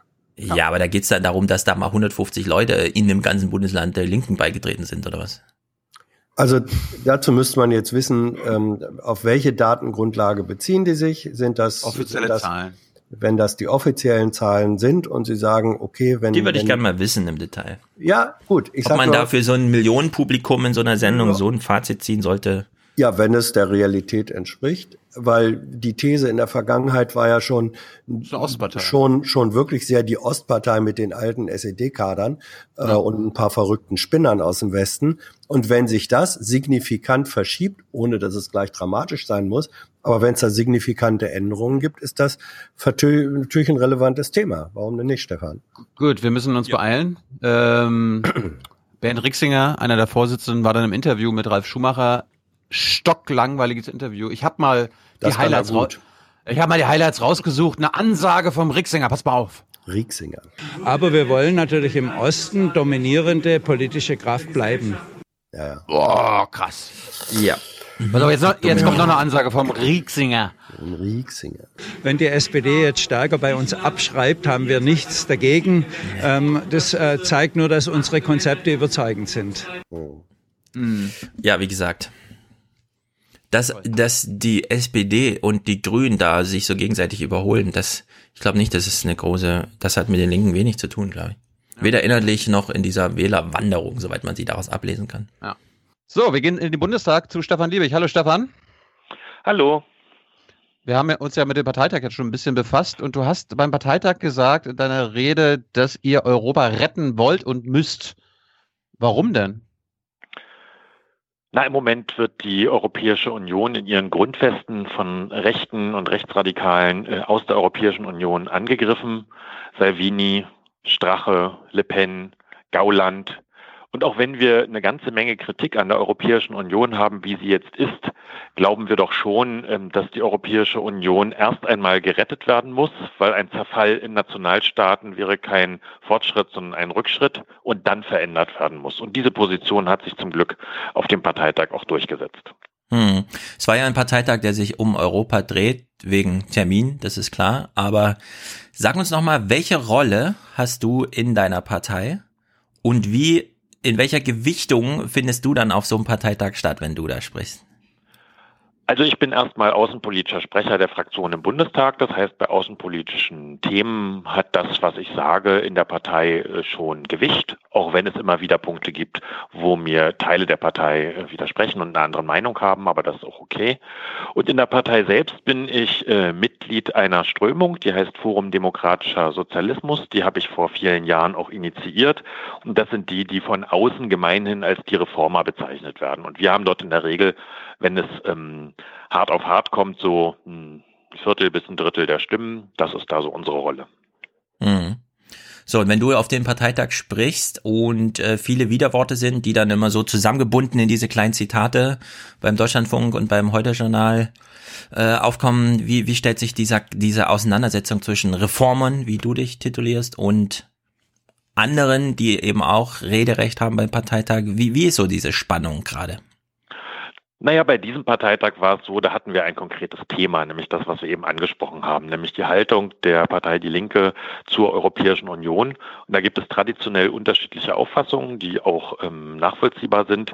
Es gibt diejenigen, die sagen, dass mit den jetzigen vertraglichen Grundlagen die Europäische Union eigentlich nicht reformierbar ist, dass man auf dieser Basis wenig erreichen kann und dass es deshalb im Kern darum geht, die Europäische Union, wie sie jetzt ist, anzugreifen und ähm, letztlich zu zerstören und etwas Neues, Besseres daraus zu machen. Wir von der anderen Seite gehen da anders ran und das ist dann auch mehrheitlich so auf dem Parteitag entschieden worden. Wir sagen, das, was wir haben, ist erstmal gut und das müssen wir nehmen und verbessern und nach links rücken. Und das war die Auseinandersetzung. Aber das Gute war auf diesem Parteitag, also ich habe schon viele, viele, viele Parteitage erlebt. Und eigentlich war das eine Debatte, die mit erhobenem Haupt und Anstand geführt wurde, ohne Beleidigungen. Und es war auch nicht eine Schlacht um Sieg und Niederlage, sondern letztlich eine sachliche politische Auseinandersetzung, wie man sich das auch wünscht. Wenn du gerade sagst, dass äh, es einen Teil der Linken gibt, die die EU zerstören wollen, dann ist das ja gar nicht. Wir haben uns gerade, ich habe mich gerade gewundert beim ZDF, dass äh, du zum Beispiel mit Stefan Liebig als glühender EU-Reformer tituliert wurdest und der andere Teil, die halt scharfe Kritik geäußert haben, zu radikalen EU-Ablehnern äh, gemacht wurden. Also stimmt das ja, oder? Wenn naja, die, wenn die die EU zerstören wollen oder, oder wollen sie die EU ganz neu bauen? Das kommt sicherlich darauf an, wen du fragst. Ähm, es gibt tatsächlich diejenigen, die sagen, und das teile ich sogar, dass die vertraglichen Grundlagen der Europäischen Union, der Vertrag von Lissabon, der ist ja nun mal im Zeitalter des Neoliberalismus entstanden. Und das spiegelt dieser Vertrag auch wieder. Und deswegen gibt es jeden Anlass zur Kritik an den Grundlagen und auch an dem, wie die Europäische Union jetzt handelt. Und dann haben wir uns vor einigen Jahren mal auf einen schönen Formelkompromiss äh, verständigt, nämlich die Formulierung Neustart. Und was jetzt strittig ist, ist eben, in welche Richtung geht der Neustart. Du wirst diejenigen bei uns finden, die sagen, ich kann auf dem Boden des Grundgesetzes besser etwas für das Soziale erreichen als auf der Basis des Vertrags von Lissabon. Und das geht dann letztlich in die Richtung äh, Renationalisierung, ohne dass ich jetzt denjenigen, die das so sehen, Nationalismus im rechten Sinne ähm, unterstellen würde. Das ist nicht so. So, und wir sagen halt, es ist schon ein Fortschritt ähm, an sich, dass man bestimmte nationalstaatliche Grenzen überwunden hat. Und es wird halt unser Job sein, als Linke auch für linke Mehrheiten auf europäischer Ebene zu sorgen. Und zwar im EP und natürlich auch über, über den Weg, äh, linke Regierungen in Europa zu schaffen. Ich habe da das Beispiel Portugal genannt. Die machen gerade eine ganz bemerkenswerte Politik, nämlich das Gegenteil von Austerität. Und sie sind damit erfolgreich. Ja, wir haben vor ungefähr einem Jahr hier mit Gabi Zimmer ausführlich gesprochen, die ja so die linke Fraktion dann auch führt. Mein Eindruck ist immer, wenn man mit den Linken spricht, die diese parlamentarische Verantwortung haben, dann können die einem im Detail, damals war es zum Beispiel diese Beförderung von Martin Seelmeier und so weiter, also dann taucht man so tief, also richtig tief ein und dann ist man so ganz nah an diesem Zitat auch von Juncker. Ja, die EU ist an sich kein neoliberales Projekt, sie wurde nur zeitgeistig halt in diese Richtung gedrückt, aber in den Verträgen steht es eben doch nicht so drin. Man könnte anders wählen und dann wäre es auch wieder eine andere EU.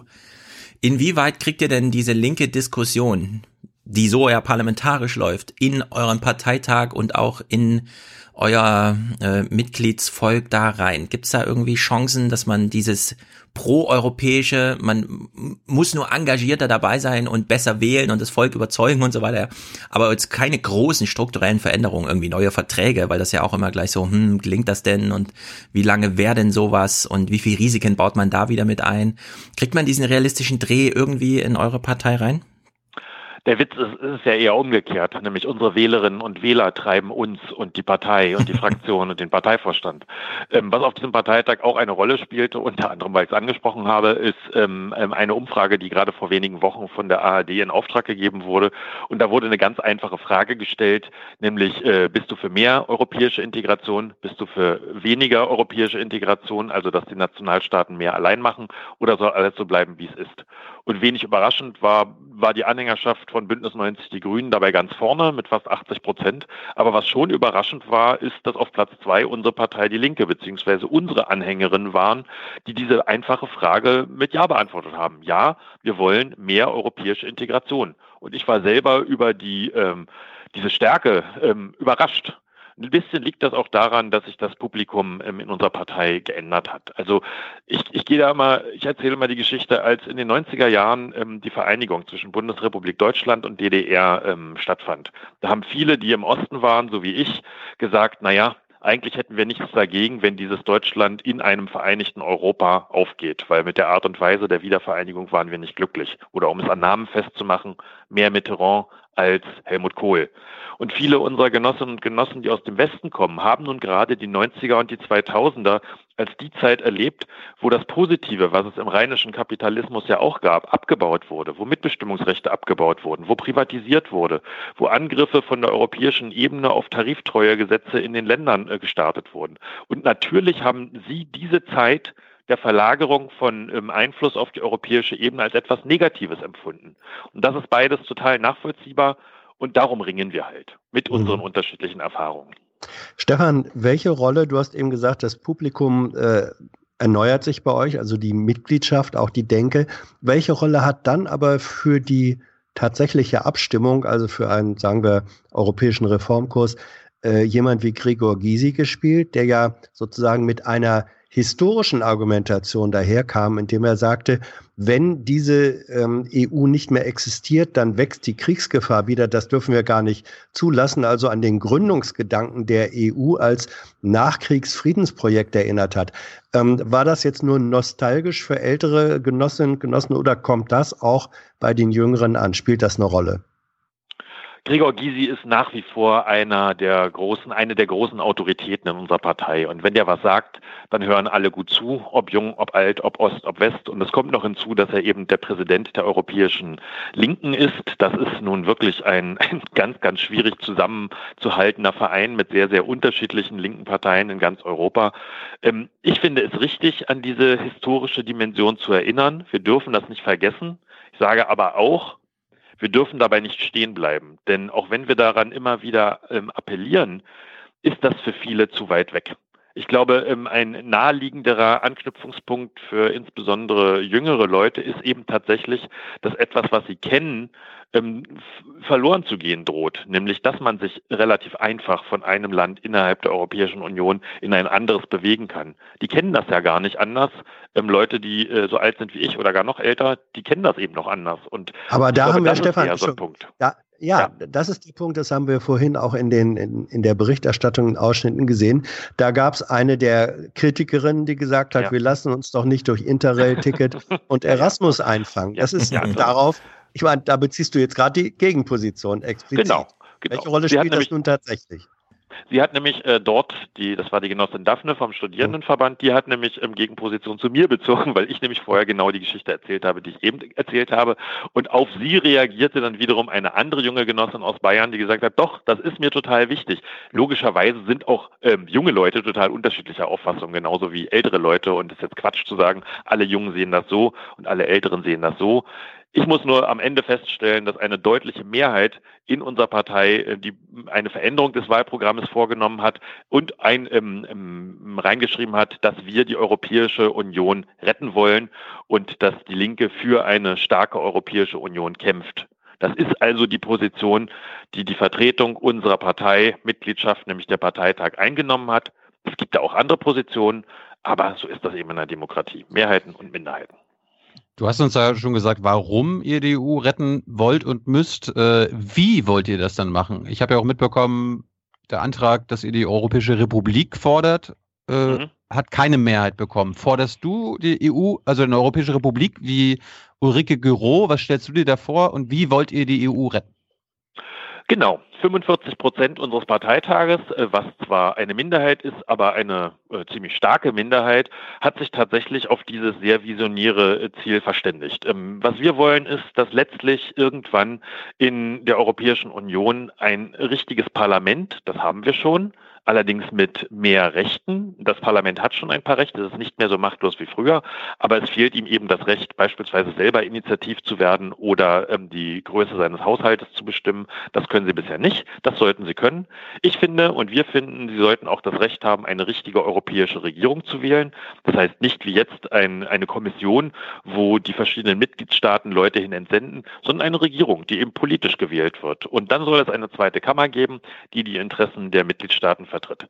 Das ist eine Vision, das dauert noch ein bisschen, aber ich persönlich fände es wirklich und auch wir insgesamt fänden es wirklich gut, wenn in Europa eben nicht mehr Frankreich gegen Deutschland, sondern links gegen rechts, wie es sich in der Demokratie gehört, ähm, debattiert und entschieden wird. Das ist das, wo wir hinwollen, aber das dauert noch ein bisschen.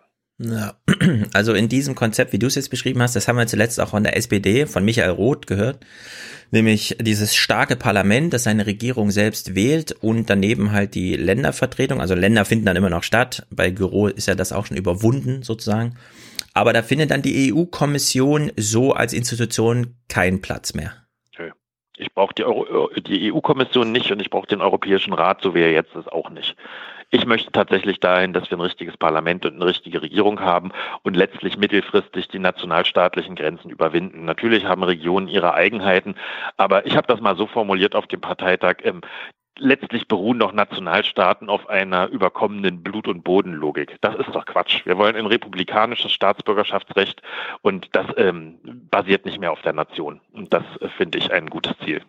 Ja, die Verteidiger der Alten, also da steht ja jetzt Manfred Weber in den Startlöchern, der ja so Zugeständnisse gemacht wie, ja, ja, wenn die, wenn das Parlament kommt, gestatte ich ihm auch ein Initiativrecht. Aber seine Mehrheiten sind ja knapp, deswegen auch dieses ganze Orban-Theater und so weiter. Wäre es denkbar, dass sich die deutsche Strömung also die europäische Strömung aus der deutschen Linken, also diese Fraktion, gemeinsam mit äh, der sozialdemokratischen, also Bohlmann und so weiter, als Phalanx aufstellen, um Manfred Weber zu verhindern?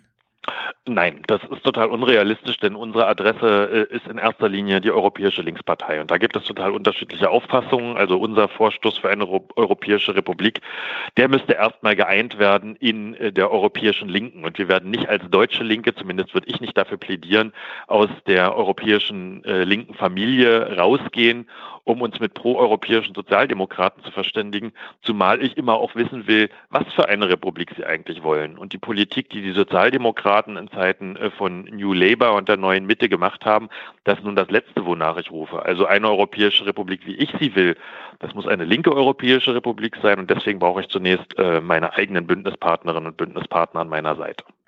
Also Stefan. Timmermans und so ist für euch ein ganz rotes Tuch auch, ja? Nein, rotes Tuch ist für uns äh, die rechtsradikale Seite. Und ich hätte ja. auch überhaupt nichts dagegen, wenn im Europäischen Parlament eine neue Linksfraktion mit Sozialdemokraten, Grünen und da, wo es passt, gern auch mit den Liberalen äh, Hand in Hand arbeitet für gute Sachen. Also da bin ich unbedingt immer dafür. Nur ich wäre dagegen zu sagen, wir nehmen diejenigen aus der Linkspartei äh, äh raus, aus der europäischen die da etwas proeuropäischer sind als andere und dann paktieren die mit den Sozialdemokraten. Mhm. Ich bringe mal ein Beispiel. Ähm, wir haben sehr gute Bündnispartner in Dänemark. Das sind die Einheitslisten. Das ist eine tolle mhm. linke Partei die tun sich sehr, sehr schwer mit der Integration Dänemarks in die Europäische Union. Die sind in den vergangenen Jahren nicht mal selber zu den europäischen Wahlen angetreten, sondern haben immer eine Volksbewegung gegen die EU unterstützt. Die treten nun diesmal das erste Mal selber an und die werden dort einen Vertreter hin entsenden. Und mein Ziel ist es natürlich, in Diskussionen mit denen zu einer gemeinsamen Position zu kommen und nicht mich von denen abzuwenden und den Sozialdemokraten zuzuwenden. Ähm, Stefan, weil du eben gesagt hast, die wirklichen Gegner sind natürlich eigentlich eher die Rechten und die Rechtsradikalen. Äh, die Linke ist ja schon lange keine äh, ostdeutsche Regionalpartei mehr. Gleichwohl ist das eine der Traditionswurzeln, wenn man so sagen darf, äh, eurer Partei. Vor diesem Hintergrund, wie ähm, könnt ihr, kannst du verstehen oder umso weniger verstehen, was sich in den Visegrad-Staaten tut, was sich in der Slowakei tut, was sich äh, in Ungarn äh, tut. Ähm, das waren ja mal früher Bündnispartner äh, dieses Traditionsstrangs, aus dem ihr auch mhm. kommt.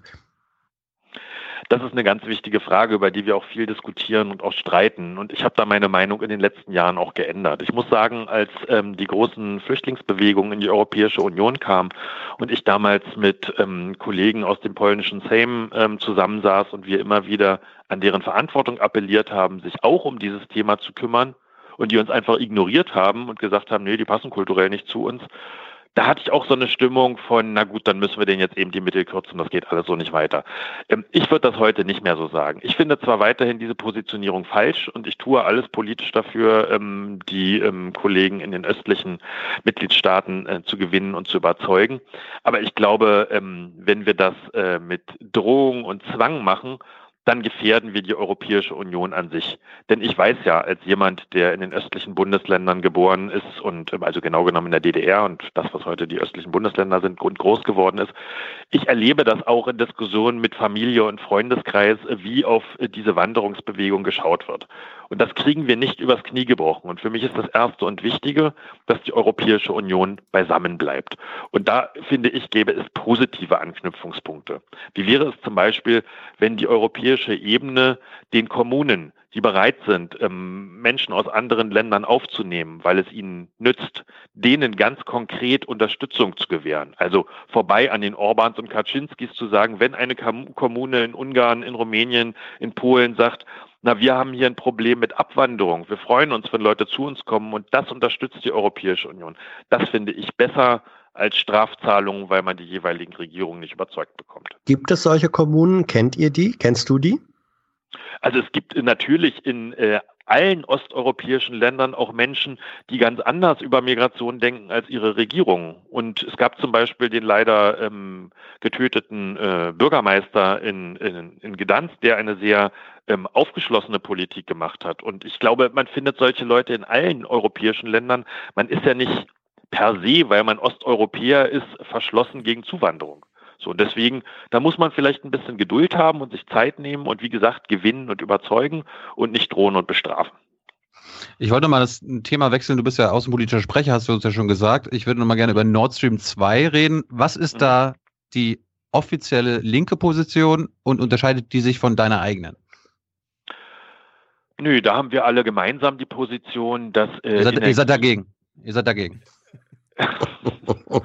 Ich sage es mal erst abstrakt, ehe ich über die konkrete ähm, ähm, Energieroute ähm, spreche. Wir brauchen eine internationale Energieinfrastruktur, die wir nicht davon abhängig machen können, wie jeweils die Regierungsfarbe und die Konflikte zwischen Ländern sind. Wenn wir damit anfangen, wir können nicht ständig Rohre ab und aufbauen, je nach den äh, Wahlergebnissen und Streitereien zwischen Ländern. Das erstmal grundsätzlich. Und ähm, Russland und früher die Sowjetunion, die waren ein verlässlicher Partner für die Europäische Union. Ich erzähle jetzt in diesen Tagen immer gerne die Geschichte. Ähm, die weiß nämlich kaum noch jemand, wie es losging es war nämlich im, im Jahr 1968, dass eine konservative österreichische Regierung sich entschieden hat, ähm, Energie aus der Sowjetunion zu importieren, eine ÖVP-Regierung, und zwar, Achtung, nachdem die Sowjetunion den Prager Frühling niedergeschlagen hat. Ich meine, wenn es da um Politik gegangen wäre, dann hätte man das natürlich sofort stoppen müssen. Ich finde, man muss das eine vom anderen trennen und deswegen sind wir der Auffassung, dass Nord Stream 2 gebaut werden sollte und ähm, dass viele Argumente, die von der anderen Seite des Atlantik kommen, eher wirtschaftliche Argumente sind, die vorgeschoben sind. Es gibt ja auch gute Argumente hier in Deutschland, unter anderem, dass es die Pipeline gar nicht braucht. Also wir brauchen dieses Gas nicht auch noch. Äh, in 10, 20 Jahren müssen wir auch aus dem Erdgas raus sein, ja, wegen IPCC und so weiter und so fort. Und dann gibt es natürlich die Umweltkomponente. Die, die Pipeline-Verlegung in der Ostsee ist pure Umweltzerstörung. Das ja, ist euch. Die, dieses Argument gibt es auch, das hat sich bei uns aber nicht durchgesetzt. Also man muss letztlich bei solchen Fragen abwägen und wir sind natürlich eine Partei, die am liebsten alles aus regenerativer Energie ähm, lösen will. Da kommen wir hoffentlich auch irgendwann hin, aber bis dahin äh, muss man einen ausgewogenen Mix aus unterschiedlichen Quellen haben und deswegen fanden wir das richtig und finden es noch richtig. Und die Position hat sich auch nicht geändert und die ist, wenn auch nicht Konsens, dann doch eine mehrheitliche Position. Das ist die Merkel-Position. Ja. Ja, muss man in diesem Fall sagen. Also es gibt manchmal Punkte, da sind wir uns auch einig. Ist das, äh, seid ihr, seid ihr euch denn auch einig? Äh, Merkel ist ja der Meinung, dass das nur ein wirtschaftliches Projekt ist. Siehst du das auch so? Also ich glaube, Gazprom geht es tatsächlich um äh, Kohle, also im Sinne von Geld und weniger um Politik. Alles andere ist ein, alles andere ist äh, Zusatznutzen. Also natürlich geht es äh, den russischen ähm, Oligarchen und denen, die in Russland Geld verdienen wollen, in erster Linie um Geld. Ähm, das andere, das kommt nebenher. Anderes Thema war auch auf dem Parteitag Venezuela. Da hat Heike Hensel eine Aktion gemacht, hat auch getwittert darüber, dass der ganze Parteitag sich äh, äh, gegen Guaido ausgesprochen hat, Solidarität mit Venezuela äh, leistet. War das eine abgesprochene Aktion und warum hast du nicht auf der Bühne gestanden und hast für Maduro äh, Stimmung gemacht? Also erstmal hat mich keiner der Akteure gefragt, aber wahrscheinlich, weil sie wissen, dass ich dabei nicht mitgemacht hätte. Und zum Zweiten, ähm, wie das jetzt abgesprochen war und nicht, das, das habe ich jetzt noch nicht äh, nachvollzogen, aber ich habe jetzt von etlichen, die äh, vorne saßen, gehört, dass sie überrascht waren. Der Parteitag als solches war auch überrascht.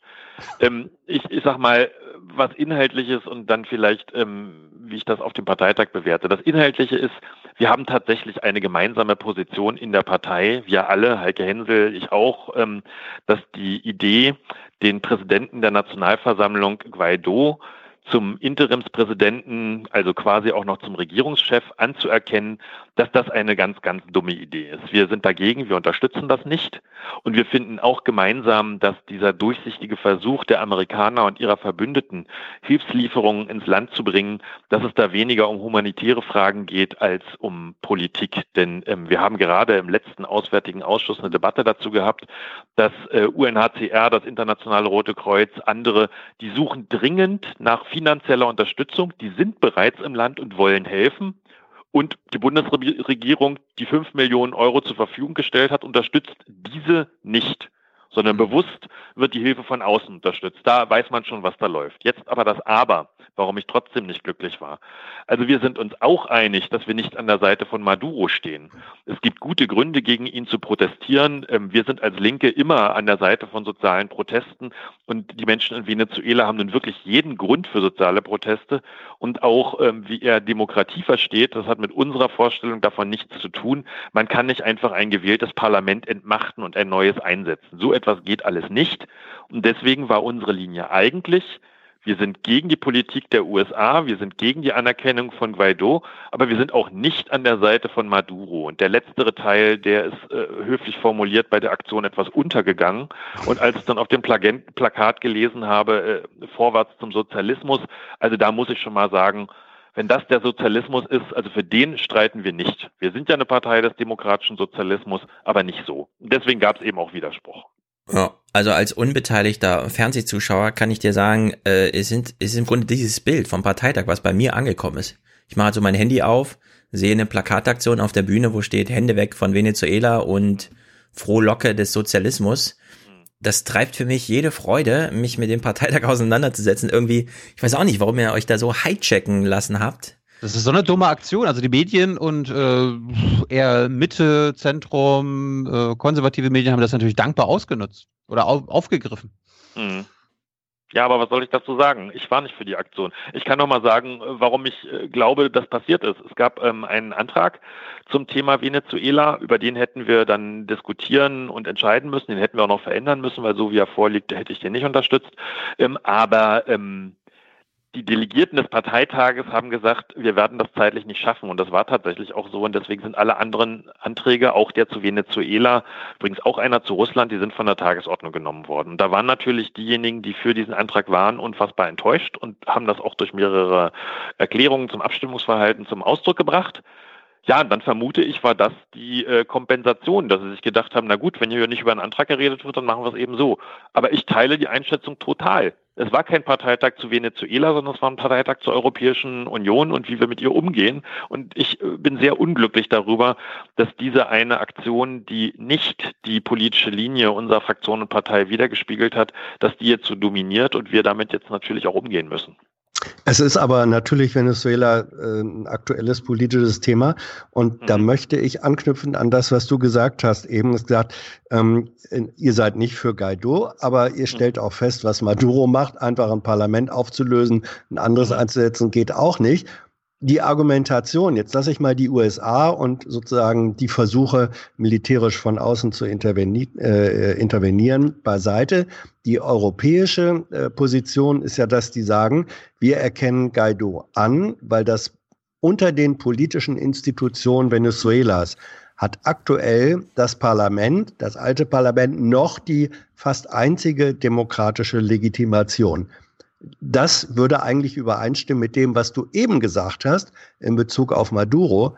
Dann wäre es doch logisch, wenn ihr sagt, wenn es so ist, dann erkennen wir auch einen Interimspräsidenten an, der sagt, mein Job besteht eigentlich nur darin, möglichst schnell für Neuwahlen zu sorgen. Warum nicht? Ja, da habe ich eine Reihe von Gegenargumenten. Das erste ist das Völkerrechtliche. Ähm, wir haben auch nochmal, äh, weil man der Linkspartei allein ja möglicherweise nicht traut, den wissenschaftlichen Dienst des Bundestages gefragt. Die Bundesrepublik Deutschland erkennt keine Personen in Staaten an, sondern sie erkennt Staaten an. Wir haben Venezuela anerkannt und es ist ein völlig neues Vorgehen, ein sehr erstaunliches Vorgehen, dass wir in einem Konflikt, in einem Land sagen, wir sind jetzt nicht mehr auf der einen, sondern auf der anderen Seite. Das zum einen. Zum zweiten ist das Agieren der Bundesrepublik Deutschland auch unlogisch. Nachdem es der der, ähm, der Regierung nicht gelungen ist, die Europäische Union hinter sich zu bringen, weil diese Acht-Tagesfrist und so, das hat nicht die EU gemacht, sondern das haben einige Staaten aus der EU gemacht, ähm, ist dann auf der EU-Ebene, und das finde ich sehr sinnvoll, eine Kontaktgruppe gebildet worden. Eine Kontaktgruppe mit lateinamerikanischen Staaten, unter anderem Mexiko und Uruguay, aber eben auch europäischen Staaten, die das Ziel hatten zu vermitteln. Und jetzt äh, frage ich Sie, ähm, wie kann man denn auf der einen Seite sagen, wir haben uns entschieden, wir sind für den einen äh, neu ähm, sich selbst ernennenden Präsidenten und wir sind auch an seiner Seite, keine Verhandlungen zwischen ihm und Maduro durchzuführen. Aber auf der anderen Seite sind wir in einer Kontaktgruppe mit Mexiko und Uruguay, die genau dafür eintreten, nämlich dass es eine Verhandlungslösung gibt. Und wenn man die linke Opposition und Intellektuelle im Land fragt, die deutlich sagen, Maduros Politik ist autoritär, wir teilen die nicht, dann sagen die alle, wir sind dagegen, dass jetzt Parallelstrukturen und Parallelregierungen eingerichtet werden. Und ich kann das gut verstehen. Im Moment ähm, sagen die Vereinigten Staaten von Amerika ja öffentlich, dass sie selbst eine militärische Option nicht ausschließen. Und das ist nun das Letzte, was die Menschen in Venezuela gebrauchen können. Hm, also eine Friedensanstrengung ja. Darf ich zum Ende äh, Thilo ich, ich, und ich, ich, äh, ich habe noch eine Frage, eine Frage. Du bist ja außenpolitischer Sprecher, Opposition. Ja. Wie bist du, wie bist ja. du mit unserem Außenminister zufrieden? Wir haben jetzt vorhin gerade festgestellt, dass äh, er wahrscheinlich der erste Außenminister ist, der, der noch nicht mal mehr in den Top Ten im ZDF Politbarometer ist. Ist er nicht, denn ich bin ähm, tatsächlich schon mit dem leider viel zu früh verstorbenen Guido Westerwelle im Auswärtigen Ausschuss gewesen und der hat zu seiner Anfangszeit seine Rolle auch nicht so richtig gefunden und hat immer noch FDP-Vorsitzender gespielt und war dann auch sehr unbeliebt. Äh, ich bin mit Heiko Maas ähm, nicht zufrieden. Er ist mir tatsächlich in der Koalition zu leise. Es gibt Punkte, da hat die SPD eine andere Auffassung als die CDU, zum Beispiel Rüstungsexporte, da höre ich von ihm gar nichts. Bezogen auf die Türkei äh, höre ich von ihm gar nichts. Bezogen auf Ägypten, da wird jetzt hier ein Riesengipfel durchgeführt, obwohl obwohl die Lage dort schlimmer ist als unter Mubarak. Da höre ich gar nichts. Übrigens auch keine Acht-Tagesfrist, bis da hier neu gewählt und demokratisch hm. gewählt wird. Ähm, also mhm. ja, hatte gar keinen richtigen Gegenkandidaten. Und ähm, was mich sehr geärgert hat bei den Haushaltsberatungen, bei den letzten, Ursula von der Leyen kam da mit Milliardensummen mehr nach Hause und Heiko Maas de facto mit weniger. Und das Parlament musste ihn dann retten. Also er hat ja noch äh, eine Chance, mich in den nächsten Jahren, wenn er noch Jahre hat, äh, zu überzeugen, aber bisher bin ich noch nicht überzeugt. Mhm. So, du bist ja so eine Art Schattenaußenminister. Wir haben zwar nicht so dieses britische Modell, aber so ein bisschen ja schon. Ich würde gerne zum Ende nochmal wissen, wenn ich mich darüber informieren möchte, wie die deutsche Linke als Partei zu China steht, weil da ja eine kommunistische Partei regiert, auf ja. eine Art und Weise, bei der wir so denken, hm, also ist das jetzt Digitalien in Überwachungs-, also NSA, aber mit offenem Visier und das wollen auch alle oder wie ist denn das da so gemeint? Also die deutsche linke Position zur Politik der kommunistischen Partei, die ja nun auch so ein paar Jahrzehnte vorausschaut und wo man so ein bisschen sehen kann, was sie macht. Wie informiere ich mich da als äh, Deutscher, in welche Richtung die deutsche Linke so die nächsten Jahrzehnte vielleicht plant? Na, da rufst du beim ähm, stellvertretenden Vorsitzenden der deutsch-chinesischen Parlamentariergruppe des Bundestages an. Das ist ein gewisser Stefan Liebig, der auch deswegen oft in China weilt den ich, und mit den, den Chinesen spricht. Genau. Mhm. Und der erklärt dir das im Detail und der wird nicht sagen, äh, China ist gut oder schlecht oder mittel, sondern es kommt tatsächlich drauf an. Es gibt Punkte, da haben wir eine völlig andere Auffassung als die. Es gibt aber Punkte, wo ich finde, wo sie auch vernünftig und klug agieren. Ähm, mit Kommunismus, ähm, so wie ich es mal gelernt habe in der Schule in der DDR, hat das was dort stattfindet, wenig zu tun. Aber ich bin jetzt auch nicht derjenige, der den Chinesen sagt, wie sie ihr Land organisieren sollen. Aber die ähm, mhm. Einschätzung mhm. der chinesischen Politik, die müssten wir dann thematisch durchgehen und ich fürchte, da müssten wir nochmal einen neuen Telefon. Ja, dann vertagen wir uns doch. Tilo schreibt dich nach der Europawahl an. Ja. Und dann mhm. machen wir nochmal eine Stunde zum Thema die kommunistische Partei und was Europa daraus lernen kann, negativ wie positiv. Sehr gerne. Weil China scheint jetzt so ein großer Player zu werden. Wir versuchen hier auch mehr so chinesische Zeitungen, die auf Englisch publiziert werden, zu lesen, aber ja. so richtig steigen wir da auch nicht rein. New York Times ist natürlich überall und so. Mhm. Aber diesen Shift, den machen wir dann gerne mal mit dir, weil wenn du da auch noch quasi ganz, parlamentarisch ganz, zuständig ganz, bist. Ganz schnell noch, noch einen reingrätschen. Äh, China, ja. Ähm, ängstigt dich das äh, oder erfüllt es dich mit Hoffnung, was sich da im Moment anscheinend zwischen Trump äh, und den Chinesen an Lösung äh, anzubahnen scheint? weder noch. Also ich, ich schaue auf China als jemand, der bereits schon mal äh, krasse Systemveränderungen in seinem Leben erlebt hat. Und ja, China wird einflussreicher und stärker werden und spielt seine Macht auch aus und im Moment gerade auch mit den Vereinigten Staaten. Im, also zum einen, wenn die sich einigen, ist das Gute, wir gehen einer Konfrontation, einer ökonomischen und vielleicht im schlimmsten Fall irgendwann auch mal einer militärischen aus dem Wege. Das ist gut. Schlecht ist, wenn das eine Einigung zu Lasten Dritter ist, nämlich in dem Fall der Europäischen Union, denn äh, da leben wir ja und da ist die wirtschaftliche Lage für uns ja auch interessant. Aber wie gesagt, das muss man einzeln aufrufen und ich würde da nicht insgesamt sagen, gut oder schlecht. Aber erst einmal freue ich mich, wenn eine Konfrontation vermieden wird. Gut, Stefan, vielen Dank für deine Zeit. Sehr wir, gern. Wir, wir vertagen das und machen mal eine Stunde im Sommer zu China, habe ich jetzt gelernt. Ich freue mich drauf. Viel Spaß Sehr im gut. Bundestag. Danke. Tschüss. Ciao, ciao.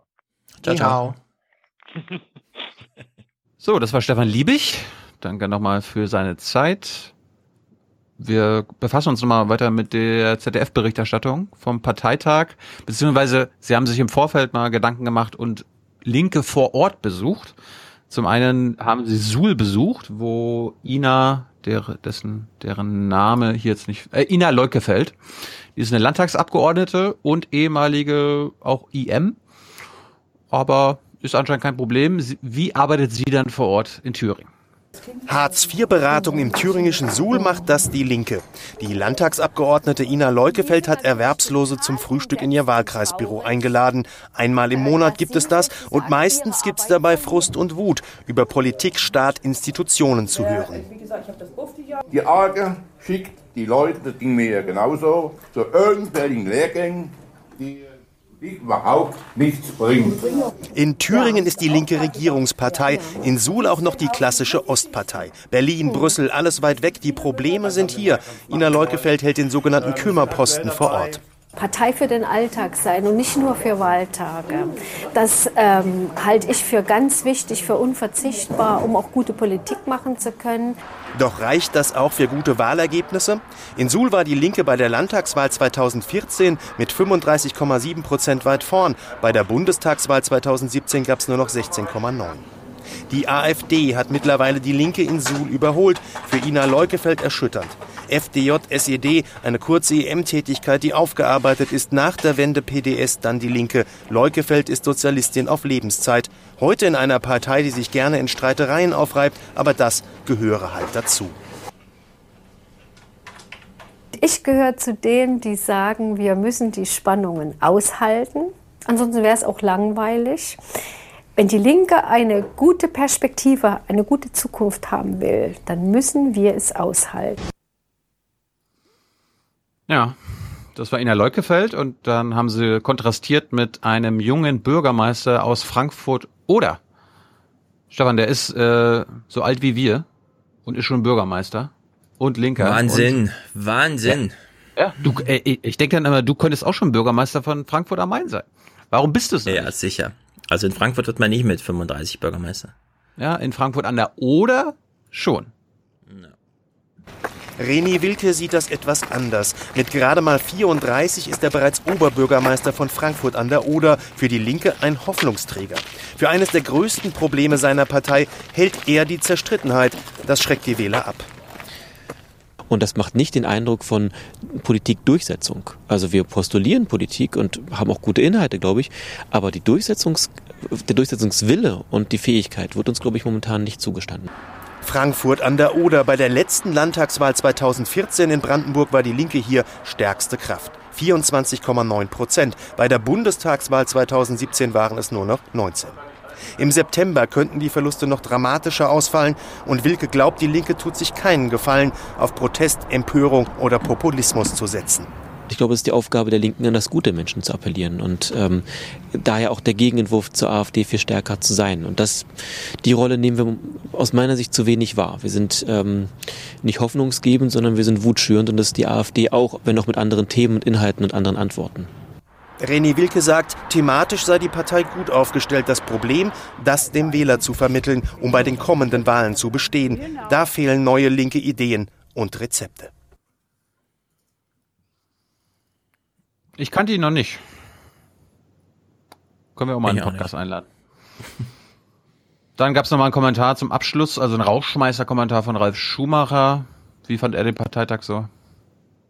Alternde Ostpartei, das war gestern. Die Linke wächst vor allem im Westen und wird jünger. Strategisch hat die Partei darauf bislang kaum Antworten. Der Dauerstreit zwischen Traditionalisten und Reformern lähmt die Linke. Spätestens nach den Wahlen beginnt dann die Suche nach einer neuen Führung und nach neuer Orientierung. Ja. Der hat ja viel zu sagen, Mensch. Ja, aber ich finde es gut, dass mehr, ein bisschen mehr Kommentar einfließt, als wenn Thomas Baumann immer nur sagen würde, ja, wir sind jetzt hier und jetzt der nächste Beitrag. Mhm. Oder Hans, habt ihr, oder habt ihr das anders gelernt? Ach, weiß ich gar nicht. Hm. Wir hatten ja mit Stefan Liebig auch das Thema Europa und europäische Linke. Da habe ich nochmal was bei Arte gefunden, weil Stefan hat ja auch so gesagt, ja, warum tut sich die Linke nicht mit der SPD zusammen? Ihr habt ja ähnliche Ideen. In Frankreich ist es also ein bisschen noch ein bisschen komplizierter. Da gibt es noch mehr verschiedene Partei links der Mitte, sage ich mal. Und das sieht dann so aus. Benoît Hamon, der gescheiterte sozialistische Bewerber um die Präsidentschaft, versammelte gestern Abend in Paris die Mitglieder seiner vor zwei Jahren gegründeten Partei Génération. Er will den linken Wählern eine Bürgerwahl für die Union vorschlagen und wirbt für eine gemeinsame Liste der Kandidaten für die Europawahl. Jeder vergibt wie beim Eurovision Song Contest 1, 2, 3 oder 4 Punkte. Wählen Sie bitte drei Kandidaten aus. Macron bringt das europäische Projekt und die Republik in große Gefahr, wenn er die Nationalisten als einzige Gegner bezeichnet. Das ist eine unglaubliche Lüge. Entweder ich oder das Chaos. Aber heute haben wir Macron und Chaos. Wir müssen daher, das ist unser Vorschlag, diesen Pavlovschen Reflex der Parteien überwinden, sich in ihr Schneckenhaus zurückzuziehen und allein in ihrer Ecke zu diskutieren. Nach dem Wahldebakel der Linken mischt die 2018 neu gegründete Partei Place Publique die Parteienlandschaft auf. Sie spricht sich für ein gemeinsames politisches Projekt aus. Ich habe mit allen Akteuren gesprochen. Für mich gibt es keine Meinungsverschiedenheit, die in einem so angespannten Moment mehrere politisch linke Alternativen rechtfertigt. Die Politik darf sich nicht auf den Wettstreit zwischen Liberalen und Nationalisten beschränken. Die Sozialisten tun sich schwer, nach der Amtszeit von François Hollande wieder auf die Beine zu kommen. Politische Bedeutungslosigkeit als Schreckgespenst. Wenn morgen jeder glaubt, dass ein Grüner als Spitzenkandidat antreten solle, wird es ein Grüner. Nie waren linke Ideen in der Klimapolitik, in demokratischen und sozialen Fragen wichtiger als heute. Wenn wir jetzt keine Antworten liefern, werden wir von der Bildfläche verschwinden. Umfragen zufolge kommen die Kommunisten, Generation und Sozialisten zusammen auf gerade mal 10 Prozent. Sie könnten gezwungen sein, ein Bündnis zu schmieden, jedoch vermutlich ohne La France Insoumise von Mélenchon. Und auch die Grünen haben einer gemeinsamen Liste eine Absage erteilt. Es geht auf diesem europäischen politischen Schlachtfeld nicht darum, dass sich die, die 20 Jahre schlecht zusammen regiert haben, sich plötzlich gut verstehen. Es geht darum zu sagen, welche Visionen wir noch für Europa und die europäische Schicksalsgemeinschaft haben. Wir glauben, dass die treibende Kraft des Fortschritts der kommenden Jahre in der Ökologie liegt. Auch wenn hier und da von Einigkeit die Rede ist, erscheint es heute wenig wahrscheinlich, dass die französische Linke gemeinsam zur Europawahl antritt. Ja, da gibt es irgendwie doppelt so viele Kräfte in Frankreich wie in Deutschland. Ne? Generation S von Amon. Habe ich auch nicht gewusst, dass der sich von der französischen SPD abgespaltet hat. Dann Place Publique, die Sozialisten immer noch. Mélenchon und die Grünen. Ja, Macron macht übrigens gerade eine sehr erfolgreiche Tour, eine Zuhörtour, die beste Einschaltquoten im Fernsehen hat. Oh, Daraufhin wurde er, ja, wird live übertragen. Anders als die Sachsengespräche, wo er immer nur so ein Fazit oder so reportagenartig und so. Es gucken jedenfalls sehr viele Menschen, also es ist wirklich gerade Top 10 Zuschauerquote. Und dann wurde, war natürlich die Frage, kennen ja die ARD und so weiter, so ist das ja in Frankreich auch, kommst du natürlich hin, ey, können wir ein Interview mit dem Präsidenten haben? Und daraufhin hat der Präsident gesagt, meine Gedanken sind fürs Fernsehen zu komplex. So soll Frankreichs Präsident Emmanuel Macron begründet haben, warum er kein traditionelles Fernsehinterview am französischen Nationalfeiertag geben wollte. Ist ein Tough Guy. Weiterhin, ich finde ihn gut. Sehr guter Mann. Ja, aber vielleicht ist, vielleicht ist es aber zu komplex für die Journalisten oder Journalistinnen, die ihn befragen. Ganz egal, den, ist halt zu mit komplex. Den Antworten nicht klarkommen. Ist halt zu komplex. Ja, andere sagen. Dann ist das Arroganz der Macht und nichts anderes. Ach, so ja, ja. Aber vielleicht ist das eine Frage des Formats. Das kann auch sein. Ja, also wenn er, wenn er, ich weiß nicht, wie lang dieses traditionelle Interview äh, ist, wie es geführt wird. Wenn das so wäre, sage ich mal, dass das äh, 20, 25 Minuten ist und da sitzen drei Journalisten, dann kann ich das nachvollziehen. In so einem Format kannst du komplexe Gedanken gar nicht äußern, aber wenn du mit einem klugen Menschen oder wegen mir auch zwei eine Stunde lang zusammensitzen würdest und da sind Kameras dabei, dann soll sich niemand Guckt doch keiner. Hans, Doch. was guckt doch keiner. Ja, aber das wäre Einzel- das, einzelne- das wäre dann. Das, das werden. Aber das- die deutsche Fernseherfahrung ist genau die gegenteilige, ne, Hans? Ja. Merkel Deutsch- will davon vier Journalisten, damit überhaupt kein komplexer Ja, Gedanke eben. aufkommt. Ja, eben, eben. Und deswegen, deswegen sage ich ja, da soll Macron sich nicht äh, hinter äh, solchen Sachen verstecken, sondern dann soll er, soll er dafür kämpfen, dass es ein Fernsehformat gibt, das ihm die Möglichkeit gibt, äh, komplexe Gedanken zu äußern. Das heißt in der Länge, wie vom Personal her. Und dann soll er mal loslegen. Und das wird Naja, eine ziemliche Einschaltquote haben. Also hier, also hier ging es ja um das Interview zum Nationalfeiertag Ja, ja, und so weiter, ne? ja, deswegen, ich weiß nicht, wie das, wie dieses Format normalerweise gestaltet ist. Wie gesagt, Diese Übertragungen von seinen Veranstaltungen sind halt lang. Und da kommt Ja, auch sehr eben. viel Volk zur Geltung. Ne? Ja, und ja. das ist halt auch, da sieht man halt, wie, wie spricht man eigentlich mit einem Präsidenten? Quatscht man ihn voll, brüllt man ihn voll die ganze Zeit? Nein, man führt halt ein man Gespräch und dann hört man sich Zeit. an, dass der Präsident sagt, ja, ich weiß jetzt auch erstmal nicht weiter und so. Ja. Und sowas gucken die sich die Franzosen gerade an. ja, Und Zeit ist deeskalierend und das ist gut so. Ja. Und gleichzeitig auf der Straße die totale Eskalation mit Ja. den gelben Westen. Ne? Die kam vielleicht auch ein bisschen zur Unzeit für Sarah Wagenknecht, weil Absolut. sich mit denen irgendwie an die Seite stellen und dann einen Monat später, zack, hat man es nur noch mit so Neofaschisten zu tun, ist natürlich auch nicht so gut. Wie blamabel ist das denn? Ja. Ja, wie blamabel ist es denn? Macron hat übrigens, das können wir uns noch mal kurz anhören. Frankreich ist eine Feinschmeckernation, ne? Hm. Also die achten da auf ihr Essen und so. Die sehen alle besser aus als wir Deutsche, die essen weniger Fleisch und denen geht's gut, gesundheitlich. Stellt sich raus, und das ist jetzt direkt aus so einem Gespräch. Es gibt eine große Nachfrage. Bio, das ist auch die Zukunft unserer Landwirtschaft, aber darin sind wir schlecht. Wir importieren jedes Jahr für Milliarden Bioprodukte. Das ist verrückt, verrückt. bio importé en France. C'est de la folie. C'est de la folie. On a souvent eu peur par le passé. Wir hatten in der Vergangenheit große Angst vor solchen Importen und haben gleichzeitig wenig getan, selber entsprechendes anzubieten. Das war ein Fehler. 75 Prozent des Fleisches, das Sie im Restaurant essen, wird importiert. Das ist die Realität. 75% de la viande que vous consommez au restaurant, elle est importée aujourd'hui. C'est ça la réalité. Um einen persönlichen Tonfall bemüht, versucht der Präsident, die Bürger über die Wirklichkeit ihres Landes aufzuklären. Äh, Ich finde das spektakulär, ja. Er tourt einfach mal rum und allen, die hier mit so, aber ich bin ein geiler französischer Bauer, mein, mein geiles Fleisch. Und er so, hört mal zu, Leute, in unseren ganzen tollen Restaurants, 75% des Fleisches ist nicht von euch, weil wir Qualitätsstandards beim Essen haben. Und die sollten wir auch bei der Herstellung haben. Und dann liest er den einfach mal die Leviten, ja. Und dann kriegt man mal so ein bisschen mit als Bürger auch, ach so, unser Land ist gar nicht so exceptionell, wie wir immer glauben.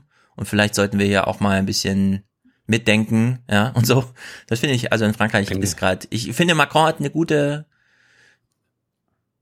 Wende so hinbekommen, nach dem ganzen Stress, wie das aussah noch vor drei Monaten. Ja, warten wir mal ab. Aber ich bin gerade, also wenn ich immer noch Fleisch essen würde, bin ich ja geschockt, dass ich, äh, wenn ich in Paris mich ins Restaurant setze und mir ein Schnitzel bestelle, dass das wahrscheinlich ein deutsches äh, Nee, das kommt Schnitzel- ganz wahrscheinlich nicht aus Deutschland. Das kommt aus Argentinien.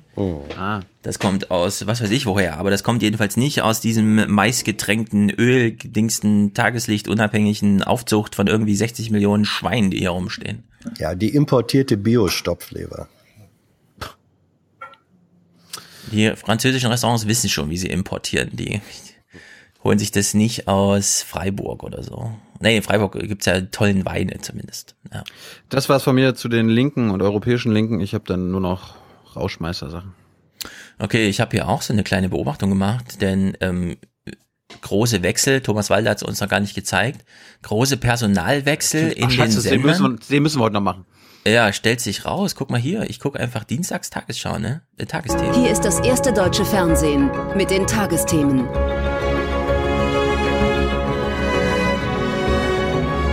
Who's that? Heute im Studio Markus Bornheim. Wer? Guten Abend. Es reicht. Mir reicht's Reicht? auch. Wo kommt Es der denn her, Hans? Wer ist das? Wer ist das? Wa- Warum machen die sowas? Ähm, Markus Das kann nicht sein. Bornheim. Ich bin immer noch, ich habe immer noch Puls und so. Ja. Ich war Markus- ganz erschüttert, ich war erschrocken. Wollt ihr jetzt wissen, wer das ist? Oder? ich fühlte mich wie so ein Opa, der der FAZ einen Leserbrief schreibt, weil plötzlich die Überschrift eine andere Schriftart hat. Das kann ja wohl nicht sein, dass die Zeitung Ich habe anders mich dran aussieht. gewöhnt, wenn der Ingo und die Karin krank sind, dass die Ja. Pina das macht. Genau. Was ist da Hans. los? Wie kann das passieren? Das Markus- unglaubliche Zustände sind das. Markus Ich bin Bornheim- verunsichert. Markus Bornheim war lange Jahre sehr geschätzter Kollege von mir im ARD Hauptstadtstudio. Ist das ein Springer? Nein. Ähm, Markus Wieso Bornheim. kann er so geil gucken? Ja, weil Wieso er ist der das nicht kann. rasiert, Mensch? Was ist da los? Ja, ihr wollt Jetzt sag doch mal, Hans, Mensch, was ist denn los mit dir, Hans? Antworten hören. Ihr wollt keine. Also Markus Bornheim, Bayerischer Rundfunk, ein Ach, höchstquali Bayerischer ein, ein höchstqualifizierter, sehr angenehmer. Ähm, Hans, wir nicht. wissen, dass er gut ist, deswegen wurde er ausgewählt. Aber was macht er da? Ähm, das weiß ich jetzt nicht, ob er Mhm. ausprobiert, warte mal, ob er ausprobiert, ähm, also er hat, er hat, äh, ich glaube, plus minus vom Bayerischen Rundfunk, jedenfalls ein, oder, äh, also er hat die, die letzten Jahre Hm. äh, als der politischen ARD-Magazine vom Bayerischen Rundfunk moderiert. Das heißt, er kommt nicht wie Kai aus der Kiste, sondern der hat schon, wenn du so willst, erste Liga, auch moderationsmäßig äh, Ja, das gespielt. ist klar, Hans. Er ist Und- natürlich aus dem ganzen Pool mit Absicht Ja. ausgewählt. Aber die Frage ist ja Natürlich. trotzdem, meine Vermutung Ja. ist, Ja. da war einfach morgens jemand krank und zwar alle drei auf einmal. Die Pläne haben nicht hingehauen. Ingo war segeln, Pina war Skifahren. Plötzlich hieß es, ach du Scheiße, hast du heute noch morgen eine Zeitung gelesen? Heute Morgen zum Beispiel in Frankfurt. Alle S-Bahn zu spät, außer die S7. Warum? Eine Krankmeldung im Stellwerk. Ja. Ja, das kann in den sowas- Tagesthemen auch sowas kann- passieren. Mängelbetrieb. Natürlich, Ja, auch sowas kann da passieren. Äh, so bin ich übrigens auch mal Moderator geworden. Ach so. Aufgrund einer nicht Krankheitsgeschichte, aber fast eines eines technischen Versehens. Ja, das war so. Ähm, Falsche das- Kamera angemacht und dann haben sie Bitte? aus Studio 2 und du saßt da und hast dich vorbereitet. War's- Nein, es war so, ich war Autor eines Filmbeitrags gewesen, der gesendet werden äh, sollte. Und ähm, dann war der aber spät fertig und damals wurde noch auf, äh, auf Tape, äh, auf Band geschnitten und dann wollte ich ganz hastig die Kassette aus dem Player, aus dem Schnittraum rausziehen und mitnehmen. Und die Mhm. war aber noch nicht ausgefädelt. Das heißt, ich habe zwar die Kassette aus dem Player gezogen, aber die Hälfte des Bandes blieb im Player drin. Ah, die gute alte Zeit. Nicht? Die gute alte Zeit. Und daraufhin gab es diesen Beitrag nicht und es gab keinen Reservebeitrag. Und dann Mhm. sagte der Redaktionsleiter zu mir, ja Jessen, dann müssen Sie jetzt ins Studio und die Geschichte live erzählen. Erzählen Sie Ihren Film live. Und dann war ich fünf Minuten später in diesem Studio und offenbar war die Performance so, dass sie mir am nächsten Tag angeboten haben, eigentlich solltest du einer der Moderatoren dieser Sendung. Wie alt warst du da? Da war ich 37. War das vor deiner Frisur und so? Frisur hatte ich damals. Vor deiner Frisur.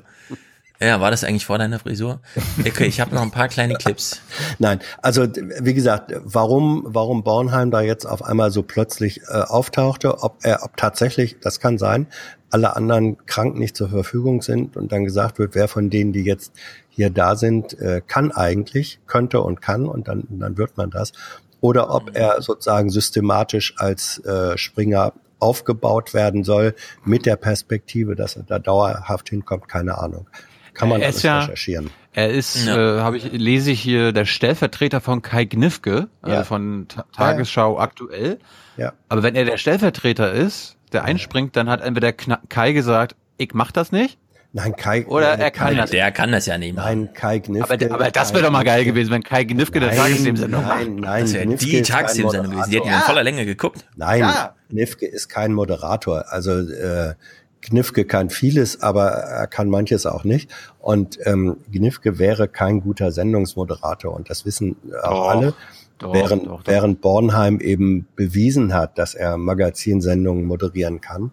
Und das ist relativ logisch, dass man dann, wenn Not am Mann ist oder so, sagt, dann machst du das. Nee, aber ich, ich verwahre mich dagegen, dass Kai das nicht kann. Also Wir sind komplett einig, dass Meinung und Bericht getrennt gehört. Das und wer das er. bei uns nicht beherrscht, der fliegt raus. Er feuert sich dann auch selbst. vielleicht ist Pina rausgeflogen und Karin und Ingo. Nee, das hätten wir beim Media gelesen oder so. Dann hätten wir tausend Push-Nachrichten bei Twitter bekommen. So, ich, ich, ich schwenk mal hier so langsam aufs äh, Abstellgleis, wollte ich schon sagen, auf die Ausfahrt. Wir fahren langsam auf die Ausfahrt.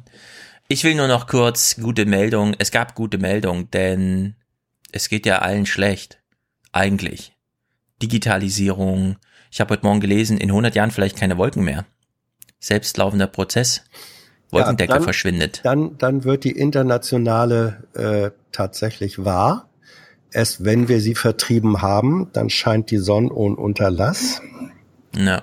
Das ist ja die Wolkenfreiheit. Ja, also Thilo muss auf jeden Fall am Donnerstag Zeit haben, damit wir einen Aufwärm-Podcast machen, weil das sind so viele, so wichtige Clips, die ich jetzt hier nicht gespielt habe, dass wir hier, das schaffen wir nicht freitags vor äh, oder oder Seibert muss auf dich verzichten. Okay, Daumen hoch, Donnerstag steht. Okay, dann können wir hier uns mal aufs Abstellgleis begeben. Gute Meldungen, während alle immer so tun, als wäre Digitalisierung, Trump, China, Exporte, Umweltzerstörung und so weiter. Nein, der Laden brummt. Deutschland bleibt das Land mit dem weltgrößten Exportüberschuss. Vor allem bei den Industriegütern sind die Verkaufszahlen weiter gut. Mehr dazu von Markus Girnel aus der Frankfurter Börse. Autos und Maschinen, das sind die Exportschlager Made in Germany. Das waren die wichtigsten Stützen der deutschen Wirtschaft im Ausland. Was Nachbarn in der EU oder auch Partner wie die USA dabei nicht so gut finden, Deutschland führt nach wie vor mehr aus als ein. Ja, in die und? USA wurde 2018 noch mehr verkauft als im Jahr zuvor. Noch mehr, ja. Trump kommt, oh scheiße, jetzt, und, naja, wir exportieren das mal noch mehr. Gegenüber China aber ist es anders. Dorthin sanken die Exportzahlen. Mhm. Insgesamt aber ist der Überschuss von Ausfuhr zu Einfuhr immer noch hoch. Der lag 2018 bei 7,4 Prozent. Das reicht für den Titel Exportweltmeister. 2017 waren es 7,9 Prozent und 2016 sogar 8,5 Prozent.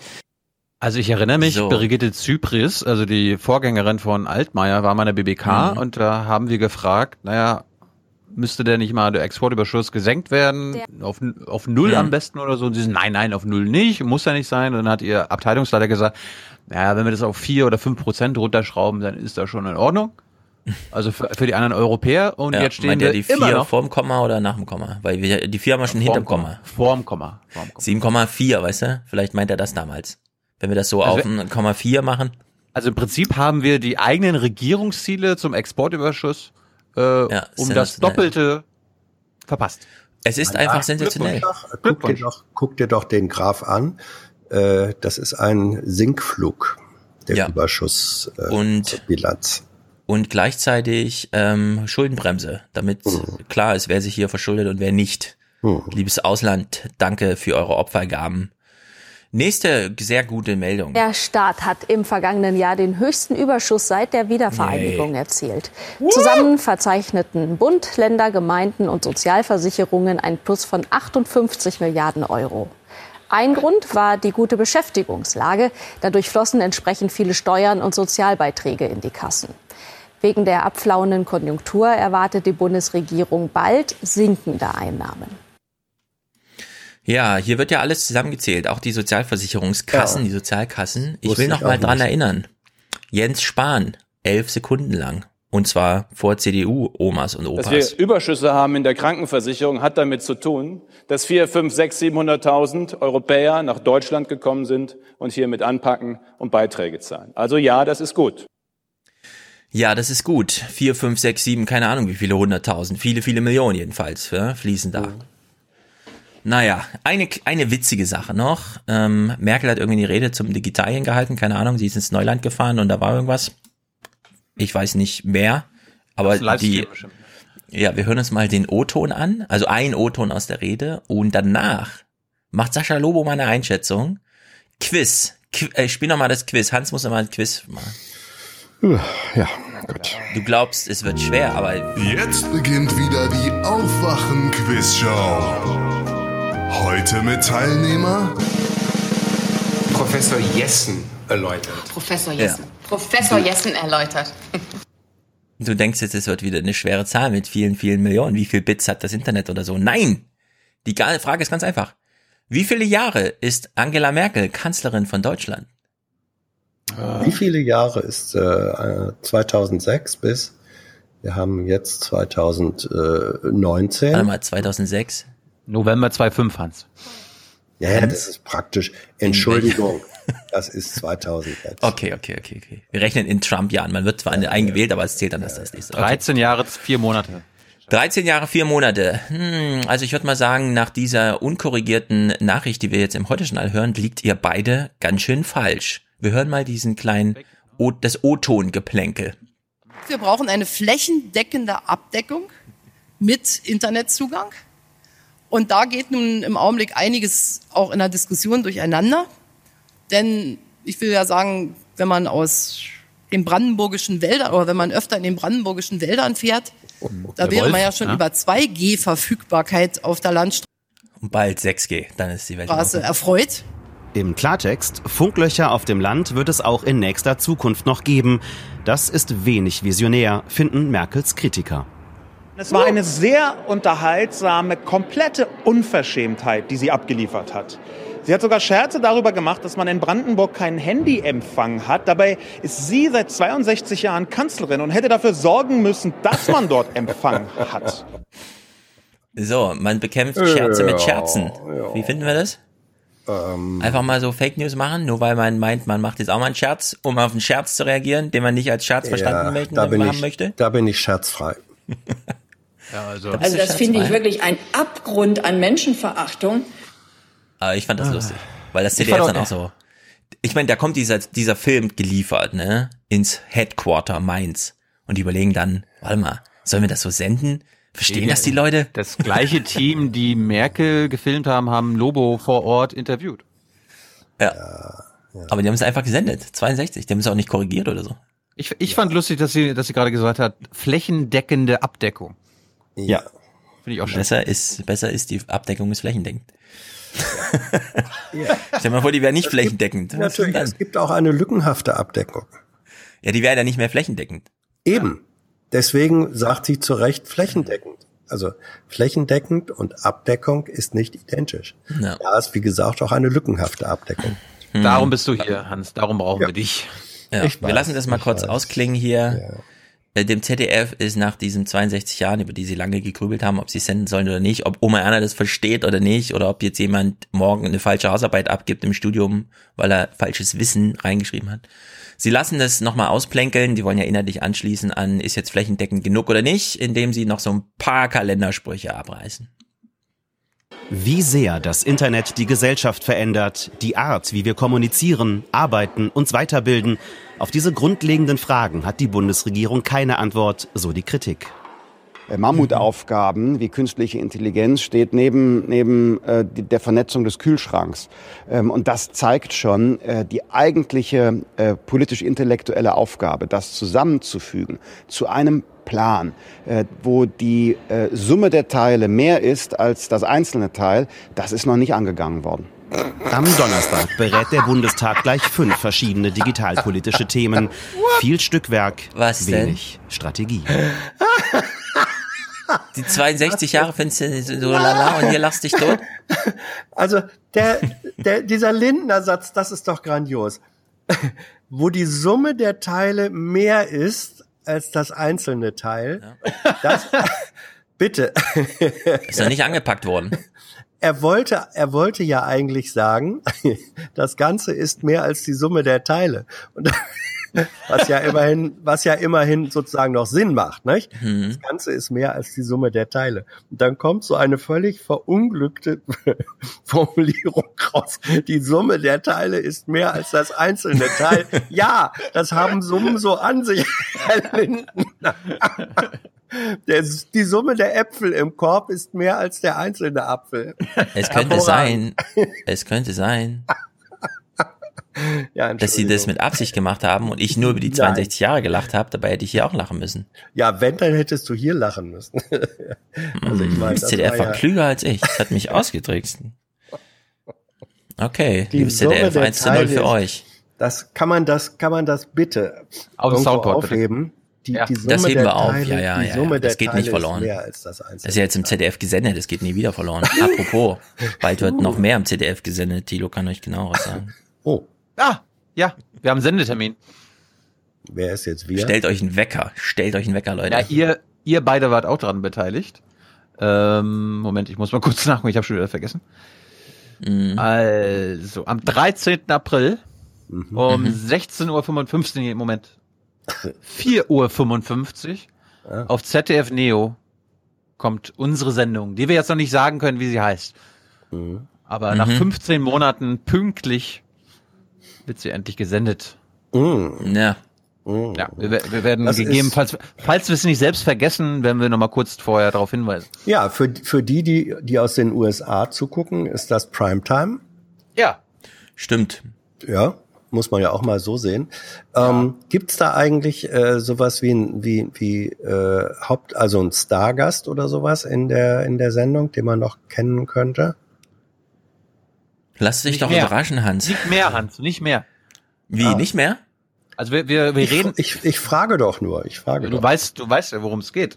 Ich weiß nicht genau, welche Version die senden. Ich kenne Oh. aber auch eine ohne Stargast. Die wird Nee, gesendet, ja. oder was? Nee, mit Gast wird gesendet. Oh, mit Nein, ich, ich meinte nicht, ich meinte nicht irgendeinen Gast, der auf dem, was weiß ich, Sofa oder sonst wo sitzt, sondern irgendeine, sagen wir mal, es gibt ja auch politische Hauptfiguren, um die herum sich dann Geschichten ranken. So. Aber Ja. wir werden sehen. Ich habe gerade gesehen, ich habe doch noch drei kleine Clips. Na ich weiß nicht, was Tilo noch hat, aber Ja, aber, äh, pass auf, dann Äh, lass uns halt mal Thomas Walde abfrühstücken. mach mal Thomas Walde und danach kann ich einen schönen Ausklang machen. Ja, ich habe dann trotzdem auch noch was, aber Also, das, damit können wir jetzt nicht uns beenden. Es Mhm. gab bei Berlin direkt äh, am 17. Februar, also vorletzte Woche, das war seine letzte Sendung, über die Münchner Sicherheitskonferenz wieder einen Beitrag und irgendwie hat die Atlantikbrücke eine Umfrage bei den Deutschen gemacht und wer darf das so kommentieren? Die, also die Ergebnisse natürlich Transatlantiker. Zum einen Ja. der Vorsitzende der Atlantikbrücke selbst und zum anderen Oh. unser FDPler. Seinetwegen wird das deutsche-amerikanische Verhältnis aktuell von fast 85 Prozent der Deutschen als negativ bis sehr negativ empfunden. Naja, wenn ein Vizepräsident äh, Mike Pence äh, gestern hier äh, herkommt und so eine Art Befehlsausgabe äh, macht, äh, dann dürfen die Amerikaner sich nicht darüber wundern, dass das auf Skepsis stößt. Die Amerikaner liegen mit 3,5 Prozent darüber. Deutschland reißt das Ziel klar mit aktuell 1,24 Prozent. Für CDU-Kollege Merz aber ist es ein Grund für die miese Stimmung der Amerikaner. Da ist eben 1,5, nicht 2,0. Und äh, dass die Amerikaner hier Fragen an uns haben, finde ich, ist gerechtfertigt. Fast die Hälfte der Deutschen glaubt, die deutsche Außenpolitik verändert die Weltlage weder zum Besseren noch zum Schlechteren. Was? Außenminister hat beim Mittelstreckenraketenvertrag, der uns ja direkt betrifft, bis zum letzten Moment gewartet, bis er eine kleine Reise nach Washington und eine nach Moskau gemacht hat. Die Brexit-Vorbereitungen sind verschlafen worden im Auswärtigen Amt. Und sogar Frankreich hat sich bei Nord Stream 2 gegen uns gestellt. Also ich glaube, die deutsche Diplomatie ist zurzeit in einer Art Tiefschlaf angekommen. Ja. Ja, das war das Thema. Nicht mal- nicht mal in der Transatlantiker. Top Ten, wie gesagt. Also ne? Entschuldigung, wenn 45 Prozent glauben, die deutsche Außenpolitik verändert die Weltlage weder zum Besseren noch zum Schlechteren, was glauben Mhm. denn eigentlich die anderen 55 Prozent? Die wissen es nicht genau. Na, Hans, Glauben ich die, dir dass sagen. die, glauben die, dass die, die, dass die deutsche Außenpolitik die Weltlage in irgendeiner Weise verändert? Ja, also hier, ich habe die 55 55 Prozent gefragt. Äh, Wir wollen mit unserer Außenpolitik generell und die ähm, Waffenexportpolitik, äh, äh, die ähm, ist da ein wichtiger, ein wichtiges Element. Äh, Wir wollen damit Frieden, Stabilität und Menschenrechte befördern. Ja, aber Hans, jetzt mal ein ehrliches Wort, ne? Immer. Es gibt Österreicher, Niederländer, Belgier, Schweizer, Dänen. Ja. So. Die gucken natürlich alle nur deutsches Fernsehen, weil sie wissen wollen, was ihre eigene Regierung als nächstes macht, nämlich das, was die deutsche Regierung vormacht. Und dass du jetzt hier in so einem deutschen Podcast sitzt, ach, die deutsche Regierung, die kriegt man doch nirgendwo mit auf der Welt. Das habe ich nicht gesagt. Ich habe gefragt. Macht keinen Unterschied, hast du gesagt. Nein, nein, nein, nein. Ich habe gefragt, ich habe gefragt, Mhm. was die anderen glauben, wie die deutsche Außenpolitik die Welt verändert. Das ist eine ganz Und ob andere sie die Frage. überhaupt verändert. Und dann hast du so gegrinst dazu. Also, ich habe gefragt, Ja, ja, ja, wie, ja, sie wie sie sie verändert. Wie was meinst du denn, wie sie sie verändert, Stefan? Naja, es ist jedenfalls, der Einfluss ist nicht null. Der Einfluss ist nicht null. Sehen wir ja Nord Stream, ja. Kein anderes europäisches Land hätte sich sowas zugetraut. Ja, und das ist, eine macht das ist eine Veränderung der Weltlage. Na gut. Du würdest sagen, Nord Stream ist keine Veränderung der Weltlage. Also, dass die deutsche Außenpolitik, die, glaub schon. Die, dass die deutsche Außenpolitik die Weltlage in mhm. irgendeiner signifikanten Weise zum Guten oder zum Schlechten verändert, sehe ich nicht. Also ich habe mal nachgeguckt. Ähm, 20 Prozent der Deutschen sagen, dass die deutsche Außenpolitik einen positiven Einfluss auf das Weltgeschehen hat. Mhm. 34 Prozent finden, dass die deutsche Außenpolitik einen, einen negativen Einfluss hat. Wow. Ja, das Weltgeschehen äh, finde ich auch so gut. Aber Sie auch mal einer mal nach dem Weltgeschehen ja. fragen. Ja. Was ich auch noch interessant fand, nee, ich meine, das ist ehrlich, finde ich ja auch. Ja, ja. Also ich bin auch eher bei, den, bei dem Drittel. Ähm, mhm. Du bist gleichzeitig, ja gleichzeitig halten 42 Prozent der Befragten China für einen besseren Partner Deutschlands als die USA. Ja, das ist so sinnlos, wirklich. Leute. Ja. Mal Erna mal nach der Weltgescheheneslage fragen, ja. Mhm. Thomas Walde wollte noch mal einen Beitrag haben zu Fridays for Future. Die Kinder kamen da nicht wirklich zu Wort, aber Alte. Und äh, die Alten sind eher positiv. Ich glaube, wir müssen lange zurückdenken, um zu sehen und zu erleben, dass junge Leute 12, 13, 14, 15-Jährige sich an einer politischen Demonstration beteiligen, und zwar nicht nur als Mitläufer, sondern zum Teil als äh, Initiatoren und mit richtig aktiver Rolle, das ist wirklich etwas Besonderes. Ich habe den Eindruck, dass viele Schülerinnen und Schüler weiter sind, zumindest als die älteren Herrschaften, die unsere Bundesregierung darstellen. Neu ist ja in der Tat, dass in so einer Massivität, übrigens ja nicht nur in Deutschland, sondern insgesamt in Europa, junge Leute sagen, wir wir nehmen das jetzt mal selber in der Hand, weil ihr da oben kriegt es nicht gebacken. Und äh, das finde ich absolut begrüßenswert. Hier werden Schüler in der Schule indoktriniert und instrumentalisiert. Sie gehen Jawohl. auf die Straße. Sie haben noch nie eine Stromrechnung bezahlt. Hohe Strompreise sind denen egal. Ich glaube, wir reden hier an der Realität vorbei. Ja, ist natürlich ganz legitim. Die haben noch nie eine Stromrechnung bezahlt. Und wenn sie es würden, ja. wären die ganz zu Hause im Keller und würden Fortnite spielen. Ja, auf drei man, Bildschirmen. Man, man, muss nicht an Storch glauben. Dann kurzer Ausschnitt. Hans, es lohnt hm. sich manchmal wirklich in der Bundespressekonferenz für unsere Kollegen Fragen zu stellen. Immer. Wo inhaltliche Argumente versagen, werden die jungen Demonstranten einfach als Schulschwänzer abgetan. Die Schulpflicht ist zu beachten, aber das wird natürlich äh, vernünftigerweise nicht von der Bundesregierung geregelt, sondern eigenverantwortlich von den Schulen vor Ort.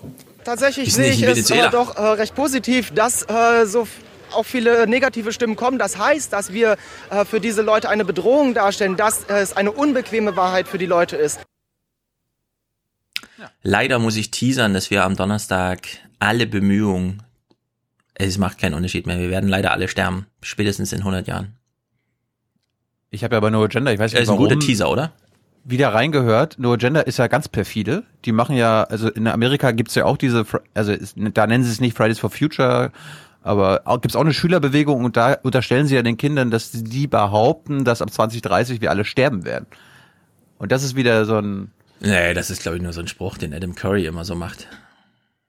Oder? Ja, aber das steht das, das ist seine, das, das, ja, nee, eben nicht, aber das ist seine Linie, denn die Kinder behaupten, dass wir ab 2030 alle sterben werden und er das dann, dieses, dieses Argument ablehnt und darum gar nicht, äh, sich nur ständig drüber lustig macht. Ich meine, hm. ich habe die Folge von Sonntag äh, dreiviertel Stunden lang gehört, da haben die sich nur lustig gemacht und da ist ja genau ja. das, was Habe, wo Habeck sagt, Kinder, wenn ihr das jetzt macht, werdet ihr in 20, 30 Jahren zurückblicken und stolz auf euch sein, dass, dass ihr das gemacht habt. Johnson Dvorak so, they will look back and see how dumb their action was.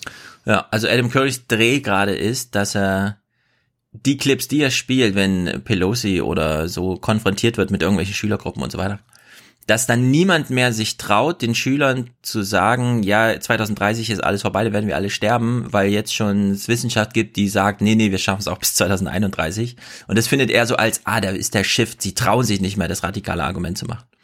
Ja, aber es ist halt entsprechend dumm. So, wir verabschieden Thomas Walde.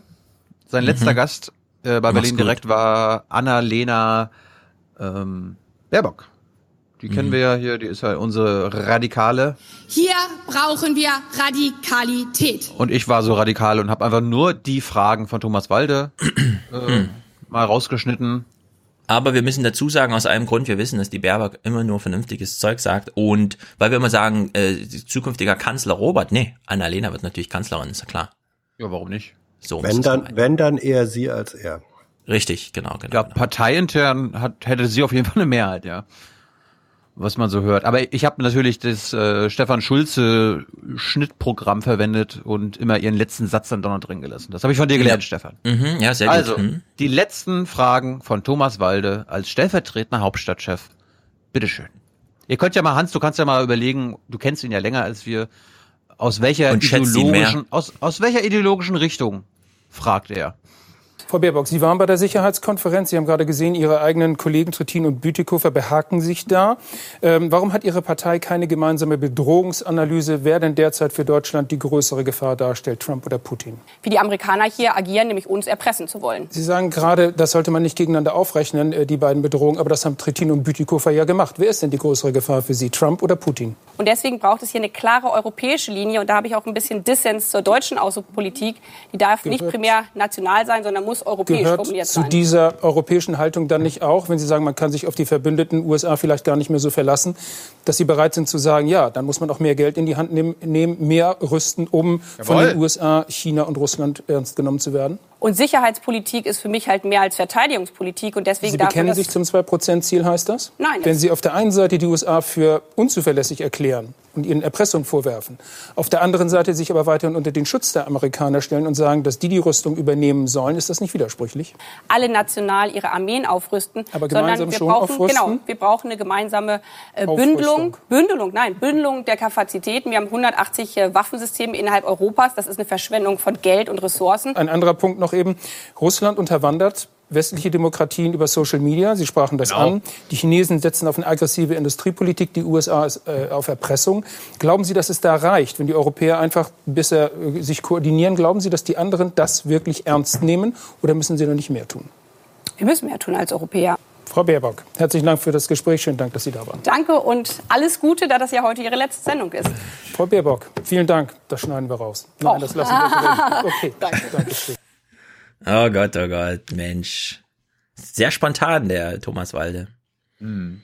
Ich habe bei Fefe gelesen zu diesem allerletzten inhaltlichen Punkt hinsichtlich militärischer Aufrüstung, nee, Bündelung und so. Die Bundeswehr leidet ja an dem einen oder anderen, ne? Die Werft ist blöderweise bankrott gegangen mit dem Geld und jetzt können die Kadetten nicht mehr auf einem eigenen Schiff, sondern müssen auf einem anderen Schiff trainieren und fühlen, was Wind ist. Bei Fefe habe ich gelesen, ja, bei sehr viel Wehrmaterial kauft das Deutschland, betreibt das auch, aber sobald es kaputt ist, darf es nicht mehr verwendet werden und dann hat nur noch der Hersteller Zugriff auf das Gerät für die Reparatur und, wie Bundeswehrsoldaten dürfen teilweise nicht mal mit reingucken, wie was überhaupt Apple. gemacht wird. Ja, das ist Dein krass. iPhone, dein, dein iPhone und iPad darfst du auch nicht aufmachen, sonst kriegst du keine Garantie mehr bei Apple. Ja, aber wir haben letztens noch so über Schlüsseltechnologien geredet, ne? Dass Deutschland die behalten will. Aber damit sind nur die Unternehmen gemeint. Wenn das im Krieg kaputt geht, falls wir mal Krieg haben, müssen die erstmal anreisen und dann reparieren die das, ohne dass ein Bundeswehrsoldat, und wenn es dann wieder läuft, dürfen sie wieder einsteigen und weiter Krieg machen. Das Ziel ist ja darum ja mehr Verteidigungsausgaben. Wir kaufen einfach neu. Wenn etwas kaputt ist, wird es nicht repariert, sondern erstmal neu gekauft. Das ganze Ich, ich bin, Na, Entschuldigung, ich bin aber ehrlich gesagt auch Mhm. froh, wenn, sagen wir mal, beim Airbus was kaputt geht, dass dann nicht der Flugkapitän anfängt zu schrauben, sondern das bitte zu Airbus geschickt wird. Ja. Aber wir Ja. reden hier über Panzer, irgendwelche Autos, Motorräder, Kleingeräte, keine Ahnung. Das, Ich möchte gern, dass die Soldaten selbst wissen, was sie da in der Hand haben und damit auch so umgehen können, dass sie eventuell die eine oder andere Schraube mal selbst wechseln Das können. gibt, das gibt's auch, Hans. Also ich meine, es, äh, wir hatten hier vor einem halben Jahr mal einen Bericht vom Nordmagazin, wo auch so eine Rüstungsschmiede in MacPom den Briten, weil sie irgendwie Panzer gekauft haben, ihnen beibringt, wie man die repariert, wie man die fährt und so weiter und so fort. Ja, genau. Siehst du, eine Rüstungsschmiede. Nicht der und Bundeswehrsoldat. es um Nicht das Flugzeug geht, Bundeswehrsoldat. ja, sollte die Bundeswehr nicht sozusagen Gebietsverbot bekommen, da wo das mal aufgemacht wird und unter Ja. die Hülle geguckt wird, was ist da? Das ist doch krank. Also das ist einfach ein krankes System. So. Okay, wir haben Thomas Walde jetzt verabschiedet. Nein, Damit noch kommen nicht, wir noch nicht, noch nicht. Äh, Jetzt- noch jetzt- nicht. Ach so, ah, ja. Hm. Stefan, du kennst ihn ja jetzt. Vier Jahre machen wir diesen Podcast. Ja. Wie hat er sich verabschiedet? Du, du Ja, weißt, er, erinner, dich- erinner dich, wie Bettina weiß. Schausten sich verabschiedet hat. Ne? Sie werden mich vermissen, so nach der, na, in der Art. Ah ja. Vielleicht hat er Ja. on air Merkel angerufen und sich für die Zusammenarbeit bedankt. Wenig. Wir kennen ja, noch den Europa hier Dingsterbums und so, und der hat es ja so, ne? Nein. Wir telefonieren noch miteinander, hat er zu Merkel gesagt. Ciao, Hans, danke, dass Hans, Sie bei wie- meinem Empfang Hans, waren. Hans, wie hat sich der Thomas Walder verabschiedet? Ich Gar weiß nicht, es nicht. ich. Er geht doch auch gar nicht aus der Welt, sondern nur nach Paris. Das ist ein schöner Ort. Das sagt er uns jetzt nicht, das kann ich schon vorweg. Noch. Ja, na, ich, aber ich sag, das ist, das ist die Realität. Und da er sich nicht von der, äh, nicht aus der Welt äh, verabschiedet, ich habe keine Ahnung. Also er verabschiedet Grunde, sich auf Französisch. Ich, ich, uh. keine, im, äh, im Grunde würde man sagen, liebe Leute, das war meine letzte Sendung in diesem Format. Vielen Dank, tschüss. So, wenn man überhaupt was sagt. Er verabschiedet sich auf Spanisch. Äh, Auflösung, Trommelwirbel, los geht's. Ja. Und zum Schluss zeigen wir, warum es höchste Zeit war, dass Christ und Sozialdemokraten sich wieder voneinander abgrenzen. Und ich sage jetzt an dieser Stelle Tschüss. Ciao. Tschüss. Ja. Tschüss, Thomas. Ach ja, tschüss, tschüss. Au revoir. Au revoir. Auf Wiedersehen. Richtig. Okay, Leute, seid ihr bereit? Immer. Man fragt sich ja manchmal, warum senden sie das? Wieso lacht ihr schon? Ist doch nur ein Standbild. Oh nein. Oh. Okay, let's go. Schwarzwald. Das ist Kuckucksuhr. Und Schwarzwald. Das ist ganz sicher Bollenhut und Trachtenrock. Die Mädchen promenieren damit sonntags durch den Ort. Promenieren. Auf Wunsch des Bürgermeisters.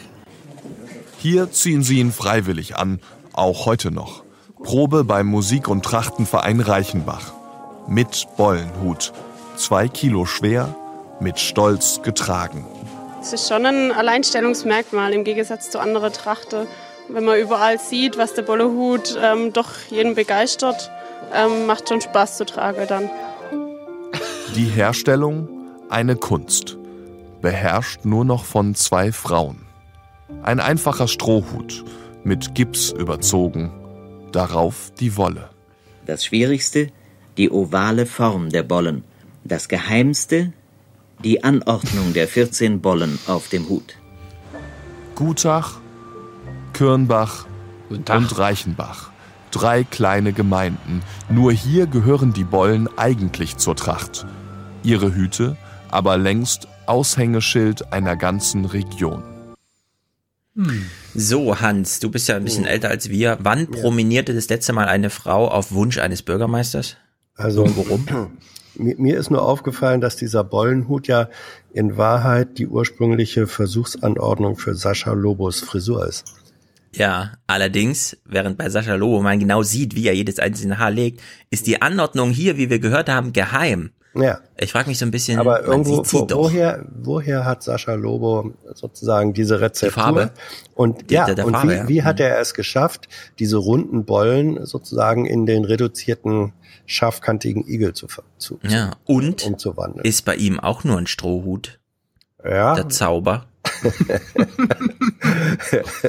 ist einfach ja. ein Strohhut drunter. Ja, wo drunter jetzt? Na, unter diesen Hüten. Das ist einfach nur ein so. Strohhut mit ja. äh, Dingern drauf. Ja, ja. Ja, es ist viel Stroh im Spiel. Ja, da wir hier ein aufgeklärter Podcast sind, mhm. jetzt ich schon sagen. Mhm.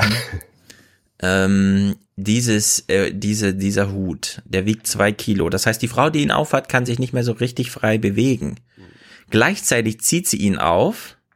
Um etwas zu signalisieren. Wunsch des Bürgermeisters. Ja. Mhm. Wir sind hier also in Vor-Tinder-Zeiten und fragen uns, wie haben die damals ohne Internet und Smartphone Männer und Frauen sich kennengelernt? Antipopulismus-Training bei der katholischen Kirche. Naja, heute zwischen wir ja rechts und links, ne? Damals schwarzer und roter Hut. Genau. Stellt sich raus, wir sind hier mitten im, wie ich schon mal sagte, wenn die katholische Erwachsenenbildung irgendwas macht, ist das quasi Real-Life-Tinder. Mhm. Das ist ja bei diesem Davon musst du dich mal distanzieren, da gab's, da gab's doch jetzt so viel Kritik schon wieder, Stefan. Ja, also wir hören mal hier weiter beim Bollenhut. Das ist doch Übrigens, irgendwie. Ich, ich, hm? kann, ich kann anmerken, das war kein katholisches Ding. Das war quasi in den Räumen der katholischen Kirche. Es ist ein ja, allgemein anerkannter und auch von vielen ein beliebter oh. Seminarpunkt. Ja, genau. bei Tinder ja auch so. Genau, das sind einfach beliebte Seminarräume. Tinder ist auch noch ein beliebter Seminarraum, sieht ja. ein bisschen anders aus und ist digital, aber der beliebte virtuelle Seminarraum. Ja, nirgendwo kann man besser Soziologie machen als bei Tinder. Kennst okay, wir hören mal hier weiter. Wir springen quasi 200 Jahre zurück. Wie war das denn damals, als der Bürgermeister sagte, junge Damen, promeniert bitte mit eurem Hut, der euch in der Bewegung fesselt, damit wir euch stolzieren sehen? Das ist einfach ein tolles Ding und den hat sonst niemand anderer auf der Welt. Geil. Ein echter uh, Seller. Seller. Burner, würde man heute sagen. Was? Da ist noch die Sache mit der Bollenfarbe. Schwarz bedeutet verheiratet. Wenn Sie die roten Bollenhüte haben, dann sind sie noch ledig. Was nicht heißen soll, dass sie noch zu haben sind. Viele fällt schwer, der rote abzugeben, wenn sie dann das schwarze anziehen müssen. Also von dem her ist der rote schon schöner zum Angucken auch. Ja, schwarz heißt weg vom Heiratsmarkt. Zack, ausgemustert, abserviert, weggekauft, weggegeben. Ah. Ja, rot heißt zack. Was heißt blau? Also du trägst einen blauen Hut? Das gibt's nicht. Das Es gibt nur rot und schwarz. Äh, Ich, ich finde ja jenseits, Stimmt, blaues Karneval. Ja, jenseits, jenseits der, jenseits der Farbfrage Ja. finde ich den Titel bedenklich. Welchen Titel? Bollenhut. Achso, warum? Boll, auf, auf welche Bollen, welche Rolle spielt der, das Wortbestandteil Bollen da drin? Bollen, Boll, Boll, Bollen, Boll, keine Ahnung. Bollen. Auf welche Bollen zielt das, zielt das ab? Ah. Hosen? Who knows? Ah, du meinst, wenn, wenn, wir hatten doch mal diesen Spruch von dieser alten, wenn es nicht, wenn die Frau nicht gesund genug ist in der Bluse, haben wir doch mal gehört von so einem alten Mann, dann braucht sie die Bollen auf dem Hut. Mhm, zum Beispiel. Mm, Ich- das ist ich weiß nicht, ob das Das ist eine Hans-Jessen-Erklärung, also die ich sofort sind- annehme. Äh, es ist keine Erklärung, sondern ich frage mich das ja selbst. Also bei, bei, Ja, bei mhm. bestimmten. Hans, Hans, Äh, formuliere es an, äh, formuliere es als Frage an unsere Hörerinnen. Wir haben bestimmt genau. eine, die das weiß. Ja. Ja, aus den drei Dörfern, ja. Ja, ja, also Bollen hast ja erstmal nur Kugeln und die Dinger äh, haben ja Kugelform da auf dem Hut. Ähm, aber äh, haben diese Kugeln irgendeine im weitesten Sinne, da wir ja wissen, das ist jetzt Schwarzwald-Tinder, ähm, ha- haben die irgendeine Tindermäßige Bewandtnis? Ja, spielt Größe eine Rolle, will Hans eigentlich wissen. Zum Beispiel. Zum Beispiel. Technik, hallo. Okay, was auf jeden Fall eine Rolle spielt, ist schöner Gesang, weshalb wir diesen Bericht jetzt äh, bis zur letzten, wie ich, also man muss jetzt sagen, bis zur letzten Note gucken und hören. Er ist Schwarzwald. Der Bollenhut. Damals und heute.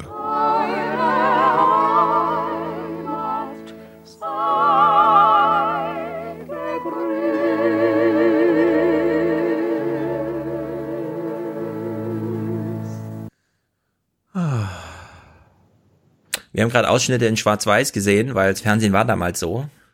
Glaub ich also nicht. Da diese sieht das mehr aus- da rot-schwarz sieht Farbgebung das- konnte man nicht ganz so medial transportieren. Da sieht das mehr aus wie so ein Jahrestreffen von Naturschwammvertreterinnen. Mhm. Na gut. Ja.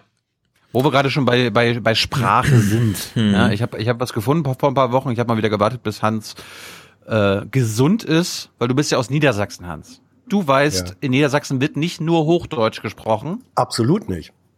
Sondern die Niedersachsen haben auch ihre eigenen Dialekte. Ganz viele. Selbst in Hannover gibt's lokale Genau. Dialekte. Ganz So, und jetzt hier, wir haben ja heute irgendwie ein Quiz äh, Flut. Hans, äh, was bedeutet Idiot tatsächlich auf Niedersächsisch, also übersetzt? Ja, das käme jetzt drauf. Erstens drauf an, welche Ecke dieses großen, weiten Kunstbundeslandes meinst du? Weiß ich Weil nicht. Niedersächsisch an sich gibt es nicht. Richtig. Es gibt mehrere Dialekte, die lernen wir auch gleich, aber weißt du, was Idiot ursprünglich bedeutet? Während ihr das äh, klärt, mache ich mal mein Videodings hier Nö, weiß euch ich nicht nicht. stören. Ich habe ja mit Idioten nichts zu tun. Ja, genau. Ich kenne ich kenn keine Idioten. In Niedersachsen schon gar nicht. Also. Gut, wir lernen also jetzt, was Idiot wirklich bedeutet.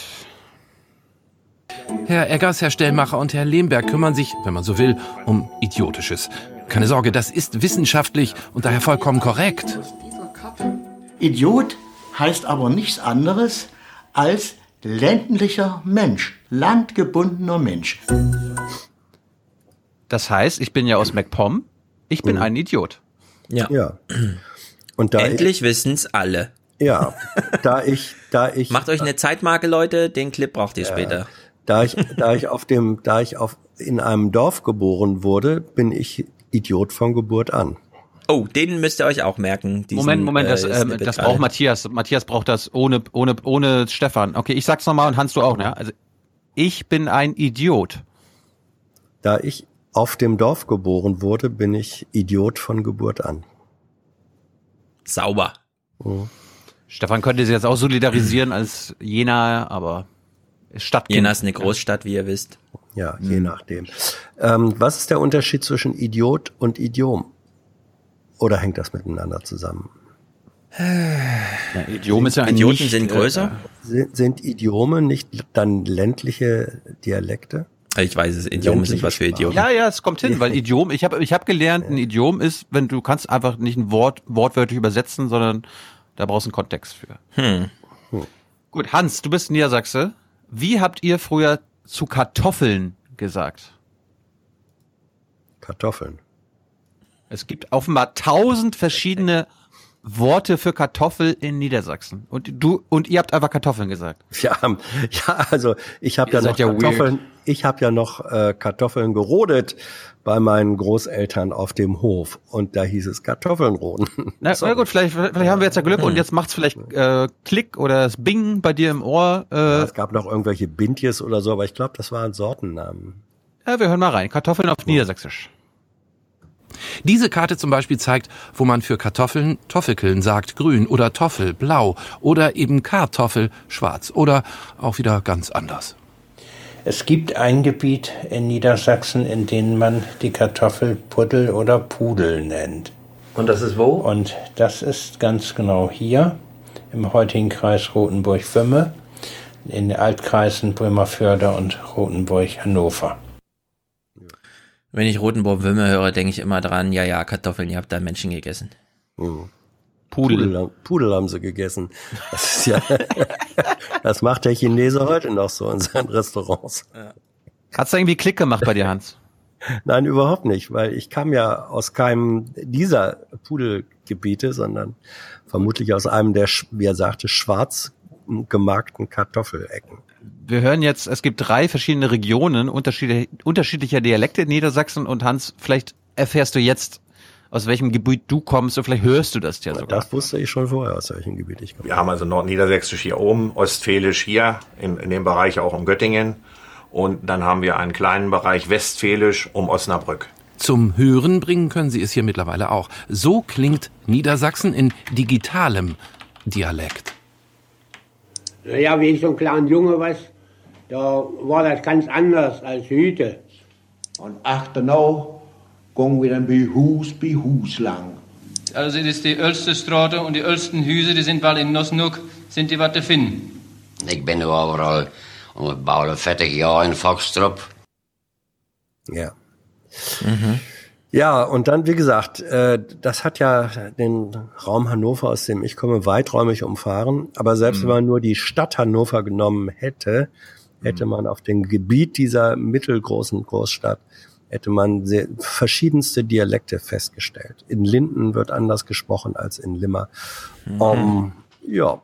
Und aber kommt, also ein bisschen das, Plattdeutsch das, habt ihr aber auch dabei, ne? Natürlich, das Kahlenberger Platt, das war da, ja. wo ich herkomme, Spasinghausen, wurde Kahlenberger Platt gesprochen. Das war nur 25 Kilometer entfernt.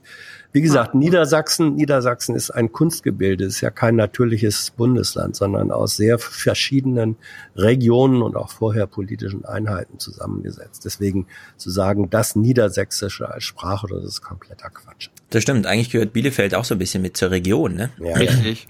Bielefeld, Hannover 100 Kilometer, Bielefeld und dann die Hauptstadt NRW Düsseldorf so wie, wie, mehr als 200. Nordrhein, Nordrhein-Westfalen genauso ein Kunstland. Mhm. Das gab es vorher einfach.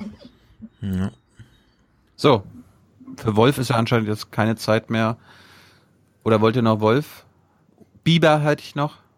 Eins muss weg. Oder Jägerinnen. Komm, wir ja, machen, Jägerinnen. Jägerinnen. Wir, wir machen Frauenförderung. Bei den Bollenhütten waren. Also ich bin überrascht. Es gibt in Deutschland immer mehr Frauen, die abdrücken wollen. Mhm. Nämlich die, äh, die wollen gerne jagen und Tiere erschießen.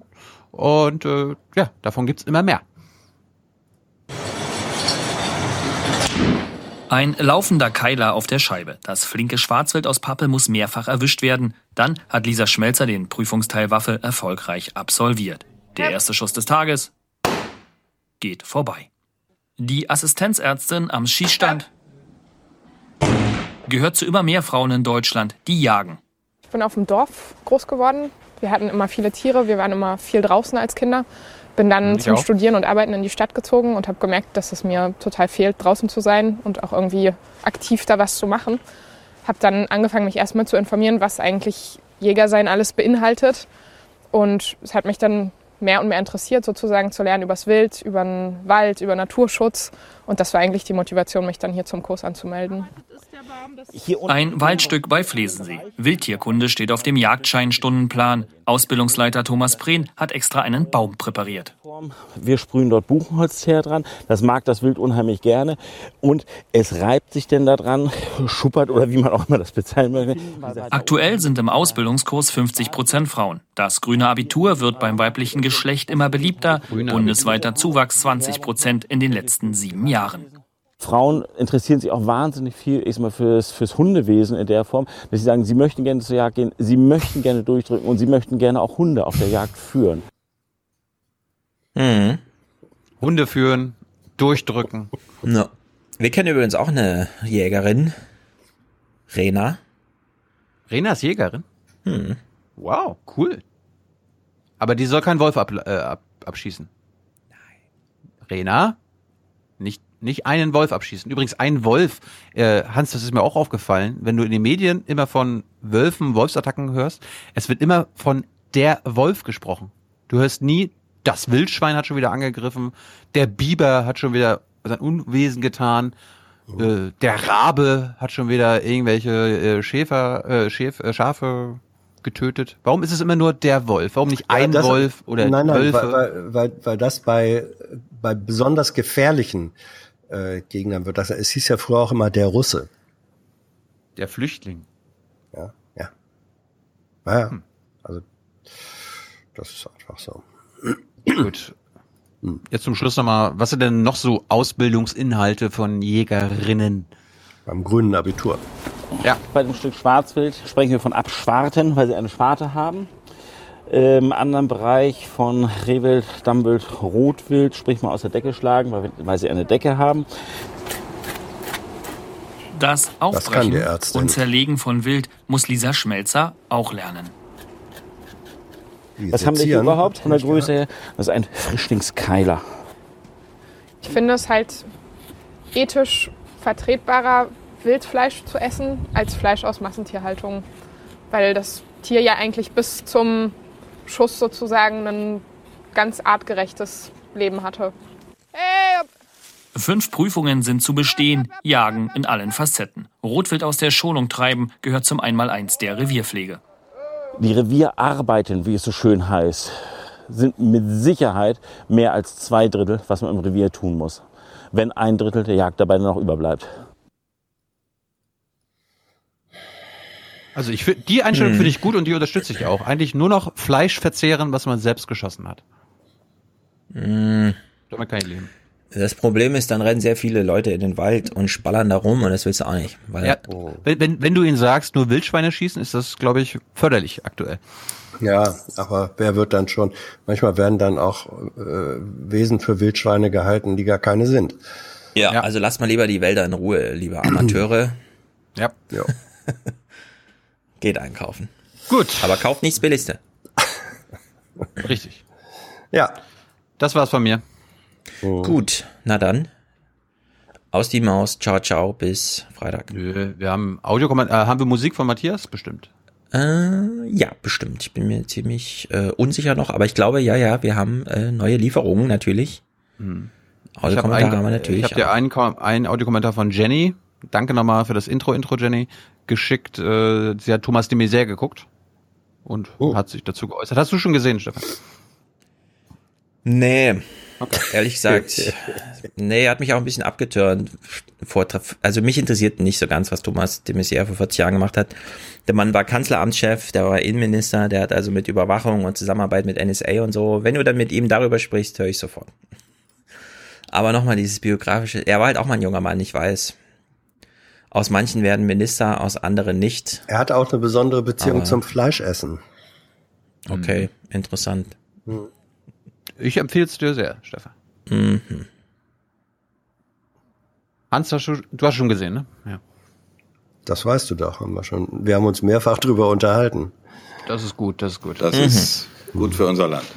So eine Haltung. Gut, wir brauchen für Folge 261 am Ende der 361, sorry, zum Ende der Woche noch äh, Intro-Intros von euch Männern. Ja, liebe Hörer, denkt euch was aus.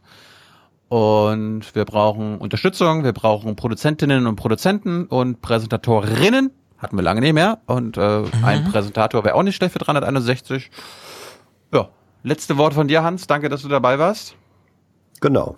Danke, dass ich dabei sein durfte. Ja, bist wieder gesund, ist gut. Danke, Stefan. Und bis Freitag. Herzlichen Dank und Ihnen und Ihren Zuschauerinnen und Zuschauern einen schönen Abend. Herzlichen Dank und äh, Deutschland alles Gute. So viel heute von uns. Ihnen noch einen schönen Abend bei uns im Ersten. Selbstverständlich werden Sie die Tagesschau und die Tagesthemen auf dem Laufenden halten. Machen Sie es gut. Gut ist, dass wenn wir einmal wo sind, bleiben wir auch. Und wir hauen da nicht einfach wieder ab. Schauen Sie, wir sind stolz auf unsere Autos. Das dürfen wir ja auch. Wer, wer, wer, wer, wer hat uns verraten? Das war noch, sag mal, waren das nicht die Sozialdemokraten? Ich überlasse natürlich jedem Einzelnen, das anders zu sehen, weil ich ein großer Demokrat bin. Wer hat Angst vorm bösen Wolf? Wir brauchen Wölfe, weil sie der Natur dienen. Aber die Wölfe, die dummes Zeug tun, die gehören konsequent erschossen. They may have the money and the power. We have the people. We have started to clean up your mess, and we will not stop until we are done. We must keep it in the ground. Keep it in the ground. Keep it in the ground. And we've ended uh, the war on beautiful, clean coal. Man muss dann auch die Kraft haben, es einfach zu ignorieren und die Furche weiterzuziehen. Also die Bundesregierung verurteilt jedwede Form immer und überall gegen Gewalt, äh, verurteilt Gewalt. Immer und in jedweder Form. Und ich sage jetzt an dieser Stelle Tschüss. Tschüss. Tschüss zusammen. Wiedersehen. Ciao. Vielen Dank.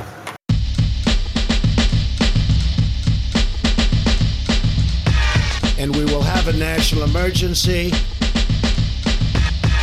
And we will then be sued. And they will sue us in the Ninth Circuit. Even though it shouldn't be there. And we will possibly get a bad ruling. And then we'll get another bad ruling. And then we'll end up in the Supreme Court. And hopefully we'll get a fair shake. Nothing bad can happen. It's only going to be positive, especially if your president knows what he's doing. Nothing bad can happen.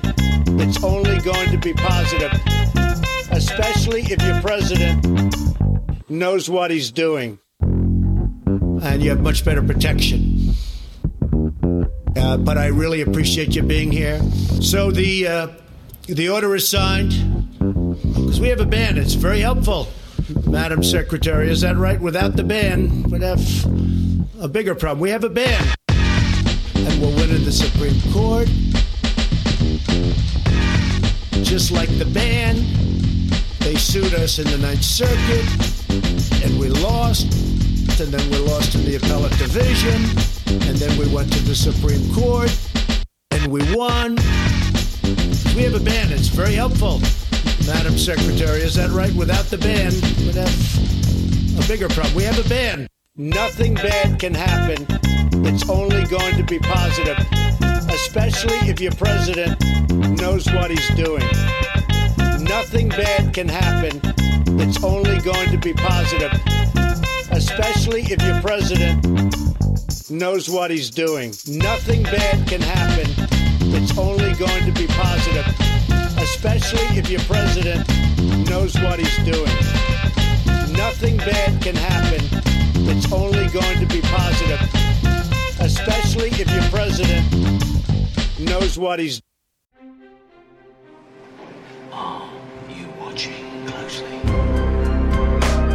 Die aufwachen Hörerkommentare. The stage is yours.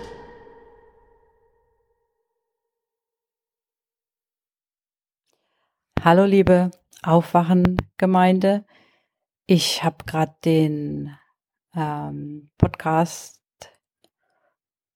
mit der Folge Multilateralismus gehört und ich möchte einen Kommentar zu dem Kommentar von Stefan zu ähm, Elternrollen abgeben.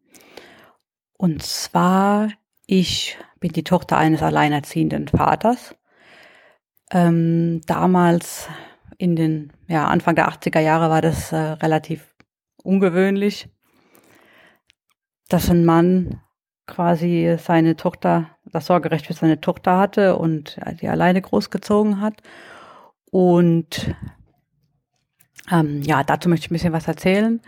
Bei uns war das damals auch so. Wir, mein Bruder und ich, wir wurden beide getrennt voneinander befragt, war vor dem Gericht, wo wir denn gerne, bei welchem Elternteil wir gerne sein wollen würden. Und ich habe damals gesagt, ich möchte gerne zu meinem Papa. Und ja, das Gericht hat dem damals auch entsprochen, was wie gesagt sehr ungewöhnlich ist. Also einmal die Kinder zu trennen und dann quasi auch dem Vater die das Sorgerecht für die Tochter ähm, ja zu übertragen. Ähm, wie das damals für meinen Vater war, wie wie ihn andere behandelt haben als alleinerziehenden Vater, das kann ich leider ähm, jetzt nicht sagen und auch nicht herausfinden, weil mein Vater bereits relativ früh verstorben ist. Ähm, aber was ich dazu sagen kann, ist Folgendes. Ähm, ja, vor nicht ganz so langer Zeit hat mal eine Freundin von mir gesagt, die mich halt damals auch schon kannte, ähm, dass ihre Mutter nie erlaubt hat, ähm, dass sie bei mir übernachten darf, weil sie das ähm, ja als nicht normal empfunden hat, dass ein Mann äh, sich alleine um ein, ein Mädchen kümmert, um seine Tochter kümmert und dass da ja irgendwas nicht in Ordnung sein kann. Und wer weiß, was dieser Mann mit seiner Tochter, also mit mir, alles so macht. Und das möchte sie gerne ihrer eigenen Tochter dann jetzt ähm, auch ersparen, diese Erfahrungen. Das war so die ungefähr der, die, die Kernaussage. Und das hat mich damals sehr wütend gemacht. Und zwar aus verschiedenen Gründen. Einmal dieses ähm, ähm, diese pauschale Abwertung und Abverurteilung eines Elternteils, eines männlichen Elternteils, ähm, ja, dass das ja eigentlich nur so sein kann, dass er das personifizierte Böse ist und dass man äh, dass es einfach nicht normal ist, dass sich ein Mann um ein, um, um ein Mädchen kümmern kann, ohne dass da irgendwelche anderen äh, Missbrauchsdinge oder Gedanken im Hintergrund sind. Und das andere, ähm, da muss ich ein bisschen dazu ausholen, ähm, was damals passiert ist, auch gerade ähm, mit der Familie meiner Freundin. Ähm, ich hoffe, ich kann den, der, ich mache die Kurve jetzt nicht zu, zu, zu groß, um quasi dann wieder den Kreis zu schließen zu dem, was ich sagen möchte. Und zwar, ich war damals 13. Ich, äh, meine, äh, mein Vater hat erlaubt, dass ich mit meiner Freundin, also mit dieser Freundin, in Urlaub fahre mit der ganzen Familie und zwar nach Griechenland, weil die hatten dort ein Haus und äh, Familie. Und wir waren dann quasi die ganzen Sommerferien dort und es war ein schöner Urlaub. Es wurde allerdings äh, ein bisschen überschattet von so ein paar Dingen, die da passiert sind. Und zwar hatte das zu tun mit äh, ihrem Opa. Und ähm, also ich hatte nach einiger Zeit, die wir dort dann waren im Urlaub, immer das Gefühl, er hat versucht, mich so abzupassen, wenn ich alleine war und also versucht, mich alleine zu treffen. Und ähm, hat dann auch ja bei jeder Gelegenheit, wo er mich alleine getroffen, angetroffen hat, ähm, ja, mich auf den Mund geküsst und mir ähm, dann immer so ein bisschen Geld zugesteckt. Also keine, keine wirklich hohen Beträge, vielleicht so mal so eine Drachme. War ja damals nicht so viel. Und ich habe mir war das sehr unangenehm und ich habe mich auch furchtbar geschämt, auch weil ich das Geld genommen habe. Aber man ist in dem Alter halt einfach, ja, es, es war einfach eine sehr unangenehme Situation und ich habe versucht, mich dem immer zu entziehen, dass ich ihm einfach aus dem Weg gegangen bin. Das hat relativ gut funktioniert, bis dann ähm, die Familie meiner Freundin zu einer Hochzeit eingeladen war, die ähm, ja weiter weg war und äh, wo auch die ganze Familie eingeladen war, außer mir natürlich, weil die mich nicht kannten. Und sie haben dann beschlossen, ähm, ich bleibe zu Hause, also in dem Haus.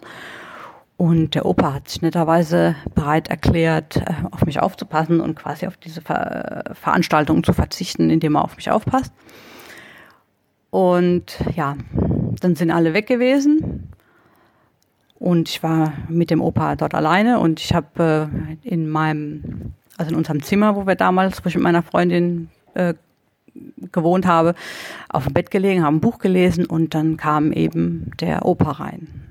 Hatte so eine geschälte Orange dabei, die er mir angeboten hat und äh, hat sich dann neben mir aufs Bett gesetzt und hat wieder versucht oder hat mich geküsst und diesmal aber anders, hat so versucht mit den Zähnen meine Lippen aufzumachen und ähm, also schon sehr bedrängend und ich habe die die Lippen zusammengepresst, weil ich das nicht wollte und das auch extrem Angst gehabt habe. Und ja, er hat es dann irgendwann kurz aufgegeben, ist aus dem Zimmer gegangen, was er da machen wollte, keine Ahnung. Auf jeden Fall habe ich äh, diese, diese, diesen ganz kurzen Zeitraum dafür genutzt, aufzuspringen, die Tür zuzuschlagen und ähm, abzuschließen. Und dann habe ich diesen Tag einfach in diesem Zimmer verbracht und er hat natürlich noch geklopft und mich bedrängt, ich soll die Tür aufmachen und ich soll doch keine Angst haben. Und äh, auf jeden Fall bin ich dem nicht nachgekommen und danach war dann eigentlich diese ganze Sache auch erledigt, sage ich mal. Ich habe mich damals nicht getraut, das meiner Freundin zu erzählen, einfach weil ich Angst hatte, sie sie wird mir nicht glauben und unsere Freundschaft wäre dann auch zu Ende. Dann war ich natürlich auch nicht zu Hause. Ich war in einem fremden Land und bei einer fremden Familie und hab dann war mir auch ziemlich sicher, dass mir keiner glauben würde. Und ich wollte halt auch nicht dastehen so jetzt ist sie so undankbar, jetzt haben wir das schon auf uns genommen und haben sie mitgenommen und jetzt erzählt sie so Sachen und die gar nicht stimmen. Und deswegen habe ich beschlossen, dass ich das ganz tief in meinem Herzen vergraben werde und auch nie erzählen werde. Und ähm, ja nach diesem Erlebnis ist auch nichts mehr passiert, also in dem ganzen Urlaub nicht mehr mit dem Opa und ähm, auch sonst nicht mehr. Dann allerdings, ja, so zehn Jahre später kam besagte Freundin, haben wir uns unterhalten über ihre Cousine. Und zwar hat die Cousine ähm, ja psychische Probleme und ähm, der ging es ganz schlecht damals und also hat noch meine Freundin erzählt, sie hätte gesagt, der Opa hätte sie missbraucht als Kind und ähm, keiner in der Familie hat ihr geglaubt. Auch die Mutter, also ihre Mutter nicht. Und sie hatte dann auch Streit mit ihrer Mutter, weil sie quasi die Cousine unterstützt hat, gesagt hat, ja, ich glaube ihr, was sie sagt. Und ähm, ähm, die Mutter hat äh, gesagt, das kann nicht sein, mein Vater wird sowas niemals machen. Und jetzt äh, einfach nur nochmal, um den Kreis zu schließen, das ist besagte Mutter, die ihrer Tochter verboten hat, bei mir zu übernachten, weil das ja unnormal ist, dass ähm, ein Mann mit einer, mit einer Tochter, die er allein erzieht, wohnt, ohne dass es da irgendwelche Hintergedanken geben könnte. Also die hat das partout äh, strikt kategorisch abgelehnt, dass das so sein kann. Und dann musste ich natürlich äh, tief, äh, ja, sehr viel schlucken und habe zu ihr gesagt, hey, da ähm, muss ich dir jetzt mal eine Sache erzählen. Ich habe eigentlich nicht gedacht, dass ich das überhaupt jemals jemand erzählen werde. Und dann habe ich ihr das erzählt und ähm, ging mir danach auch sehr, sehr schlecht, weil ich auch Schuldgefühle hatte, dass ich das damals nicht gesagt habe, weil vielleicht hätte man ja das Schicksal der Cousine einfach ähm, vermeiden können. Und natürlich ging mir dann auch noch durch den Kopf, dass ich damals eigentlich nur durch viel Glück und ja, eigentlich eine besondere Reaktion im richtigen Moment eigentlich diesem Missbrauch wahrscheinlich entgangen bin. Und ähm, ja, jetzt möchte ich den Kreis schließen zu äh, Stefans Kommentar, was jetzt andere, was jetzt Mütter angeht, die sich über alleinerziehende Väter auslassen. Ähm, und zwar folgendes, wenn jeder mal ein bisschen genauer bei sich selber und in seinem Umfeld schauen würde, was da so vor sich geht, und was da eventuell im Argen liegt oder liegen könnte, anstatt immer auf andere zu zeigen und mit, ja, quasi anderen irgendwas zu unterstellen, was gar nicht da ist, dann wäre nicht nur alleinerziehenden Vätern und Müttern geholfen, sondern auch vielen, vielen Opfern von äh, Missbrauch und sexueller Gewalt oder körperlicher Gewalt, die die ähm, zu Hause erfahren und ähm, da wäre meine Bitte an alle, mal drüber nachzudenken, was ich gesagt habe. Danke fürs Zuhören.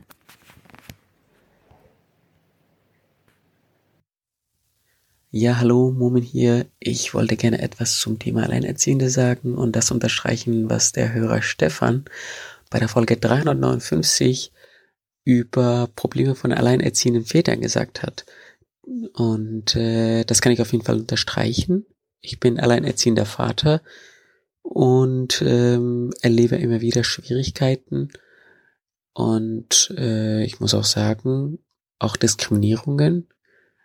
Äh, und man äh, akzeptiert es nicht, dass ich als Mann mich genauso gut oder in manchen Fällen sogar besser als äh, eine Frau um das Kind kümmern kann.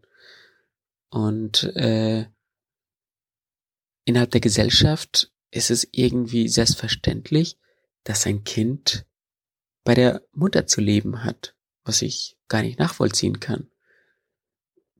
Dieses Problem, also ich habe, ich bekomme wieder Schwierigkeiten, wenn ich bei Behörden irgendetwas beantragen will oder irgendetwas ändern möchte, dann bin ich immer in der Beweispflicht, dass ich das Sorgerecht habe oder dass die Mutter irgendwie Einverständnis auch erklärt. Und das Interessante ist, dass diese Probleme bei der Mutter des Kindes, als das Kind bei ihr gelebt hat, nie vorgekommen sind, weil man innerhalb der Behörden einfach davon ausging, ja, die Mutter muss das Sorgerecht haben und äh, sie kann alles machen. Und äh, nie war irgendwie mein Einverständnis äh, nötig. Und äh, jetzt, wo, wenn ich mich an die Behörden wende, dann äh, muss ich mein Einverständnis von der Mutter einholen. Und das finde ich, ja, diskriminierend. Und das, was Stefan auch gesagt hat, dass es äh, im Justizwesen genauso ist, kann ich auch unterstreichen, weil äh, ich genau die gleiche Schwierigkeit hatte, dass das Gericht irgendwie davon ausging, dass die Mutter sich tatsächlich besser um das Kind kümmern kann, obwohl es keine tatsächliche Beweise dafür vorlag, vorlagen. Und ähm, das sind Dinge, wo ich denke, das schreckt tatsächlich, ja, vermutlich viele, viele Väter ab, und äh, ich denke, die Gesellschaft sollte da, tatsächlich etwas sensibilisiert werden. Und es sollten tatsächlich auch mehr Männer sich trauen, sich um, mehr, um das Kind zu kümmern. Und wenn man jetzt die Statistiken anschaut über die finanziellen Schwierigkeiten von alleinerziehenden Müttern, nämlich dass 30 Prozent von alleinerziehenden Müttern auf äh, Transferleistungen wie ALG 2 oder Sozialhilfe angewiesen sind, ist das ja eine erschreckende Zahl. Und äh, in der gesamten Statistik verdienen circa die Hälfte der, also über die Hälfte der Frauen, äh, der alleinerziehenden Frauen, haben von unter 1300 Euro zu leben. Und das ist bei den alleinerziehenden Vätern bei 20 Prozent der Fall. Das heißt, alleinerziehende Väter verdienen immer, also laut Statistik, circa doppelt so viel wie alleinerziehende Mütter. Und ähm, da stellt sich für mich die Frage, da sich finanzielle Aspekte, der finanzielle Aspekt hier eine große Rolle spielen und äh, ja, dem Kind eigentlich auch mehr Möglichkeiten geben könnten, warum man sich nicht öfter dafür entscheidet, dass das Kind beim, bei dem Vater zu, äh, zu lassen. Und äh, dass man es nicht aus der Idee irgendwie, das Kind hat einfach bei der Mutter zu leben, weil, ja, keine Ahnung warum, weil man es irgendwie gesellschaftlich, äh, ja, für selbstverständlich hält, sondern sich auch mal Gedanken darüber macht, ob es in manchen Situationen doch nicht äh, klüger wäre, das Kind bei dem Vater zu lassen. Und äh, da gibt es tatsächlich sehr viel Nachholbedarf. Und eine Sache, was ich auch gerne äh, erwähnen wollte, was mich tatsächlich stört, ist die Kennzeichnung. Ja, das klingt vielleicht ein bisschen, ja, kleinkariert, aber äh, für mich persönlich ist das schon diskriminierend, nämlich die Kennzeichnung von Familienparkplätzen. Diese werden immer mit Frauen und einem Kinderwagen gekennzeichnet, wo ich mich dann frage, okay, darf ich als Mann auch da drauf parken, wenn ich mit meinem Kind unterwegs bin? Oder ist es nur den Frauen äh, vorenthalten? Also es geht jetzt nicht um die Frauenparkplätze, sondern um die Familienparkplätze, die es zum Beispiel hier bei uns in, um die Ecke bei Ikea gibt. Die sind immer mit, mit Müttern und Kinderwagen gekennzeichnet. Also ich denke schon, dass man da eine neutralere Kennzeichnung wählen könnte. In diesem Sinne wünsche ich allen einen schönen Abend und bedanke mich bei den Machern erneut für den tollen Podcast. Dankeschön. Tschüss. Hallo zusammen, hier ist der Sebastian. Ich hätte einen kurzen Vorschlag zum Thema Tempolimit, den ich in der Debatte bis jetzt noch nicht so gehört habe. Und zwar, wie wäre es denn mit einem Kompromiss? Denn ich denke, ähm, viele schreckt das ab. Tempolimit von 130. Ähm, warum macht man es denn nicht so wie in Polen? Man macht ein Tempolimit von 140 und dann fährt man mit sämtlichen Toleranzen, Tachoabweichungen und so weiter maximal 150 auf der Autobahn. Somit wäre viel für die Sicherheit getan, denn dann kann ja kein Raser mehr mit 200, 250 hinten reinfahren. Und für Pendler oder Fahrer, die nachts auf der Autobahn fahren, sage ich mal, auf der leeren Autobahn fahren, ist es auch angenehmer. Das spreche auch ein bisschen für mich selber, wenn man dann äh, mit 150 auf der leeren Autobahn fahren darf. Ansonsten Richtgeschwindigkeit 130 sollte ja weiterhin gelten. Okay, was haltet ihr davon und ciao. Äh, wegen äh, Tagestickets, weil ihr gerade gesagt 5 Euro ist nicht so günstig für ein Tagesticket. In Stuttgart zahlt man 16 Euro für ein einzelnes Tagesticket für eine Person. Hallo liebe Hörer.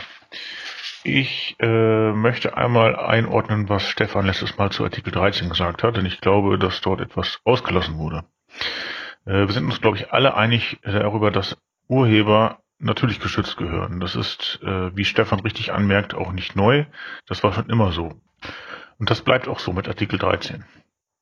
Aber die Schlussfolgerung zu ziehen, ja, Content-ID-System äh, gibt es, ähm, und das ist ein Upload-Filter und äh, Darum bleibt alles so, wie es ist. Äh, und wenn sich was ändert, dann ist mir das auch egal, weil ich egoistisch bin äh, und das zufällig meine Inhalte nicht betrifft. Das geht am Thema vorbei. Ich mache mal ein Beispiel. Thilo filmt Hans und Alexander, schickt das Video an Stefan, äh, der dann ein paar Animationen und Memes einbaut und es mit Musik unterlegt. Weil er seiner Tochter mal zeigen möchte, wie das mit YouTube so funktioniert, gibt er das Video seiner Tochter, äh, die das dann bei YouTube hochladen soll. Woher soll YouTube denn jetzt wissen, mit welchen juristischen Personen Verhandlungen geführt werden müssen, um eine Erlaubnis zu bekommen? Das kann YouTube nicht wissen. Jetzt steht aber in der EU-Richtlinie, dass, äh, dass sie Best Effort machen müssen, um eine Erlaubnis zu bekommen. Ähm, das ist zum einen schwer und zum zweiten noch schwerer nachzuweisen, dass man das gemacht hat. In der Richtlinie steht weiter, dass wenn man das nicht macht, und oder man keine Erlaubnis vom Rechteinhaber bekommt, dann ist man haftbar für Urheberrechtsvergehen, die eigentlich ja der Uploader begeht. Ich finde es jetzt logisch, dass YouTube dann diesen Content einfach ablehnen wird. Zu sagen, YouTube ist ein großes Unternehmen und darum werden die vermutlich alle Rechtsstreits für mich führen, weil ich bin ja nur ein kleiner YouTuber. Ich glaube das nicht. YouTube wird das einfach ablehnen. Warum sollten die da bewusst ins Risiko gehen? Das macht für mich überhaupt keinen Sinn. Diese Logik ist auf so ziemlich jedes Video anwendbar. Das heißt, YouTube wird alles rausfiltern, außer die Dinge sind irgendwie gewitelistet. Entweder weil man dem Uploader vertraut oder weil YouTube selbst eine Lizenz von irgendwas hat und den Inhalt eindeutig und auch vor allen Dingen ohne Veränderung erkennen kann. Also jede Veränderung könnte ja potenziell von einem Urheber stammen, dessen Erlaubnis man nicht hat. Das heißt, nach meiner Auffassung wird das meiste von YouTube einfach verschwinden, mit Ausnahmen wie zum Beispiel die großen Kanäle von Liv, Liv oder Konsorten, ja, ZDF, äh, Funkkanäle und so weiter. Ja, das war meine Sicht. Äh, ich bin gespannt auf andere Kommentare. Eins? Eins? Willkommen zu Framing für intellektuelle Geisterfahrer. Lektion 1 bis 5. Sie hören nun Lektion 1. Die ARD. Beginnen wir direkt mit dem Wichtigsten. Wenn Sie Ihre Mitbürger dazu bringen wollen, den Mehrwert der ARD zu begreifen und sich hinter die Idee eines gemeinsamen freien Rundfunks ARD zu stellen, auch und gerade in Zeiten, in denen Gegner der ARD deren Relevanz in Frage stellen und orchestrierte Kampagnen fahren, die die ARD in starken Bildern und Narrativen abwerten, dann muss ihre Kommunikation immer in Form von moralischen Argumenten stattfinden. In Form von Argumenten also, die eine moralische Dringlichkeit kommunizieren und eine Antwort auf die Frage geben, wieso ist die ARD gut, nicht schlecht, wie ihre Gegner es halten, und wieso ist es wichtig und richtig, die ARD in ihrer Form zu erhalten, nicht überflüssig, wie ihre Gegner es propagieren. Lektion 2 Die AfD Beginnen wir direkt mit dem Wichtigsten. Wenn Sie Ihre Mitbürger dazu bringen wollen, den Mehrwert der AfD zu begreifen und sich, angesichts der heute bestehenden Notwendigkeit zur Entwicklung globaler multilateraler Problemlösungsstrategien, hinter die völlig fehlleitende Idee einer radikal nationalkonservativen Abschottung nach außen zu stellen, auch und gerade in Zeiten, in denen Gegner der AfD deren Relevanz in Frage stellen und orchestrierte Kampagnen fahren, die die AfD in starken Bildern und Narrativen abwerten, dann muss ihre Kommunikation immer in Form von moralischen Argumenten stattfinden.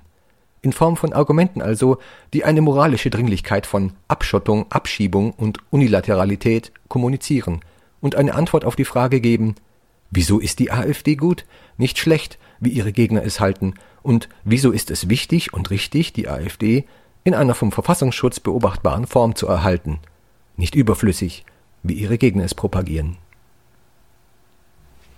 Lektion 3 Die katholische Kirche Beginnen wir direkt mit dem Wichtigsten. Wenn Sie Ihre Mitbürger dazu bringen wollen, den Mehrwert der katholischen Kirche zu begreifen und sich hinter die Idee einer zwar missbrauchsoffenen, aber immerhin abtreibungsverbietenden universalreligiösen Vereinigung zu stellen, auch und gerade in Zeiten, in denen Gegner des Paragraphen 219a dessen Relevanz in Frage stellen und orchestrierte Kampagnen fahren, die die katholische Kirche in starken Bildern und Narrativen abwerten, dann muss ihre Kommunikation immer in Form von moralischen Argumenten stattfinden. In Form von Argumenten also, die eine moralische Dringlichkeit kommunizieren und eine Antwort auf die Frage geben, wieso ist es gut, dass die katholische Kirche als rein patriarchaler Club sich auch im 21. Jahrhundert weiterhin anmaßt, über den Körper der Frau zu bestimmen. Nicht schlecht, wie ihre Gegner bevorzugt Frauen und Gynäkologinnen es halten. Und wieso ist es wichtig und richtig, die katholische Kirche in ihrer dogmatisch weltfremden, Männerproports betreibenden Form zu erhalten? Nicht überflüssig oder gar unzeitgemäß, wie ihre aufgeklärten Gegner es propagieren. Lektion 4 Die NATO Beginnen wir direkt mit dem Wichtigsten.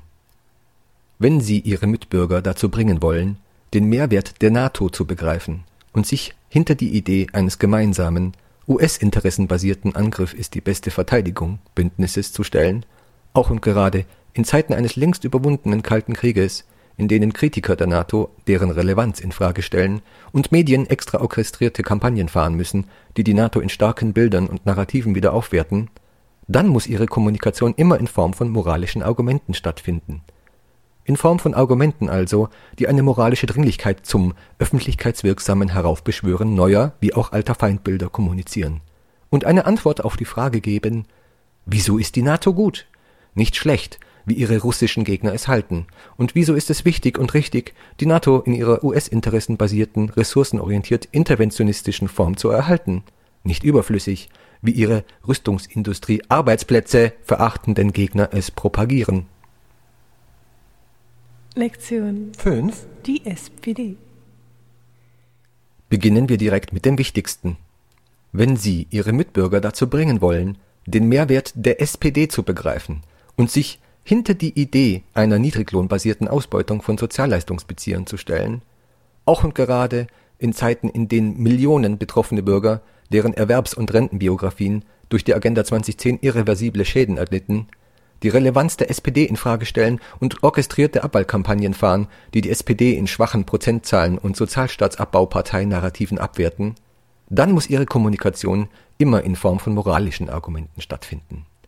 In Form von Argumenten also, die eine moralische Dringlichkeit von bedingungslosem Leistungsrassismus und gesellschaftlicher Verelendung kommunizieren und eine Antwort auf die Frage geben, wieso ist die SPD gut, nicht schlecht, wie die von ihr Geknechteten es halten, und wieso ist es wichtig und richtig, dass die SPD sich selbst formal vom Täter zum Wohltäter umbenennt, indem sie behauptet, Hartz IV hinter sich zu lassen, um es selbstverständlich in der jetzigen Form nahezu vollständig zu erhalten die Summe unverändert fortbestehender Einschränkungen von Grundrechten aber einfach als wohltuendes Bürgergeld bezeichnet, nicht aber als überflüssigen, bereits bei diversen SPD-geführten Hartz-IV-Reformen aufgetretenen Etikettenschwindel, wie die von ihr schikanierten Sozialleistungsschmarotzer es propagieren.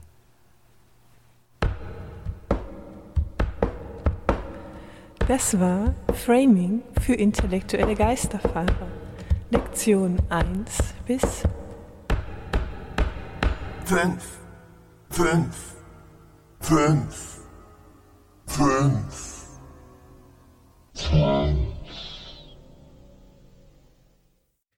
Also, das Interview von Thilo mit Thomas de Maizière, ich fand es im Großen und Ganzen sehr gut, vor allem auch sehr interessant.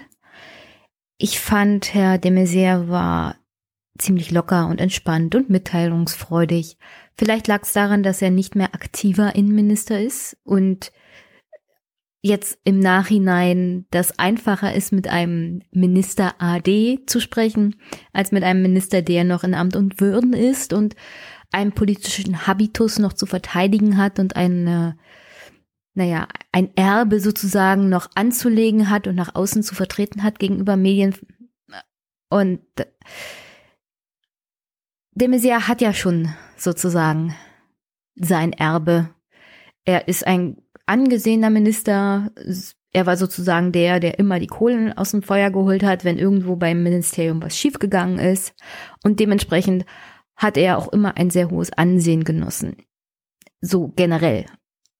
Bei anderen Parteien, bei allen Politikern und vor allem auch in der CDU.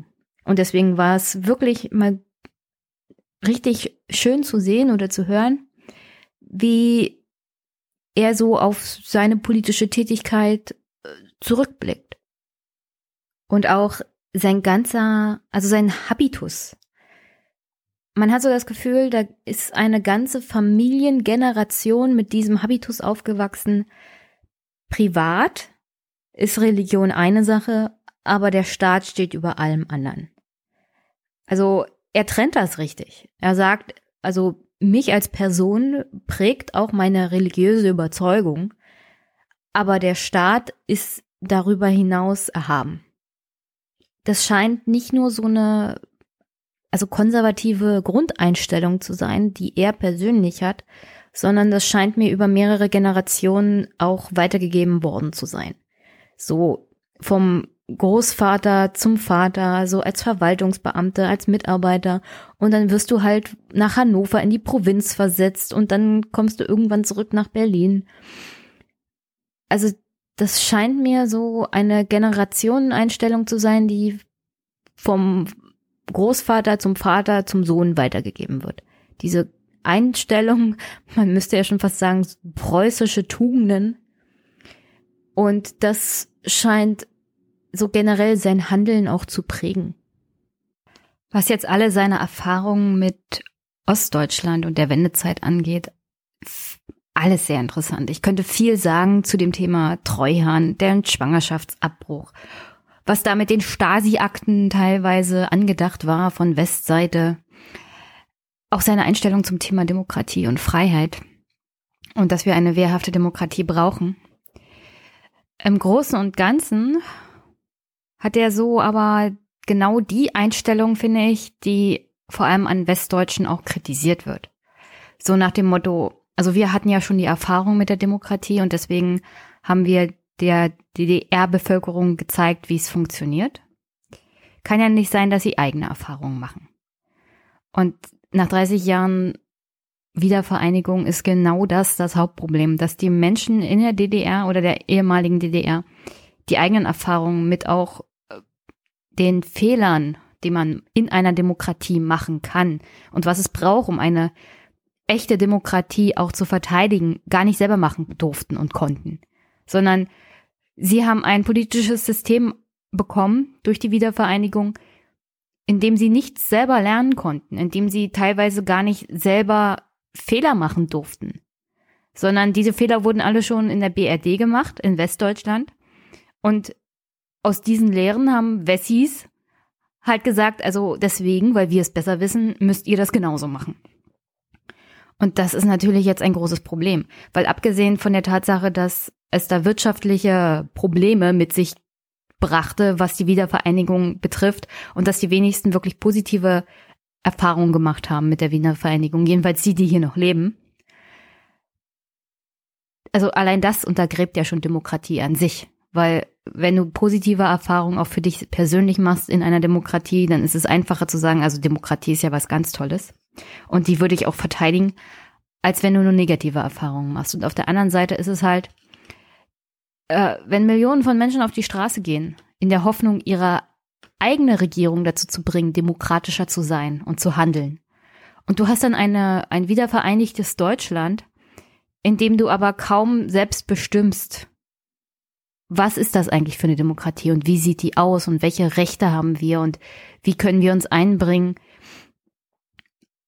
Äh, also das, das wird mir an seiner Stelle ein bisschen übergangen welche Fehler da auch gemacht wurden. Er sagt teilweise, naja, gut, haben wir halt nicht alles perfekt gemacht.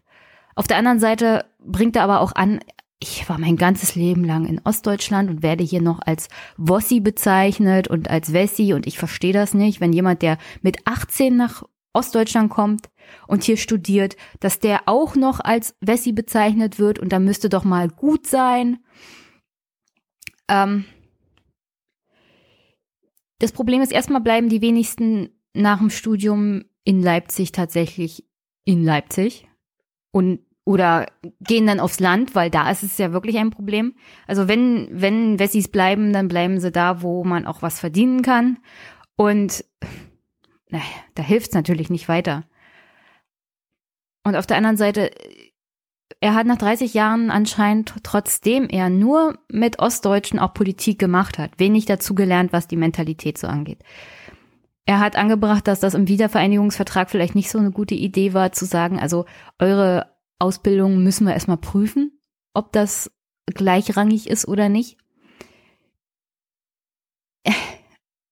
Schön, dass er gesehen hat, das ist vielleicht eine Beleidigung gewesen für die Menschen, die erstmal geprüft haben, bekommen haben, ob ihre Ausbildung, ihr Studium, ob das alles so in Ordnung war für festdeutsche Verhältnisse. Ist ja schön, dass er das erkannt hat nach 30 Jahren, aber okay. Also dieser Gestus von wegen, wir wissen es halt besser. Und warum seht ihr das nicht endlich ein? Und warum könnt ihr denn nicht nach 30 Jahren auch mal gut sein lassen? Er bringt ja auch das Argument, wenn Ossis in den Westen gehen, dann werden sie ja nicht permanent als Ossis bezeichnet. Erstmal passt man sich natürlich im Westen besser an. Das liegt vielleicht auch mit dem ganzen, mit der ganzen Umgebung. Man verdient mehr, man kann, äh, man lässt halt dann auch seine Ossi-Heit hinter sich. kommt ein Wessi nach Ostdeutschland, dann nimmt er in der Regel einen gut bezahlten Job weg und hat diesen Gestus, wie ihn Herr de Maizière hier auch zum Tragen bringt.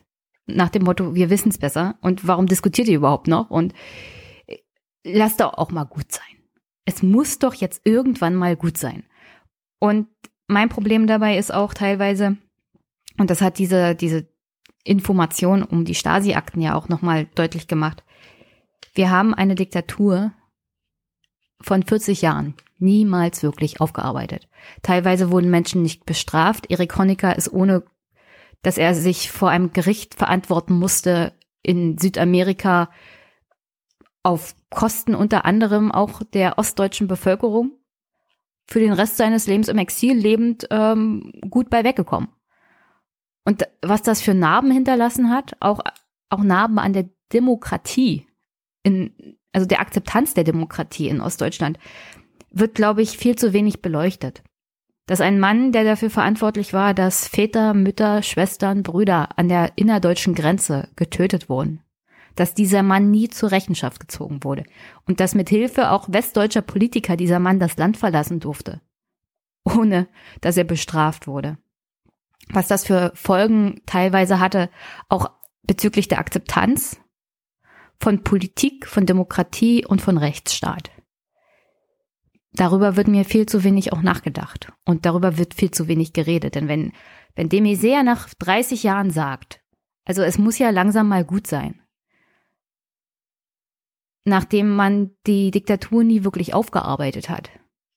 Nachdem man im Ostdeutschland grundsätzlich weniger verdient, weniger Chancen hat und nachdem selbst die Nachwendegeneration immer noch als Ostdeutsche behandelt werden, als Bürger zweiter Klasse, dann ist das nicht irgendwie gut, sondern dann zieht genau diese Art von Politik und von Politiker, und die gibt's ja teilweise nicht nur bei der CDU, dann ziehen die eine Generation nach der anderen heran, die sich nicht anders verhalten wird gegenüber der Demokratie und der Politik allgemein.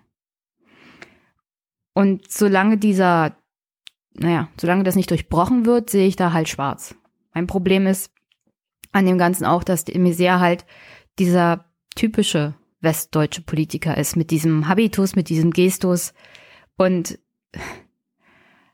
Jetzt, wo in Ostdeutschland größtenteils Wahlen sind, sieht man das auch an den anderen Parteien. Die Grünen zum Beispiel wollen jetzt Ostdeutschland auch mal zum Thema machen. Ich war am Wochenende bei dem Landesparteitag der Grünen in Brandenburg. Da hat, da hat Baerbock darüber gesprochen, wofür die Grünen denn 1989 auf die Straße gegangen sind Sie persönlich ist natürlich nie auf die Straße gegangen. Sie ist Westdeutsche. Was, was redet sie überhaupt von der Wiedervereinigung? Was redet sie überhaupt von der Erfahrung der Ostdeutschen? Sie will natürlich Wahlkampfpunkte machen. Nur wenn sie so redet mit ihrer persönlichen Vergangenheit und dem, wo sie herkommt, obwohl sie halt als Politikerin aus Westdeutschland und Osten einen Wahlkreis bekommen hat und vorne auf die Liste gesetzt wurde. Wenn sie den Menschen in Ostdeutschland erzählen will, also welche Erfahrungen wir gemacht haben und warum wir auf die Straße gegangen sind, dann, dann schreckt das wirklich ab und dann stößt das auch ab. Weil man kann ihr das natürlich dann auch nicht abnehmen, weil sie nie auf die Straße gegangen ist. Sie hat auch die Erfahrung als Ostdeutsche nicht gemacht. Sie ist als westdeutsche Politikerin hierher gekommen.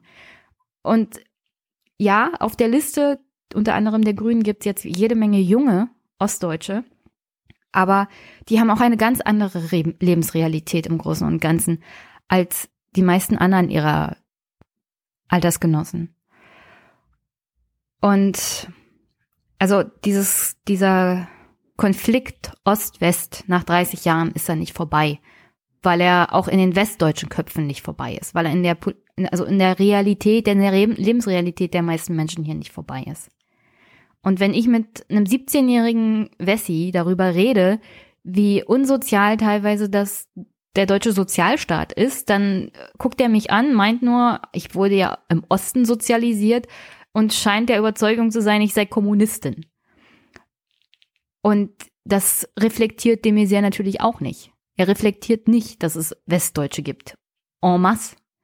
In, den Köp in deren Köpfen wir als Ostdeutsche, egal wie alt wir sind, ungebildete und rassistische und antidemokratische Leute sind. Ich sag nicht, dass es die Mehrheit der Westdeutschen sind, aber die trifft man halt immer wieder. Die wissen alles besser. Und die wollen einem erzählen, wie Demokratie funktioniert. Und das Problem dabei ist, der Westen durfte die Erfahrung und die Fehler machen. Und die Fehler dürfen aber Ossis nicht machen. Ossis sind dann rassistisch und die verstehen das mit der Demokratie halt nicht. Und das ist, glaube ich, auch das große Problem an dem Ganzen. Wenn du Menschen nicht die Möglichkeit gibst, ihre eigenen Fehler zu machen und daraus zu lernen, werden sie sich auch querstellen und sagen, ich, ich mache das jetzt aber so weiter, weil du, woher soll ich denn wissen, dass es bei mir nicht anders ist? Und ich denke mal, das ist auch ein, das ist auch ein faires Argument. Wenn du aus einer Diktatur kommst, die 40 Jahre dir alles verboten hat, unter anderem Parteien, politische Mitbestimmung, die dir vorgeschrieben hat, dass du zu Wahlen gehst, dass es Pflicht war. Wer sind denn diese Leute, die den Wiedervereinigungsvertrag gemacht haben, die der Meinung sind, also sie haben doch eine ganz andere Lebensrealität erfahren. Woher wollen sie denn wissen, was besser ist für Ostdeutsche und ihre demokratische Einstellung?